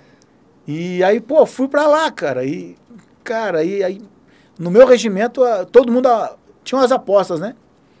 Alguns apostavam que eu ia sair, outros apostavam que eu não ia concluir. E aí, quem apostou em mim se deu bem. Apostavam caixas e caixas de cerveja. O Marcico vai sair na segunda semana. O Marcico vai sair na terceira semana. Acho que, aí tem um amigão meu lá, um irmão lá, que acho que ficou um ano tomando cerveja só as custas dos caras. Ganhou sozinho. E falou, não, o Marcicão vai concluir, eu conheço ele, rapaz. Época boa, cara, época boa. Não só concluiu, como fez FA logo depois. Fiz no mesmo ano e depois fui ser instrutor. Né? E, pô, foi muito bom também. Curso de comandos, pô, é, o trato com o aluno era um troço pesado, né, cara? E... Mas olha só, tu, tu, tu respondeu Tu, era pra tu responder de recruta bisonho. Esse aí não foi bisonho, esse aí cumpriu a missão, pô. É, mas é bisonhado, não podia ter general, pô. esse Imagina, cumpriu cara. a missão e foi elogiado, porra. Cara, tem muita história. Né, é que, cara, eu, tu vê, eu trabalhei com recruta, recruta mesmo, 89 e 90, e início de 91. Já se vão alguns aninhos. Né? Aí a partir daí eu fui para o SIGS e aí fiquei na vida operacional um tempão. Quando eu voltei para a cavalaria, que foi em 99, no 2000, 2001, 2002, eu já não tinha tanto trabalho direto com recruta, entendeu? Sim. Eu já estava mais antigo. E aí depois fui para as forças especiais, eu nunca mais vi recruta na minha vida. Ou seja, desde 2013 eu nunca mais vi recruta, né? É, só na tropa mesmo que tu vê. Mas é, tem sempre história. Aí passou a ver só bisonho, né? Recruta não. É, bisonho tem tudo que é lugar. tem aluno bisonho, então. É. Mas geralmente não sai comandos. Sim. Aí tem uma parada interessante do curso de comandos, cara. Na época do curso de comandos, tinha um exame que fazia antes de entrar no curso, que era o teste psicotécnico, que é feito com os, com os, os psicólogos, né? Que faziam o exame lá. Sim. Aí, geralmente, quem era contraindicado no sociométrico, nesse exame, saía comandos. Aí dizia, cara, não dá pra entender essa porra. É que só os anormais conseguiam ficar lá. Só o cara que era fora da curva, entendeu? Então o teste deles era bom para nós, porque quem era contraindicado saía. Aí depois de muitos anos eles já fizeram uma, uma, um estudo lá, acompanhando o curso, para fazer um perfil do cara que saia comandos. Para mudar o O teste. perfil estava errado, né? Era assim, cara, juro. Que coisa incrível, né, cara? Os caras que eram contraindicados que saíam, entendeu? Muito show, cara, muito show. E, cara, os caras que eu tive a oportunidade de trabalhar nesses anos, na, tanto nos SIGs, que são meus irmãos até hoje, quase todos na reserva já, né? E, e, na- e nas forças especiais eu, eu ganhei muitos irmãos. Irmãos, né? Não vou dizer amigos não, porque ah, amigos eu tenho muitos, mas muitos irmãos. Né? E fui muito feliz, cara. Hoje eu chego nos lugares, pô, os caras me recebem bem pra caralho. Eu tive agora na companhia, no passagem de comando da companhia lá, né, que o cara que tava passando o comando era, pô, meu irmão pra caralho, a gente foi instrutor junto. E o que assumiu também, pô, irmão, parceiro que eu conheço, tá? Trabalhou junto, foi meu aluno, tudo. E é, é, é muito legal, cara, tu num lugar assim. Tu, tipo, recarrega as baterias. Convivendo com a galera que tá lá, o pessoal que ainda tá na atividade, o pessoal que tá lá realmente carregando a mochila. Aí isso aí te dá a certeza do que tu fez a, tua- a coisa certa. Sim, sim. Isso não tem preço. É, Tiagão, faz a gentileza, irmão. Rapaziada do chat, olha só. É, vou pedir pro pessoal da equipe aqui selecionar a pergunta de vocês para poder incluir vocês na conversa também, tá? Eu tenho visto algumas mensagens, eu vejo tudo, cara. Tudo que passa pelo canal aqui eu tô vendo. Não dá para responder todo mundo, muita gente, mas eu tô sempre vendo e acompanhando e a equipe tá sempre me assessorando também. Então, o Tiagão vai olhar agora ali e vocês vão mandando as perguntas a partir desse momento. Pergunta que tu já mandou, manda de novo, para ele poder fazer um filtro e passar pra gente, tá bom? É... Pô, Glauber, dá atenção pro chat também. Sim, a gente dá, mas é porque é muita gente, tá? Muita coisa. Para isso existe o superchat. Mas vou abrir esse momento aqui agora, cara, e vou tentar fazer isso em todos os podcasts. Eu quero vocês aqui com a gente participando também, tá? E até também para não deixar eu cometer algum erro de esquecer de abordar algum assunto interessante que aqui na hora aqui do ao vivo passa. Então, é vocês trabalhando junto comigo aqui para a gente poder explorar ao máximo o nosso convidado, beleza?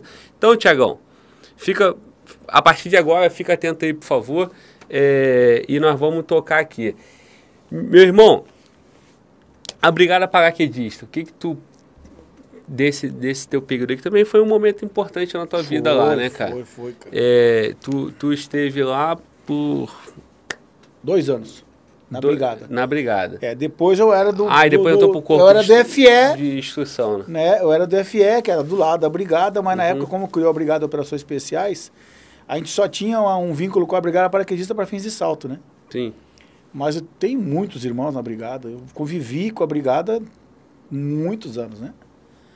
A brigada para, paraquedista é, porra, é, é algo único, né, cara? Tu chega lá na, na área de estágio, lá é um santuário. Não sei se tu já foi lá. Não, também não. Na área de estágio paraquedista. É um santuário, né? Onde formam os paraquedistas. Os combatentes audazes. E, pô, quando eu cheguei lá na, na brigada, eu, eu ainda era pé preto, né, cara? Então, porra, o tratamento que o cara pé preto tem na brigada era o, o mais ruim possível. Tu entrava na- no corpo da guarda, o nego nem levantava pra ti, o nego cagava pra ti. Pé preto, é esse pé preto imundo, caralho. Falei, caralho. Então, quando eu, quando eu, graças a Deus, concluí o PQD, né? Eu falei, ah, porra, agora eu vou ter que me respeitar nessa porra. Né? Aí sempre tinha algo mais, né, cara? Pô, mas tu não é MS ainda. Pô, mas... Mas, cara, o ambiente era muito legal, cara. O pessoal da brigada lá... É um lugar maravilhoso de servir. É um, é um- São caras que vivem a missão todo o tempo. Não existe salto e festim. Então lá o risco é, é todo o tempo. Aquela pergunta, né? Pô, teve missão real, teve operou real, como é que não tem Toda missão é real. real no... Toda missão. Tu entrou no avião é real, pô. É. Entendeu? Então lá não tem festim na Brigada Paraquedista. Né? E, pô, e a, a galera não para nunca, cara. E, e sempre estão sendo empregados em tudo que é lugar do, do Brasil aí. Dá uma merda, manda o PQD pra lá. Intervenção, manda o PQD pra cá. Não sei o que, manda o PQD pra lá. Então, cara, greve de PM, o caramba, que às vezes tem, né? Pô, manda a Brigada Paraquedista. Então, os caras estão sempre também no sanhaço, né? E lá na brigada tem a Força Tarefa Santos Dumont, né? Que é uma, uma, uma- é uma vamos botar assim uma equipe que está sempre pronta para cumprir missão, né? Fica lá no Pronto 26 emprego, BI. sim. É. Aí, pô, os caras lá, cara, os caras não param não, cara. Mas aí pra estar nessa equipe, qual é o... Não, cara, é, é os, um os antigos, né? Não, é os caras antigo. antigos lá, os caras que se destacam também, né? Sim. O cara já tem experiência. Então, é. Claro que tem avaliação, não sei porque eu não estou servindo lá, Sim. mas eles têm os critérios deles lá para o cara, pra- pra o cara entrar, né? Mas é- não pode ser recruta, é, cara que tem experiência. Esses caras estão sempre prontos para ser empregado também, né? Tem um treinamentozinho diferente, um adestramento diferente. Sim. Preparo físico não precisa falar, todo PQD tem um preparo físico monstro. Como todo mundo diz, um PQD é um animal, né? E, e o, o- a brigada é muito grande, né, cara? Entendeu? Lá, pô, tem três batalhões de infantaria paraquedista, uma artilharia, tem esquadrão, tem engenharia, tem a CIACOM paraquedista. Então é, é muito grande aquela porra lá. E os caras não param nunca. Ainda tem os cursos lá, né? A brigada tem o curso PQD, tem o curso mensal, tem o curso salto livre, o avançado salto livre. Aí eles têm lá também na CIAPREC o curso precursor, no batalhão DOMPS você tem o curso de dobragem, né? O DOMPS. E, e forma o ano todo, né, cara? Porque forma oficiais, sargentos, soldados. É o ano inteiro formando. E atividade de risco, né? Sim, É atividade de risco. sim. E o precursor, tu fez depois? Não, não fiz precursor, cara. Que- Na época, até uma vez, o, Bodão, né, que é o, Bodão, ele, ele- nós chegamos do Haiti, ele, bora fazer o PREC. Eu ia aí com ele.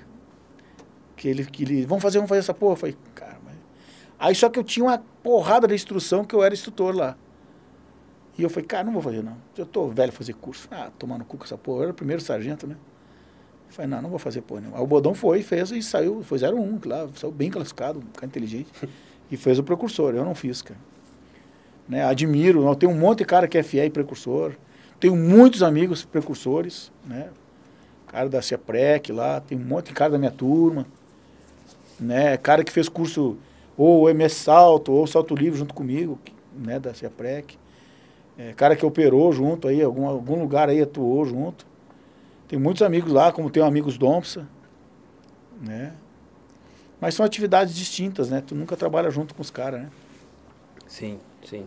Que a gente tá na parte de operações especiais, ah, não, não trabalha junto. Né? Forças especiais está sempre na, na- infiltrado em algum lugar, trabalhando em algum lugar, tá trabalhando, não para, não adianta, não tem como tu ver o cara, né? Sim. É, meu irmão, Tiagão, pergunta. Mandou pra mim aqui? Tá no celular. Tá. Pergunta do chat? Isso. Tá, Tirei foto do chat. tá. É... Ah, e, e a pizza conseguiu também, né? Já, tá. Beleza. Pedi pizza, cara. Tu come pizza, né? Rapaz, nós somos Porra. triturador, né? Tá. É, é, cadê, cadê, cadê, cadê? O bruxo aqui, é isso? Isso. Tá. O Bruxo perguntou. É, lá, tá. É, a pergunta do Bruxo, capitão. Pergunta sobre o DCT, Glauber. Pouquíssimos operadores conseguem chegar a esse nível. Sub, é, subunidade Tier 1, é isso? É, não oficialmente utilizada apenas pelos Estados Unidos. Por favor, Glauber. Pergunta sobre o DCT. Cara, o, D- o DCT é o Destacamento contra Terrorismo. Uhum. Tá? E ele é uma, uma subunidade do Batalhão de Forças Especiais. Tem a Força 1, tem o DCT, tem. Eu não me recordo agora, acho que tem o pessoal da infiltração, que trabalha com. que é mais voltado para a parte de salto. O, o, o DCT é, é o destacamento que não para nunca, né? O treinamento dele é todo o tempo, contra o terrorismo não para nunca. São caras né, experientes, né? Que trabalham lá. Eu nunca pertenci ao DCT, tenho muitos amigos no DCT. É, é um adestramento é, peculiar, né? Voltado só para essa área de contra-terrorismo, que também é, é bem, é bem sinistro, né? Sim. A gente faz alguns módulos do contra-terrorismo no adestramento de tiro. Só que o adestramento deles é muito mais complexo, né? Muito maior. Tenho muitos amigos que foram de lá e que alguns ainda estão lá.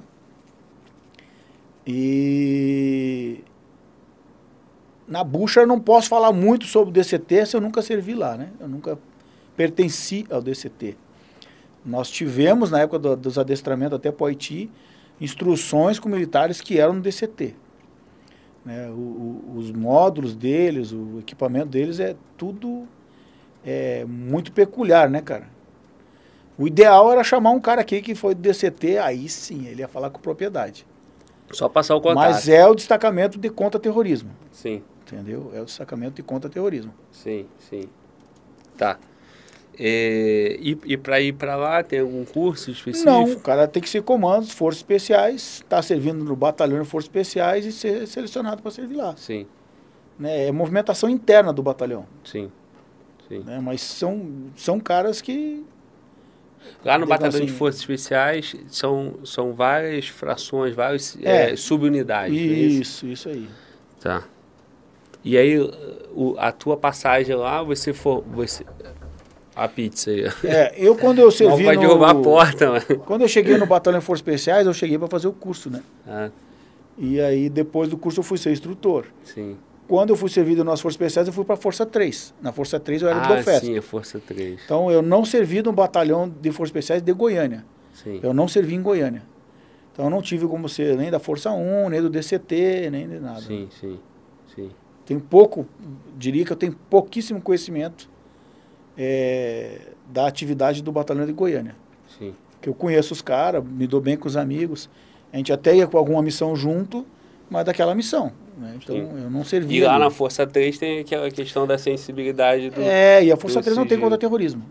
Sim, Tem o conhecimento, o cara é fiel, ele tem o conhecimento. É, ele sabe operar, sabe integrar uma equipe, mas ele não está no, no, no adestramento diário do, contra- do contra-terrorismo, entendeu? sim. Sim. É, Tiagão, chegou a pizza, não chegou? Chegou. Tá. É, tem mais. Tem mais uma pergunta aqui, duas perguntas do chat.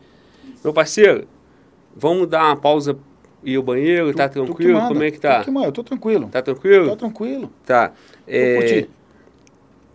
e perguntaram se tu lembra de, de, um, de um camarada aqui, cara. Vamos ver. É, e perguntaram também sobre estrangeiros, se algum estrangeiro formou comandos. Pode formar comando? Não, Não pode. só do Exército Sim, e da Força Aérea. Tem, tem comandos da, da Aeronáutica. sim. Né, que era, na época o pessoal que era do Paraçá, que fez o comandos. Acho que tem uns. Que eu, me, que eu me recordo, tem uns três que eu conheço. Que são comandos da Força Aérea. sim. Mas É. das- da força policial tem também, não tem? Não. Não. Tem comandos que fez o curso de comandos, da época do cabo soldado, e depois foi para a Polícia Militar. Sim. Aí tem no BOP, tem um monte de lugar, tem cara comandos. Ah, sim, Entendeu? sim. Então, não nas, é o nas cara... polícias tem comandos. Porque Na PM do Goiás tem comandos, Sim. que foi do batalhão fez o curso de comandos, aí depois saiu do exército e foi para a polícia. Sim, entendi. Mas a PM não faz curso de comandos no exército. Sim, não, não tem aquela vaga do estrangeiro, não, né? não. Isso tem no curso de Guerra na Selva. O curso de Guerra na Selva tinha para os ONA, né? Os, os ONA. Sim, pô, eu... É, os, Eu ia pergunta aqui e ver o pé da letra, né? Porque eu vi estrangeiro, mas o colega quis dizer É. estrangeiro de outra força, provavelmente. Não estrangeiro é, mas tem literalmente. estrangeiro de outro país que faz o curso de Guerra na. Selva. Né? Mas é... Mas não exatamente o mesmo curso. É um. É um... Não, faz junto, faz junto. Com algumas guardadas as devidas proporções, alguns assuntos são É isso que suprimidos, mas eles falar. fazem o curso. Entendeu? Agora, o comandos não. Comandos não. Pois é, eu acho curioso isso, cara. O colega que teve aqui também, o- Mac, Nós temos militares nossos que fizeram o Ranger e fez Special Force nos Estados Unidos. sim. Mas nenhum deles veio fazer aqui. É, o, o, o- Mas não pode também, né? Ou pode? Virem, não. Que eu saiba, não. Não tem nenhuma Sim. portaria, nada que ampare isso aí, que amarre isso aí. Sim, sim, Pelo menos não no meu conhecimento, né? sim. Só se for algo novo, eu aí eu posso estar desatualizado, Sim. eu não vou incorrer no risco de falar uma asneira aqui, mas sim. até onde eu sei, onde eu estava, não tinha não. Tiagão, dá aquela pausa de dois minutos que eu quero ir no banheiro lá. E aí a gente já desenrola a pizza aqui, vamos comendo, a gente volta comendo. Rapaziada, dois minutinhos rapidão, tá bom? Excelente. Só aquela pausa tática. Excelente. Demorou, Tiagão?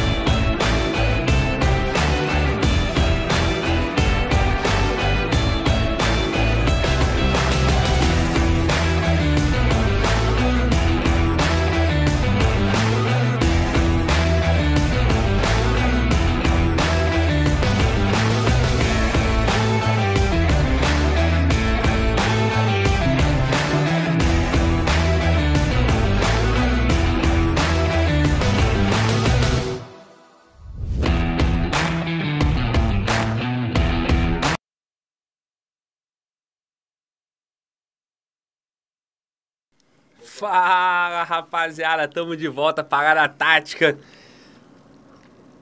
Ida ao banheiro, mas chegar alguma coisa, tamo de volta.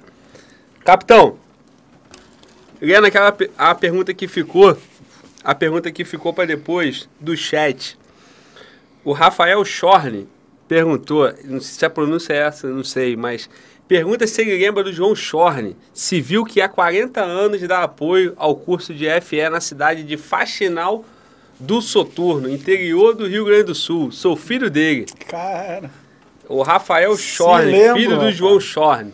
seu Shorn, cara, é, ele é um. Ele é um Força Especiais já, né? Ele apoia o nosso curso lá em, na 40 região da anos. Quarta Colônia.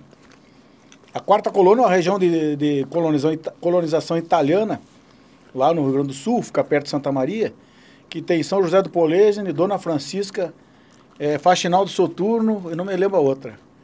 Né? E o Shorn, é, que é o pai do Rafael, né? Uhum. sempre nos apoiou lá. Tem histórias pra caramba dele, cara. Ele uma vez emprestou uma Brasília dele que ele tinha pro curso. Aí rebentou o cabo do acelerador. Aí um aluno ia no banco de trás com um fio e puxava o acelerador e o outro dirigindo. Aí acabou bater eh, numa preferencial lá no estado. Brasília engasgou, um carro bateu, o caminhão acabou com a Brasília. Os caras arrumaram outra Brasília, compraram, reformaram e entregaram pra ele. O Shorn tinha uns Monza, ele gostava de Monza, tinha uns dois, três Monza na casa dele. Porra, muito bom saber, olha.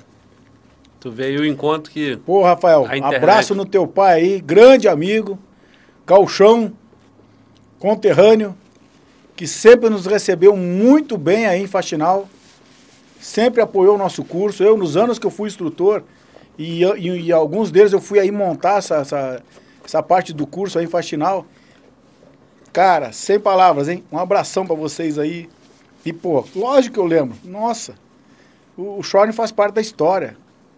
Tem inúmeras missões e fotos dele aí. Até avião ele arrumou uma vez pra nós, pousou na BR.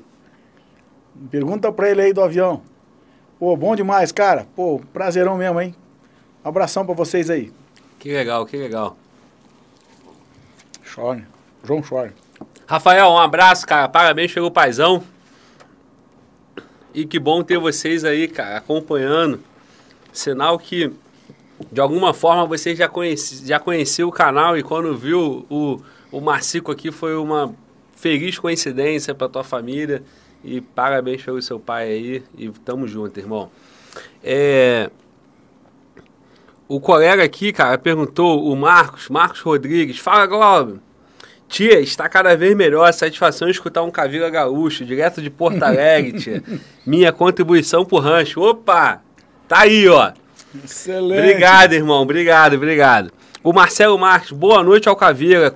Como instrutor dos cursos de comando, alguma vez teve que desligar o aluno que via potencial por motivo de lesão? Não. Isso aí ficava a encargo do médico. É, a nossa missão era deficiência técnica. Né? A preocupação nossa era deficiência técnica ou alguém que tivesse algum problema de falha de caráter, principalmente, falha é, profissional grave, e aí entrava é, atentar contra a própria vida, atentar contra a vida de companheiros, né? É, insensível às recomendações sempre. É, e cara que cometia atos né, ilícitos no curso, mentira, coisas desse tipo. Esses aí, a, a, a ideia, né? A decisão sempre era cortar a cabeça. Tchau e benção. Quem tem pena é galinha, e ninguém tem pena dela. Muito bom, irmão. Não merece estar aí, né? Não merece. Os fracos que se arrebentam. E aí, já que falamos aqui do curso de comandos, cara, vamos relembrar esse teu curso aí, reviver esse momento. Quanto tempo tu não paga e pensa assim, pô, meu curso de comandos foi assim? Porque depois tu já ficou Cara, cascudo, né, cara? foi Talvez foda, você. Isso aqui é o momento de você lembrar aquela, aquele momento ali, aquela numérica. Cara, e, eu, e a bizonhice dos alunos também, né, É, cara?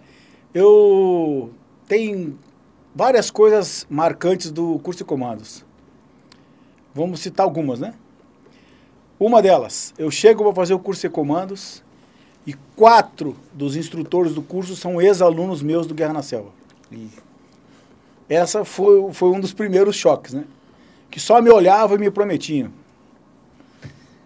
Agora Eu mudou, lembro do né? senhor de algum lugar. Mudou o aluno.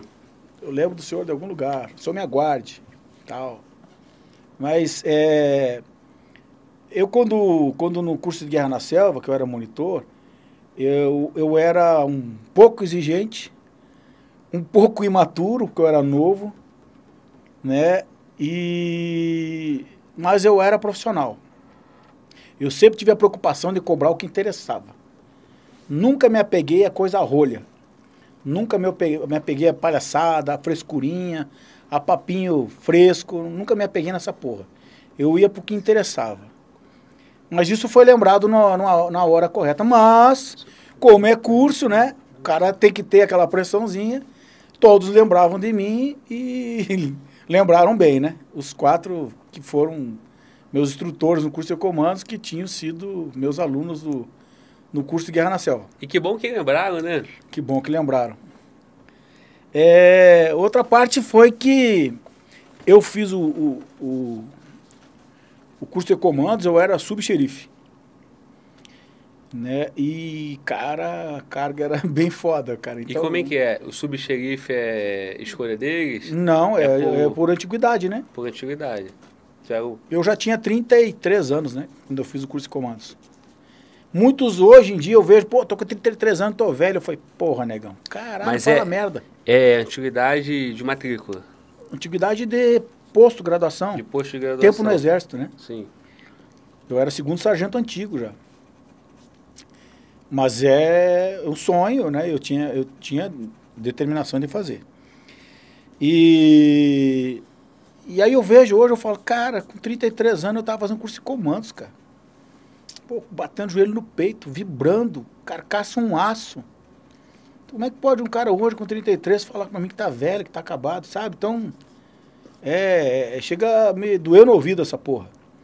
Então, por ser, por, por ser na época o subxerife, tive alguns perrengues, algumas cargas e alguns. é, que faz parte do curso. Adorei essa parte e tal. Mas é. Era puxado, né? E, porra, o curso era. O curso é maravilhoso nessa parte aí que tu. As lembranças são eternas, né, cara? É um curso difícil. É um curso que tu dorme pouco. Dormia duas horas por noite, mais ou menos. Que é coisa pra caralho pra dormir. né? É mesmo? coisa pra caralho. Tu não tem ideia. Dormir duas horas, porra. Tem que ver quando tu não dorme nada. É. Era atividade das quatro da manhã às duas da manhã. Né? Instrução, tudo mais. E aí logo depois da última instrução tinha manutenção, do armamento, de tudo mais, com inspeção. Né? Às vezes no final do dia tinha um acerto de contas de quem estava devendo. Então a noite desses que estavam devendo ficava um pouco mais longa. Tinha cara que nem dormia, que quando estava indo dormir a gente estava acordando já para ir para o TFM, que era o treinamento de manhã, que era corrida, era pista de corda, era, né? Então, e porra, cara, então um cara que se dava mal em alguma coisa ou que dormia durante o dia ou era anotado em alguma instrução, ele entrava numa descendente e não conseguia mais recuperar, né? Ele só ia pro barro. Só ia piorando a cada dia, cara. E, porra, velho, na bucha. Curso de comandos, ninguém tem pena de ninguém, negão. Tem dó, não. Comandos é um, é um, um ser com coração seco para esse tipo de coisa. É um curso de combate, é um curso de guerra, não tem que ter pena de ninguém. Então, pau que dá em Chico, dá em Francisco, a parada é essa, vieram porque quiseram, tá aqui porque quer, não quiser vai embora. Né? Sim. O curso é assim. Né? Ninguém precisa de que o cara fique lá. Só queremos os melhores, era assim, e o cara aguenta o osso. O curso tem várias fases muito difíceis, que, porra, faz com quem está indeciso decidir ir embora, lógico. Quem tá firme, balança, né? Mas quem quer mesmo ser comandos, nem pensa nisso. Mas, rapaz, eu nem pensava. Quando começava aquele sanhaço, todo mundo se olhando, eu olhava pros caras e falei, pessoal, a gente tá no curso de comandos, porra. Caralho, quantos queriam estar tá aqui? Porra! E, e eu, veio, quanto quis ir pra, pra lá? Isso, né? Porra, velho, eu falei, cara, pra mim sair daqui vai ser muito difícil. Só se eu me machucar, né? Alguma coisa assim, que eu não sei, né? Deus sabe, né? Mas se eu não me machucar nem nada, é, né? E eu tinha um canga, meu canga, né, no curso de comandos, que era o, o alemão, o Cleito, galchão também de juiz. E quando eu queria balançar, ele, mano, velho, vamos manteca. Ó, tu, se tu cair, eu vou cair junto. Põe, pô, ele me dava uma força da porra, o alemão. Cara. Até hoje, a gente serviu junto na Força 3. Trabalhamos junto muitos anos, um irmão que eu tenho, o alemão é irmão gauchão de Juí. Né? E, e o foda do curso de comandos é quando tinha liberação, cara. Não tinha muito, mas quando tinha, tu dava aquela volta à vida normal. Aí quando tinha que voltar pro curso, tu olhava, puta que pariu, vai começar né? tudo de novo. E outra parte difícil, cara, tu tava dentro da viatura, às vezes, do caminhão, indo para algum lugar. Quando parava o caminhão que tu ouviu o barulho do freio e abria a tampa de trás, tu falou, meu Deus, vai começar tudo. Chegava daquela, caralho, agora sabe Deus o que vem aí. Porque a gente não sabia o que ia acontecer. Sabe? E, e, cara, só que esse negócio do sono, depois de um determinado ponto, tu acaba esquecendo essa porra. Tu já viu que não vai dormir mesmo, cara, e tu, o, sono, o sono é. vira um troço rolha. Tu dorme aquelas duas horas, uma hora, que fosse. Mas tu dorme bem essas duas horas. Então tu tá zerado. Sim. Quando dava, às vezes, assim, atenção, pessoal, 30 segundos de descanso. Cara, do jeito que tu caía no chão assim, tu torava 30 segundos. Para tinha dormido uma noite, chegar a sonhar. É mesmo, cara. Real, cara. Real isso. O tamanho era o estafo do cara. Cansaço. Atenção, 30 segundos de sono. Tu te jogava no chão assim, tum, deitava na mochila. Caralho, diga como se fosse Pô, chegava assim, a sonhar, tum, velho. Um botão. Pô, cara, eu dormi uma noite quase. 30 segundos de sono. Cara, então, aí, agora eu entendi, porque duas horas é Porra, é aí tu vai vendo, cacete. aí tu começa a valorizar essas duas horas. Sim. Pô, tô dormindo duas horas, pô, coisa pra caralho, cara. Pra que mais? Sabe, cara? 30 segundos de sono. 30 segundos, são 30 segundos de sono. Então, e, cara, são coisas que tu não esquece nunca mais. E acordava como? Hum? Água. Não, meu irmão, não. Como? Atenção, xerife. Tal hora pronto pro TFM. Não, eu digo os 30 segundos de sono. E não, cara, só, atenção, acabou o tempo. Acorda, velho. Na hora, né? Tu não é louco de não acordar. não é louco de não acordar. Sabe? Então, porra, cara. E, e, essas paradas, cara. Aí tinha, tu olhava pro lado, teus canga tudo ali. Caralho, cara, que sanhaço. Porra, estamos no curso de comandos. Isso aí é a motivação da porra, sabe? Cara, ninguém tá. Te, tem ninguém querendo desistir, ninguém tá triste. Tão feliz aqui, pô. Quem não quiser, vai embora, pô. Nós já recebemos muito relato aqui de curso e coisas que, assim, é, sempre foi muito destacado é a primeira semana e a última. Ah, a primeira semana vai cara, fazendo a limpa. As duas primeiras semanas, velho. Começa o curso, tu olha aquele monte de gente na tua volta. Passou duas semanas, tu olha já não tem quase ninguém. Tu fala, caralho. Sarabanda pega feio, né? Chacoalha a roseira, vê os indecisos, vê quem não sabe ainda, e depois começa a detonar os que estão fracos, e aí vai embora. É, mas ninguém fazia nada, só corria o curso por si próprio, já era o suficiente para quem não queria ir embora, sabe? O curso por si só já arrebenta aqui, tu não precisa fazer nada. Só deixa correr o curso. Deixa correr o curso por si só, tu já vai ver que a galera vai começar a penar. Então, porra, velho, é, isso era muito show, cara. Curso de Guerra na Selva também, cara. Pô, eu fiz o curso de Guerra na Selva, eu era novo, cara. Eu tava com 22 anos, 23 anos. Putz, quem é que com essa idade cansa, cara? Nunca. Só que eu saí do sul para fazer o curso lá. E aí era muita umidade. Cara, aí a sola dos meus pés foi pro saco. Cara, eu paguei meus pecados com essa porra, cara. Eu tive tipo erisipela, cara. Aí eu pegava xilocaína e passava a xilocaína nos pés para não, pra não ficar com dor e vestia o coturno e seguia correndo. Quando começava a passar o efeito dela, eu passava mais xilocaína. E fui indo assim até o final de semana, quando liberava, eu andava engatinhando até casa. A sola dos pés não existia mais. Aí depois que veio uma sola mais grossa, né? Aí fica bom. Que sai aquela e, vem Caraca, próxima. velho, mas era foda, velho. Sabe? E, e, pô, na selva, negão, a água o tempo todo, né? Ir pra água nem precisa, chove pra cacete. Tudo passa por dentro d'água. Então, quando tu ia pra água, ia pra água mesmo. Não é? E. E, pô, como era novo, cara. Agora, o curso de comando tem os estágios. Ah, Que o- aí vai na não, selva, não tem- vai- É, tem- depois da- da- das fases que são. Vamos, vamos colocar assim, fases que são seletivas, né? Os divisores de água do curso de comandos. Aí a gente já sabe quem quer. A gente já sabe quem quer ser comandos. Aí começam as instruções Já filtrou o caráter. de ambientes operacionais. tal, já filtrou vai pra tudo. montanha, vai pra selva, vai pra caatinga, entendeu? E aí é bacana, cara. Aí é bacana porque em cada lugar tem uma operação, tem missões, E instruções, né? E o conhecimento é bacana. E é né? sempre com outros comandos ou, ou faz com al- alguma outra força? Não, não, não. Só o curso. Essas, essa, eu digo é esses estágios. Não. Vai fazer nós. estágio, por exemplo, lá no Pará? É agendado, é agendado lá só nós. Sim. Só nós. A outra data é outro curso, é outra data. Não mistura. Não, não, me- desculpa, eu queria dizer o seguinte. Nesses momentos de estágio, vocês vão fazer estágio em outras forças durante o curso? Não. Não. É montanha, caatinga, Só com os selva, comandos. Do exército. Só do exército. Só Do exército brasileiro. Sim. É. Estágios que tem com a Força Aérea é estágio de, do guia aéreo, que é para guiar aeronave, pra- que tem uma, uma instrução disso aí.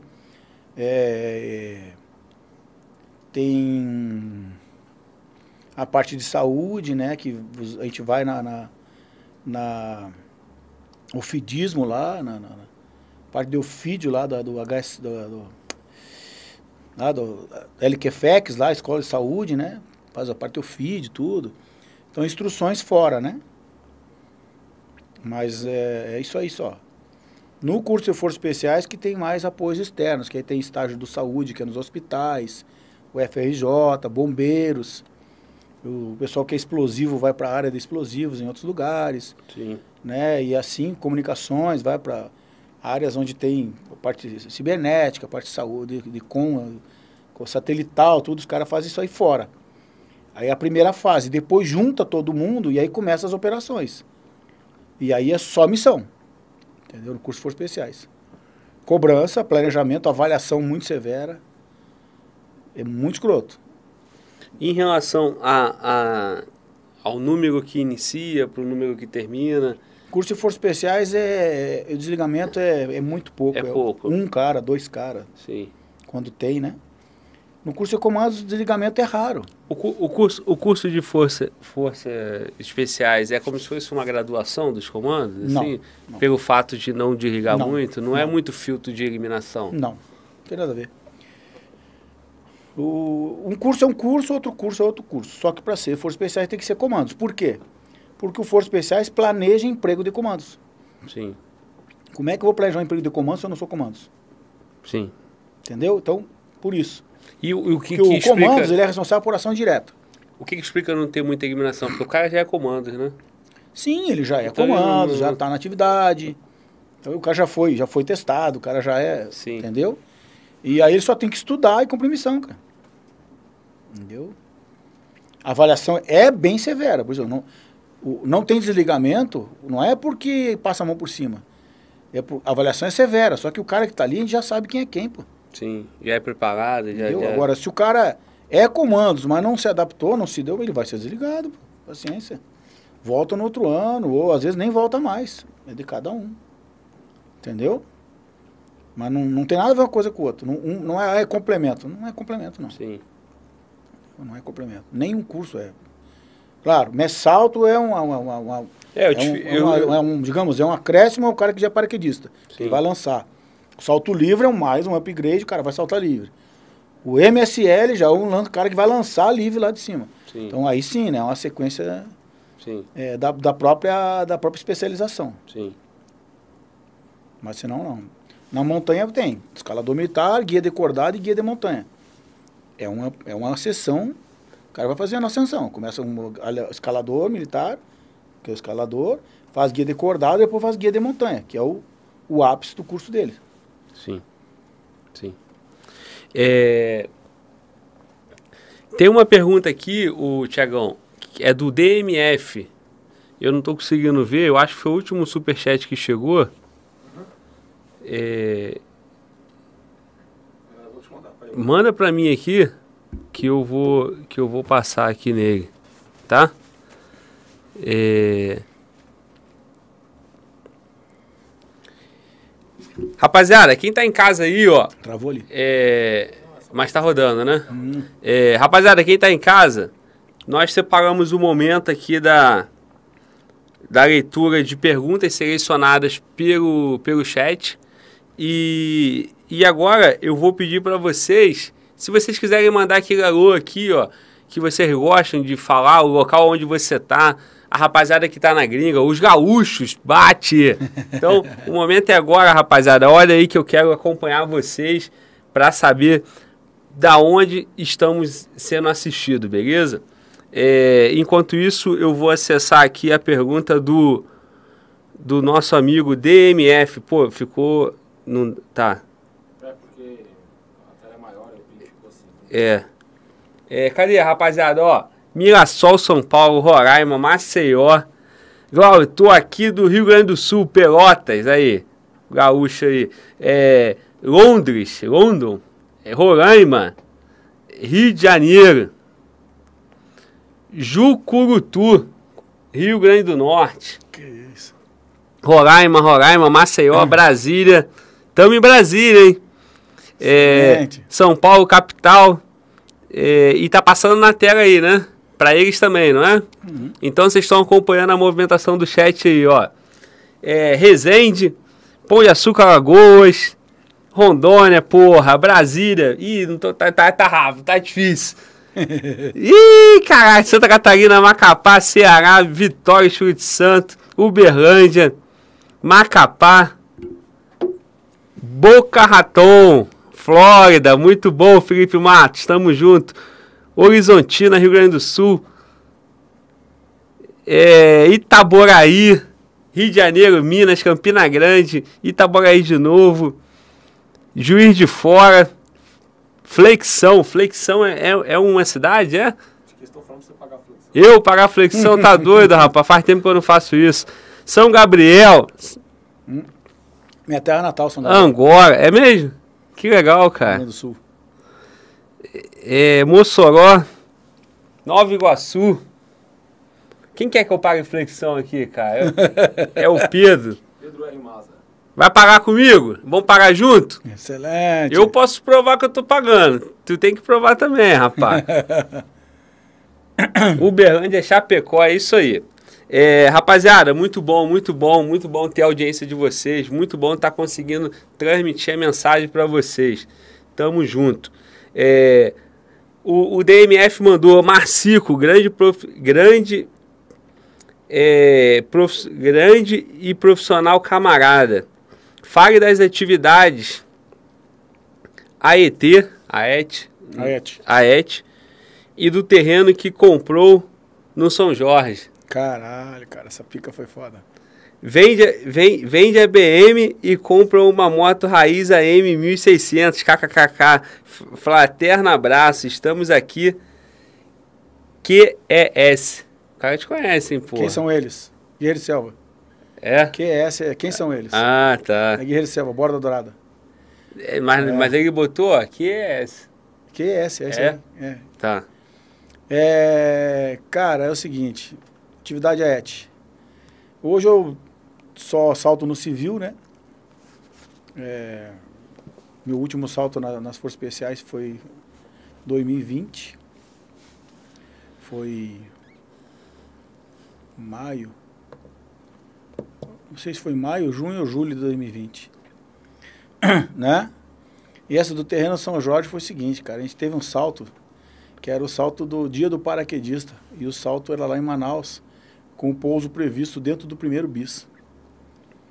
Né? E a gente fez um dia antes um, um- um- salto de, de ensaio, pô, top de linha. No dia do salto, quando a gente sai do avião, o vento estava de 22 nós. E o nosso paraquedas operacional, ele segura mais ou menos até 15 nós. Aí fudeu, cara. Eu olhava as EL, as EL só afastando depois do pouso. Eu olhei pra tudo que é lado, era só casa, casa, casa. É o bairro São Jorge, lá em Manaus. Sim. Falei, cara, eu não vou espetar numa porra de uma antena dessas, nem cair num telhado. Aí eu olhava pra estrada de São Jorge, alta tensão. Aí eu olhei o estacionamento da Receita Federal, Sim. que fica bem na- no- perto da, da BR. Falei, tinha um estacionamento superior e um inferior. No estacionamento superior tinha um cantinho, tinha um gramadinho. Eu falei, é lá que eu vou pousar. Segurei o paraquedas para ir para lá. Cara, eu tô chegando, eu falei, cara, vai dar certo, vai dar certo. Quando eu botei o pé nesse estacionamento para pousar, deu uma rajada de vento. Meu paraquedas deu um puxão para trás e eu caí 10 metros. Aí quebrei o cotovelo aqui. Fiquei 4 horas e meia na minha cirurgia para reconstruir o cotovelo. Três meses depois eu tava saltando de novo, graças a Deus. Mas aí os caras sacaneiam. Pô, comprou terreno em São Jorge. Porque quando tu salta lugar que pousa fora da, da ZL, Aham. tu foi comprar terreno. Mas foi legal, cara. Uma boa lembrança. hein? Valeu, velhinho. Teu Né? camarada? Foi foda essa aí, cara. Mas graças a Deus foi o único acidente que eu tive em salto livre, operacional, né? E graças a Deus também recuperei o braço. Na época eu Sim. tinha uma moto 1100, tenho até hoje ela, uma ZX11. E ela era pesadona e eu, pô, até eu consegui segurar ela, foi uns dois meses fazendo musculação no braço para poder segurar a moto. Mas não, me desisti, não desisti, não. Foi show de bola isso aí. Muito boa, boa bom. lembrança. Muito bom, muito bom. É, meu irmão, deixei de te perguntar alguma coisa aí importante aí da tua trajetória. Algum relato, alguma história, alguma, algum Não, perrengue que cara, você é- passou e que você Da, possa dividir da com minha a gente. atividade operacional do Exército, acredito que a gente é, abordou tudo, né? Não é um- uma história muito... Oh, né? Porque... tem certeza que tem coisa aí, é porque você não, não pôde. É, ainda tem muita coisa que eu falei pra ti, né? Eu tô... Fez um ano em outubro que eu, me, me- que eu fui pra reserva, então... Muita coisa eu não, não posso mesmo comentar, nem nada, e... Dos cursos a gente pode comentar, né? E do curso de Guerra na Selva, cê, eu não posso comentar tanta coisa porque eu, eu fiz o curso em 91 e servi no curso até 95, né? Então, de lá para cá, muita coisa evoluiu, embora eu tenha tido contato com o SIG sempre, eu não sei da, da equipe Sução, eu não, nem, nem ia lá perguntar, né? Porque é da, interessa a equipe, né? O curso ele tem que ser compartimentado realmente. Como é o curso de comandos e o curso de forças especiais, ele é compartimentado. Ele- só interessa para quem está lá. Então, na época, perguntou, ah, quer saber? Vai lá, vai lá fazer que tu vai descobrir. Então, coisas que eu comentei aqui, porque dá para comentar tranquilo, mas o curso em si, quem quer saber tem que ir lá, né? Mas tem, Porque- gente, tem gente que quer saber, mas não tem como ir porque não é do EB, né? Pois é, aí não vai saber. Aí como é que faz? Não vai saber. O cara não tem mais idade para se alistar, para poder Pois é, fazer cara, ESA. é, mas é. O que tem que pode saber está na mídia, né? O que tem dos cursos está na mídia. Aí se entrar no portal lá do seu PESP, tem tudo lá, fotos e tudo sobre os cursos. Entrar no portal do CIOPESP tem lá muita coisa dos cursos, né? Sim. É, o, todos os cursos né, que são operacionais no, no, no Exército, eles estão evoluindo todo dia, né? Um ano que tu não, não vá lá, tu já desatualizou, né? E graças a Deus, a, a equipe que está hoje é muito melhor do que a nossa foi. Essa é uma coisa que eu gosto muito de falar. É, a equipe cada vez está melhor. O curso cada vez está melhor. O curso está evoluindo. O cara que é instrutor hoje, ele é muito melhor do que eu fui. Né? E isso é algo que nos faz sentir feliz. Alguns até que foram meus alunos, ou foram contemporâneos de alguma coisa, e os caras estão dando show lá, estão, sabe? Tão, então isso para mim é um, um troço muito bacana. Porque a, a vantagem, uma das vantagens do ser instrutor é tu ver o resultado de imediato, tu ensinar e depois for cobrar ou for avaliar e tu ver o resultado daquilo que tu ensinou. Sim. Sabe? Isso aí é, é muito bacana. E coisa que numa operação tu ensaia, ensaia para ver, cada um sabe do seu. O comandante que está ali sabe do destacamento, de tudo. Mas não é uma coisa que vai comentar depois, ah, muito bom você, ah, muito bom. Isso não existe, porra. Missão cumprida, acabou. Sem rasgação de seda, sem fofoletice, sem abracinho. Cumpriu a missão. Missão né? cumprida, porra, é o mínimo. Tem que cumprir a missão. Cumpriu a missão, muito bom. Então a gente não trabalha esperando, ah, muito bom. Ai, cumpriram uma missão difícil. Ninguém espera isso, cara. Ninguém nem quer isso. Né? Sim, sim. Porque eu te falei, né? O reconhecimento nosso melhor é o que a gente tem para si mesmo, né? Dever cumprido, a missão, consciência, pô, missão cumprida. O que eu me propus a fazer, eu fiz. Acabou. Isso Né? Isso, é, isso é muito bom, cara. Isso é muito bom. Muito bom, meu parceiro, muito bom. Capitão, gaúcho e parceiro. Isso aí. Tamo junto, irmão. Tamo Rapaziada, cumpri uma missão. Falando em cumprimento da missão, cumpri uma missão, mais um podcast, podcast número 70 com o Capitão Marcico, o gaúcho, Caras Sigues, comandos, Força Especial, se- serviu no Haiti duas vezes e várias missões pelo Exército Brasileiro. E hoje cumpriu mais uma missão aqui no Fala Globo Podcast. Bancou aqui com a gente algumas horinhas aí, passou o conhecimento, deixou a marca dele, o tijolinho dele aqui no canal. Agradeço pela tua presença, pela tua interação no, no chat, pelo like, por estar aqui no canal. O canal continua. Quinta-feira temos mais podcast e é isso aí. Da minha parte, estou feliz, satisfeito. Capitão, manda um abraço para essa rapaziada aí. Pô, pessoal, muito obrigado aí pela audiência, por quem teve o desprendimento do sono de ficar acordado até agora. E ó, um recado, horas dormidas são horas não vividas. Deixem para dormir o dia que morrer, vai dormir pra caralho. Mantenham-se acordado. As horas que vocês viverem hoje serão eternas. É, obrigado por tudo. Obrigado pela paciência, pelas perguntas principalmente. Peço desculpas se eu não pude atender a todos e se eu não atendi as perguntas como de repente alguns esperavam, mas é. Infelizmente é assim, né, velho? E, pô, bola pra frente. Uma- muito, muito feliz em estar aqui. Um abração para todos. E não esqueçam, o que fazemos em vida ecoa pela eternidade. Força e honra. Muito bom, muito bom, muito bom. É isso aí. É, deixa para descansar na morte, não é isso? É, vai dormir pra caralho. Exatamente. Enquanto aqui vamos produzir, vamos conquistar, vamos avançar. Rapaziada, é isso aí. Tamo junto. Mais um Fala Globo Podcast. Eu sou o Fala Globo e esse é o Fala Globo Podcast. Tamo junto e Fala Globo!